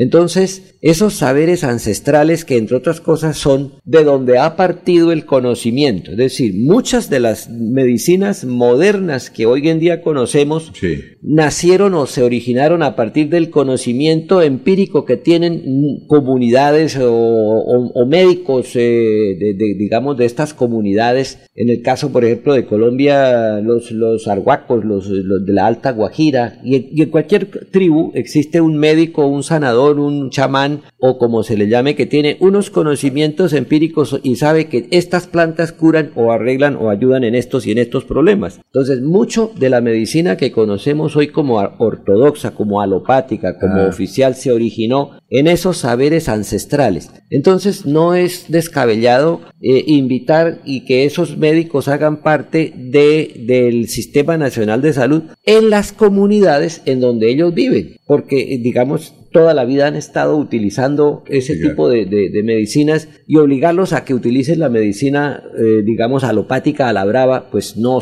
no es una buena idea. Sí, a ver, Las dos cosas son complementarias. Maribel. Doctor, teniendo en cuenta esto, ayer en melodía.com, eh, Amparo Parra Mosquera, quien escribe constantemente para, para la web, compartió una nota en donde había una cifra de 2.500 niños al año son diagnosticados con cáncer en el país. Una cifra bastante grande que de cierta manera debería escandalizar no solamente a Colombia, sino al mundo, porque a nivel mundial es todavía mayor y estamos hablando solamente de la niñez. Eh, ¿Qué se puede decir al respecto de esta frase? Y, teniendo en cuenta la pregunta de Freddy en la medicina preventiva, ¿cuáles serían esos, esos consejos que se deben empezar a seguir realmente? Porque uno entiende que existen industrias eh, farmacéuticas, la medicina científica y demás, pero ¿qué se podría porque es que la cifra realmente es, debería ser escandalosa, debería ser preocupante al estilo de una pandemia. La, cifra de niños con cáncer en Colombia eh, eh, debe ser mayor. En este caso es diagnosticados. Diagnosticados. Que se diagnostican cada año. Probablemente la cifra que da periodista quien queremos y respetamos mucho de cuántos años también no, no, le vaya a decir vieja no, Alfonso no, le vaya a decir vieja no no no nos deprima no nos deprima no, 2.500 pacientes, niños con cáncer al año son los que se diagnostican que son diagnosticados, con, leucemias, que es tal vez el tipo de cáncer infantil más común, cáncer de la sangre, ¿no? Leucemias. Y pues eh, desafortunadamente es una enfermedad que se lleva, bueno, hoy en día no tanto, porque la, la, ciencia médica ha avanzado mucho, el trasplante de médula ósea permite ayudar a, a que estos niños superen la enfermedad, algo que está empezando a tomar fuerza es que hoy en día cada vez que nace un niño, si el papá y la mamá lo autorizan, se guardan las células madre del cordón umbilical, se guardan en un banco de células madre, hay varios en el país, y esas células después se pueden utilizar para reparar la salud de ese niño. Ah, Después hablamos de esto, don Alfonso, y sí, de trabajo. Creo que tiene un costo alto, ¿no? tiene, un, costo alto porque, la, claro, la, esas células madre tienen que conservarse refrigeradas a menos 30 grados centígrados para que sean, para que permanezcan viables por muchos años. Pero entonces ya con respecto a la pregunta, claro, en las comunidades eh, indígenas, en las comunidades negras del Pacífico, esos médicos ancestrales son los primeros que tienen contacto con, con el paciente y, y, tienen pues sus conocimientos para tratar de enfrentar el problema del cáncer en, en, la primera instancia. A veces lo que pasa es que el niño no llega al servicio de salud ya para conocer la medicina oficial, digámoslo así, la que pues con los avances que hay permite en muchos casos que los niños superen el cáncer y no se produzca pues lo más triste que es la muerte. A ver, Laurencio. Doctor Elkin, frecuentemente se habla que el médico en casa, me refiero que es el esposo, el que está en la casa, pero una de las cosas a veces que se presenta es la culebrilla, una enfermedad tradicional. Entonces el, esposo le da la curación a su esposa, finalmente dice, tengo el, médico pero no me cura. Entonces la señora se va para del vecino o curandero y la cura. ¿Eso qué, cómo se puede decir? Y la siguiente, el, en Colombia sí está bien pago la medicina. ¿Y qué piensa sobre la reforma a la salud? Porque usted... Uy, pero no, no, no, una pregunta, ah, sobre la culebrilla y luego únicamente porque está entrando Olguita ahí el, cambio sobre la culebrilla, doctor. Vinimos a hablar, a, controvertir la información que daba aquella invitada suya sobre que la, la industria del cannabis medicinal en Colombia fracasó. No ha fracasado por supuesto, y era lo que veníamos a debatir, a poner en sus justas proporciones. No ha fracasado, pero tampoco fue el boom ese que se, pero, no importa, mañana lo esperamos pa, para dejarte para otro día. Desde luego. Para las demás preguntas de Laurencio. La, culebrilla es el, el famoso herpes zona zoster, es una infección viral causada por el mismo virus que produce varicela en los niños. Mm. Es exactamente el mismo virus. En los adultos rara vez da varicela, pero sí se produce una infección a, lo largo de, del recorrido de algún nervio de los tantos que tiene el cuerpo humano. Esa es la característica de ese virus.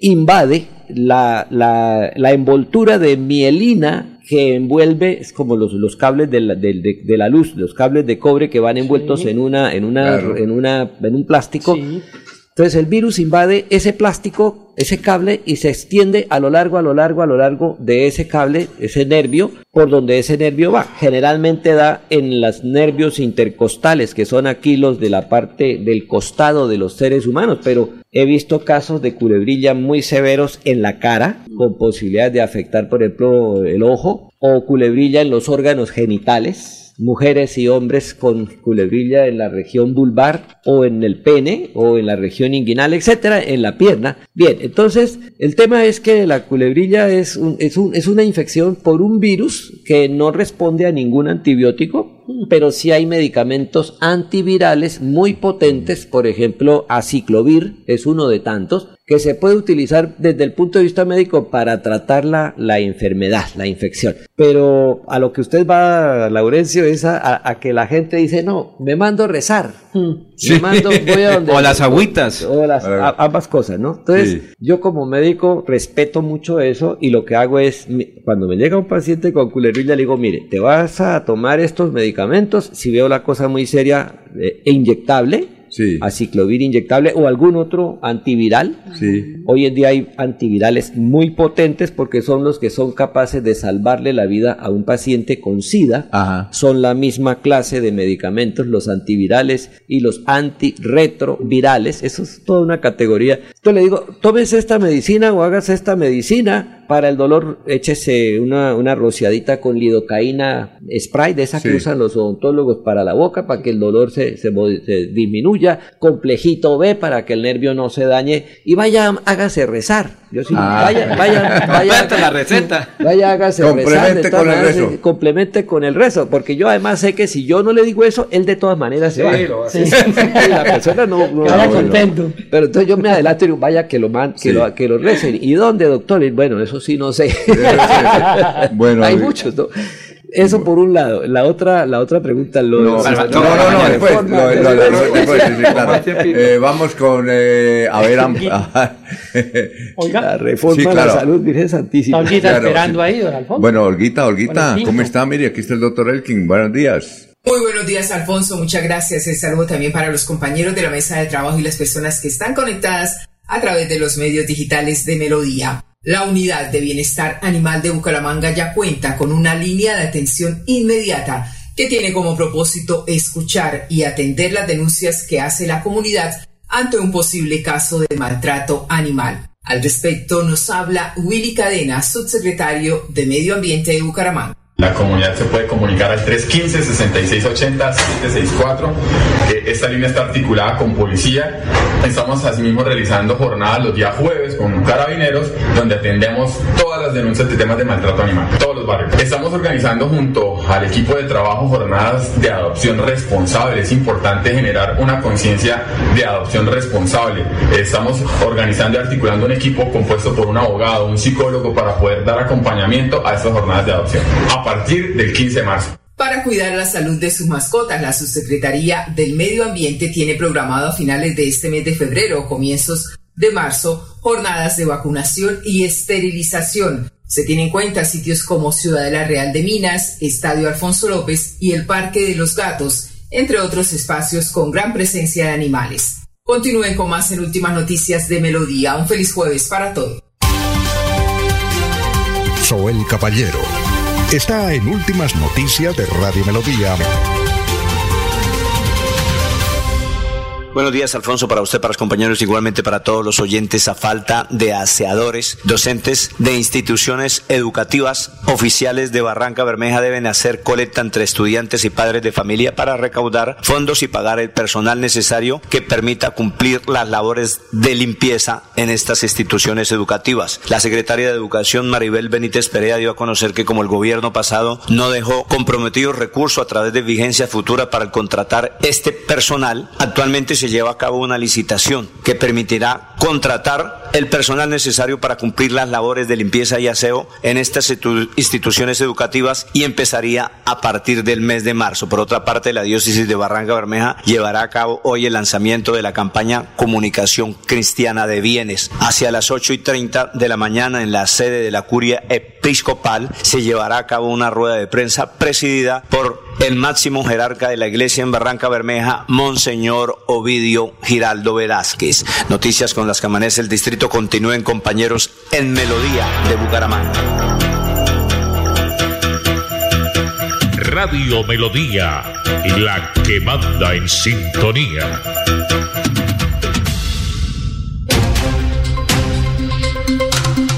Resumen de noticias hoy 15 de febrero. Familia del muchacho muerto a bala por la policía en el barrio comunero de Bucaramanga asegura que no era delincuente, sino informal. El Comité Intergremial de Santander advierte afectaciones por la pérdida del proyecto vial Bucaramanga-Pamplona. Los principales problemas se darían en la movilidad y la economía de los departamentos de Santander y Norte de Santander. Hoy estarán en acción los dos equipos santanderianos en el fútbol profesional colombiano. Primero Real Santander ante Tigres en Villaconcha de Piedecuesta a las 3 y 30 de la tarde. Segundo Atlético Bucaramanga visitando al América de Cali en el Pascual Guerrero 8 de la noche. Oscar Ignacio Torres Rincón el trabajador del Palacio de Justicia que fue encontrado asesinado con una bolsa en la cabeza, encontrado cerca de la Plaza Campesina en Bucaramanga. Bucaramanga avanza en materia de movilidad y muy pronto las medidas de pico y placa metropolitano y otras darán los resultados que los bumangueses esperamos.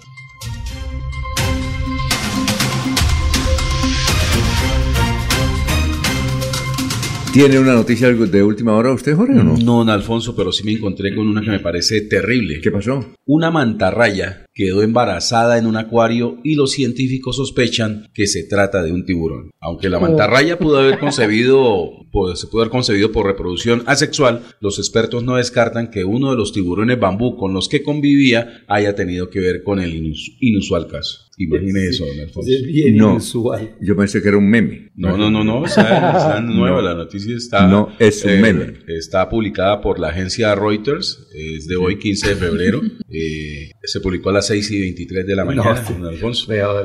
Eso sí es para, para discutir un, rato. Sí, a ver, eh, Freddy. Don Alfonso, ah, Freddy, perdón. No, perdón, don Alfonso. Y nos vamos con el historiador. Vamos a averiguar quién es el líder de la comuna número 9 que resultó amenazado por haber asistido a un consejo de seguridad y haber denunciado los problemas. ¿Dónde, ¿Qué barrio es Comuna, 9? Lo que estábamos hablando, Asturias, Diamante 1, La Pedregosa, Puente, sí, Comuna 9. San Martín. Ah, es la 9, sí. sí. señor. Pero voy a averiguar quién es el líder y vamos a entrevistarlo. Ah, bueno, pero que fue una denuncia que realizaron ayer los concejales en plenaria, eh, Cabanzo, bueno, y otros concejales, que al parecer es un líder del barrio La Libertad, que su casa amaneció con un letrero que decía sapo HP, pero no HP, sino la palabra completa, ¿no? Ajá. Eh, precisamente por eh, acompañar todos estos consejos de seguridad. Don Alfonso, A ver. y hay otro hecho importante también en el Consejo Municipal de Bucaramanga, el duro enfrentamiento del petrismo. Así qué? como en el Congreso. ¿En Bucaramanga? Sí, señor. Sí, claro. Así como en el Congreso Nacional hay enfrentamientos en el petrismo, en el Consejo Bucaramanga también. El enfrentamiento entre Jorge Flores, concejal del Pacto Histórico, y el concejal Carlos Parra del Partido Verde. Es un enfrentamiento constante, casi siempre al final de las sesiones. Se pelearon la vicepresidencia, recuerden que se la ganó Jorge Flores, peleándose el tema de la reconocimientos, la condecoración de Petro, que usted no se quedó, que usted se retiró. Entonces, ese duro enfrentamiento cada día en el Consejo Bucaramanga entre los petristas, Jorge Flores y Carlos Parra. Vamos con el historiador. Las noticias, doctor, de hace 50 y hace 25 años. ¿Las quiere conocer? Por supuesto, y además es nuestro amigo también, ¿no? Sí, Carlos Augusto González. Eso es. Muy bien. ¿Es amigo suyo también? No había. Qué bueno. A ver, Carlitos. Buen día a los oyentes. Esta fue la noticia más relata en nuestro departamento de 50 años. A la edad de 61 años dejó de existir ayer en la clínica Bucaramanga don José Reyes Jiménez Rondón, padre del actual secretario de Hacienda de Santander Gonzalo Jiménez Navas, después de haber sufrido un lamentable accidente. El gobierno departamental por medio de la Secretaría de Educación nombró 72 nuevos profesores para distintos planteles de enseñanza primaria y secundaria de diferentes municipios. Y hace 25 años fue noticia lo siguiente. Un sabor agridulce dejó la primera salida del Atlético Bucaramanga al empatar 1 a 1 ante la Unión Magdalena en condición de local. Por su parte, en el hexagonal del Estadio Villaconcha, Mr. Charles quedó a un punto de conquistar el título faltando una fecha. Un foro para la presentación de los programas de gobierno de los candidatos a la alcaldía de Aratoca se realizará el próximo 22 de febrero a las 8 de la mañana. Los aspirantes son Rodrigo Trujillo Sierra, Arturo Santamaría Valencia, Horacio Rodas Hernández, Javier Rincón Mantilla y Doris Ordóñez Quiñones. Cordial despedida a todos. Muy bien. Oiga, doctor eh, Elkin, hace cuando usted fue secretario de salud, él echó una noticia hace 25 años donde lo nombraba usted. Usted fue secretario de salud, le voy a decir en qué año, porque me acuerdo como si fuera hoy, 1989. Así es, así Era es. secretario de salud de... De, ah, de 1989 a Sí. 1990, ¿no? De Santander. Parte del año Claro. 1989 y parte del año 1990. Sí. Así fue. Eh, y lo cogió una periodista de vanguardia y la después me hizo muy, muy, muy, muy amigo de ella. Ella. Sí, claro, claro. Sí, pero ya la perdonó. Ya, ni me acuerdo cómo se llamaba, don Alfonso. ¿Usted se María? María Adelaida. María Adelaida. ¿Qué Sí. fue de esta periodista? Ella tiene un periódico comunal, La Comuna, se llama, algo así. Ajá. Y yo he hablado con ella y me acuerdo que ella le... le- Invítela a un tinto, don Alfonso. Ya la perdonó, ¿no? Pues, no me acordaba. Exacto. Han pasado. Esos todos los secretarios de despacho, Sí. eh, pues, eh, es de- digamos, eh, Claro. tienen que estar preparados para, para este tipo de, de- de Sí, situaciones, ¿no? Y controvertirlas sin Fue necesidad secretario de- salud. Muy bien, excelente. ¿no? Va a ser un reconocido es. médico y, y, Sí, y periodista. en política. Pero es que yo le digo que venga todos los días, pero dije que no. No, no, todos los días no Dos puede. pero datos. la otra semana. ¿Qué, qué dato interesante que entrega nuestro historiador Carlos Augusto González, don Sí. Alfonso, de hace 25 años, ¿no? Que las noticias del Atlético de Bucaramanga no han variado mucho desde entonces, ¿no? deja sin sabor en la, La verdad es, Pero- no, eso es un pero copy vea, pegue, a ver, Sí, ha sido un copy sí, es pegue. como una tradición. me, me solidarizo con Maribel. Hoy le ganan a la mechita. Eso, el Bucaramanga muy bien, le va a ganar a bien, la mechita. doctor. Le dañan la fiesta a la América. Buena energía. Hoy no celebra la América. Mire, yo le cuento una cosa, si el América cumple años, si los hinchas van a ir todos hoy, van a llenar el estadio, si van a hacer un plantón si no le ganan al Bucaramanga, eh, yo no creo que el Bucaramanga vaya a ganar, creo. Ese, el, el- ¿Todavía se cuadran partidos, don Alfonso? Sí, No, sí, no, o yo sea, creo. que, que ¿eso ya no utiliza? El sentido, que ayúdame para que mi equipo gane. el Ah, sentido pero- común dice que hoy el Bucaramanga va a perder. El sentido común. ¿Sí, utiliza eso todavía? Claro que Entonces puede ser que ahí Sí, también... la Pero no, América no, no, no, no en este caso. No nos dañe la celebración, venga Parta del árbitro, hecho, ¿qué parta hacemos? del hecho, parta del hecho que uno de los patrocinadores del fútbol colombiano es una casa de apuestas. Entonces, ahí cualquier cosa Diga, puede "Pero, suceder. árbitro, no nos dañe la celebración, mire, sí, Yo siempre he entiéndanos". dicho que el árbitro, el ver el play y el bar trabajan uno, juntos. Ah, El bueno. otro dato que daba Carlos Augusto González, don, don Alfonso, es el del equipo de fútbol Mr. Charles. Fue muy famoso en, la- en- en los 80. ¿Ese era Eh, tejido?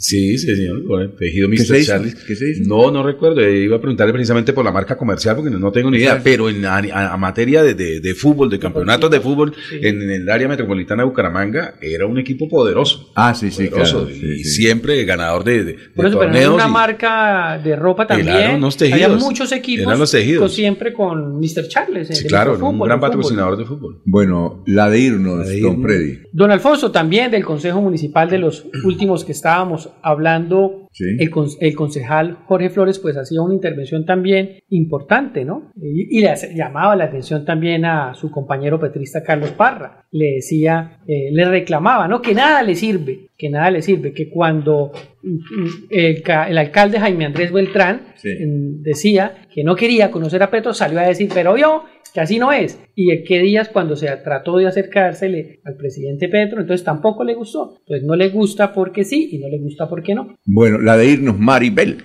Descartada una lesión grave del argentino Lionel Messi, se había hablado en los últimos días que eh, tenía una lesión importante, pero confirman que no. Dicen, Leo tuvo una inflamación en el abductor en el primer partido ¿En con el el qué? equipo aductor. ¿Eso qué, doctor? Un músculo, del, un músculo que hace parte del músculo, de los músculos, pues de los seres humanos, por la parte anterior, y claro, es fundamental porque ese músculo es- Mire, mire lo que importante que es que el doctor es quien esté todos los días acá. Pero por La favor. Rompemos. En el aductor en el primer partido con el equipo árabe no tuvo una lesión que amerite pararlo o algún tratamiento especial. Íbamos día a día. La de irnos, Jorge. Para mañana le entregaremos el informe de los gastos de viaje de las primeras damas de la nación, desde la esposa de Uribe hasta la actual. Ah, caray. La de hoy no, Jorge. Don Alfonso, la invitación para líderes comunitarios, medios de comunicación, empresarios y ciudadanos en general.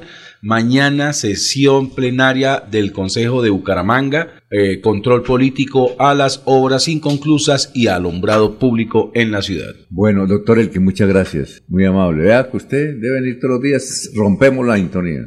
Entonces yo también la última noticia es. A ver, sí, claro, sí. La de irnos. No, La de irnos. no, no, no, simplemente eh, vamos a tratar de hacer en el programas, si no todos los días, pues con frecuencia una divulgación. Sí. El, el entrevistado suyo, Héctor Mayor, eh, Héctor no, Eduardo, Eduardo Mayorga, Mayorga, que es uno de los pocos santanderianos que lo ha logrado mantener a flote un cultivo de cannabis con fines medicinales en la Mesa de los Santos. Yo lo conozco, no por dentro, no he podido entrar. Eh, nos comentaba la- algunas de las aplicaciones médicas del cannabis, cannabis medicinal. Vale la pena es- conocer ese tema a fondo. Así por encimita puedo decir eh, o ratificar parte de lo que dijo Eduardo. Él no es médico, yo Sí. entonces nos claro. complementamos. Epilepsia en niños, epilepsia recalcitrante en niños, es decir, niños que convulsionan 300 veces al día. A ver, María. Y saber que pueden mejorar con cannabis, Cannabis. medicinal Ah, es una realmente una especie de magia. Ah, no bueno. es magia, eso tiene una explicación científica. Los pacientes con esclerosis lateral amiotrófica, una enfermedad muy, muy terrible, don Alfonso, porque es una parálisis progresiva hasta la muerte. Sufren mucho. El cannabis medicinal los puede ayudar por lo menos a tener una mejor calidad de vida. Las personas que, eh, con cáncer que tienen, eh, se les hace quimioterapia. Generalmente la droga, la quimioterapia es una droga que le salva la vida, pero a- al mismo tiempo le daña muchas otras cosas, lo- los afecta. Entonces, por ejemplo, vomitan. Ah. Vomitan mucho los pacientes que, que tienen quimioterapia fuerte para cáncer o para SIDA. Sí. El cannabis medicinal es prácticamente la única sustancia que les ayuda a evitar ese vómito. Ah, bueno. Entonces, son ¿Qué, ejemplos. ¿Lo, lo podemos tratar mañana? ¿Lo llamo? Eh, bueno, ahí, puede sí, ser sí, por mañana lo llamada llamo. telefónica. Listo, mañana lo llamo y Eh, hablamos Algunas de eso. veces vengo, otras veces Listo. podemos hacer bien. llamada telefónica y claro, mucho gusto. Bueno, muchas gracias. Sigan en melodíaenlínea.com, ¿no es cierto, Maribel? En melodíaenlínea.com. Melodíaenlínea.com. y mañana a las 5. Últimas noticias los despierta bien informados de lunes a viernes en todas las áreas de la información regional, nacional e internacional. Un periodista de Últimas Noticias registra la información en melodíaenlínea.com. En Facebook y YouTube, Radio Melodía Bucaramanga. En Instagram y X, arroba Melodía en línea. Y nuestra aplicación Radio Melodía. Dirige Alfonso Pineda Chaparro.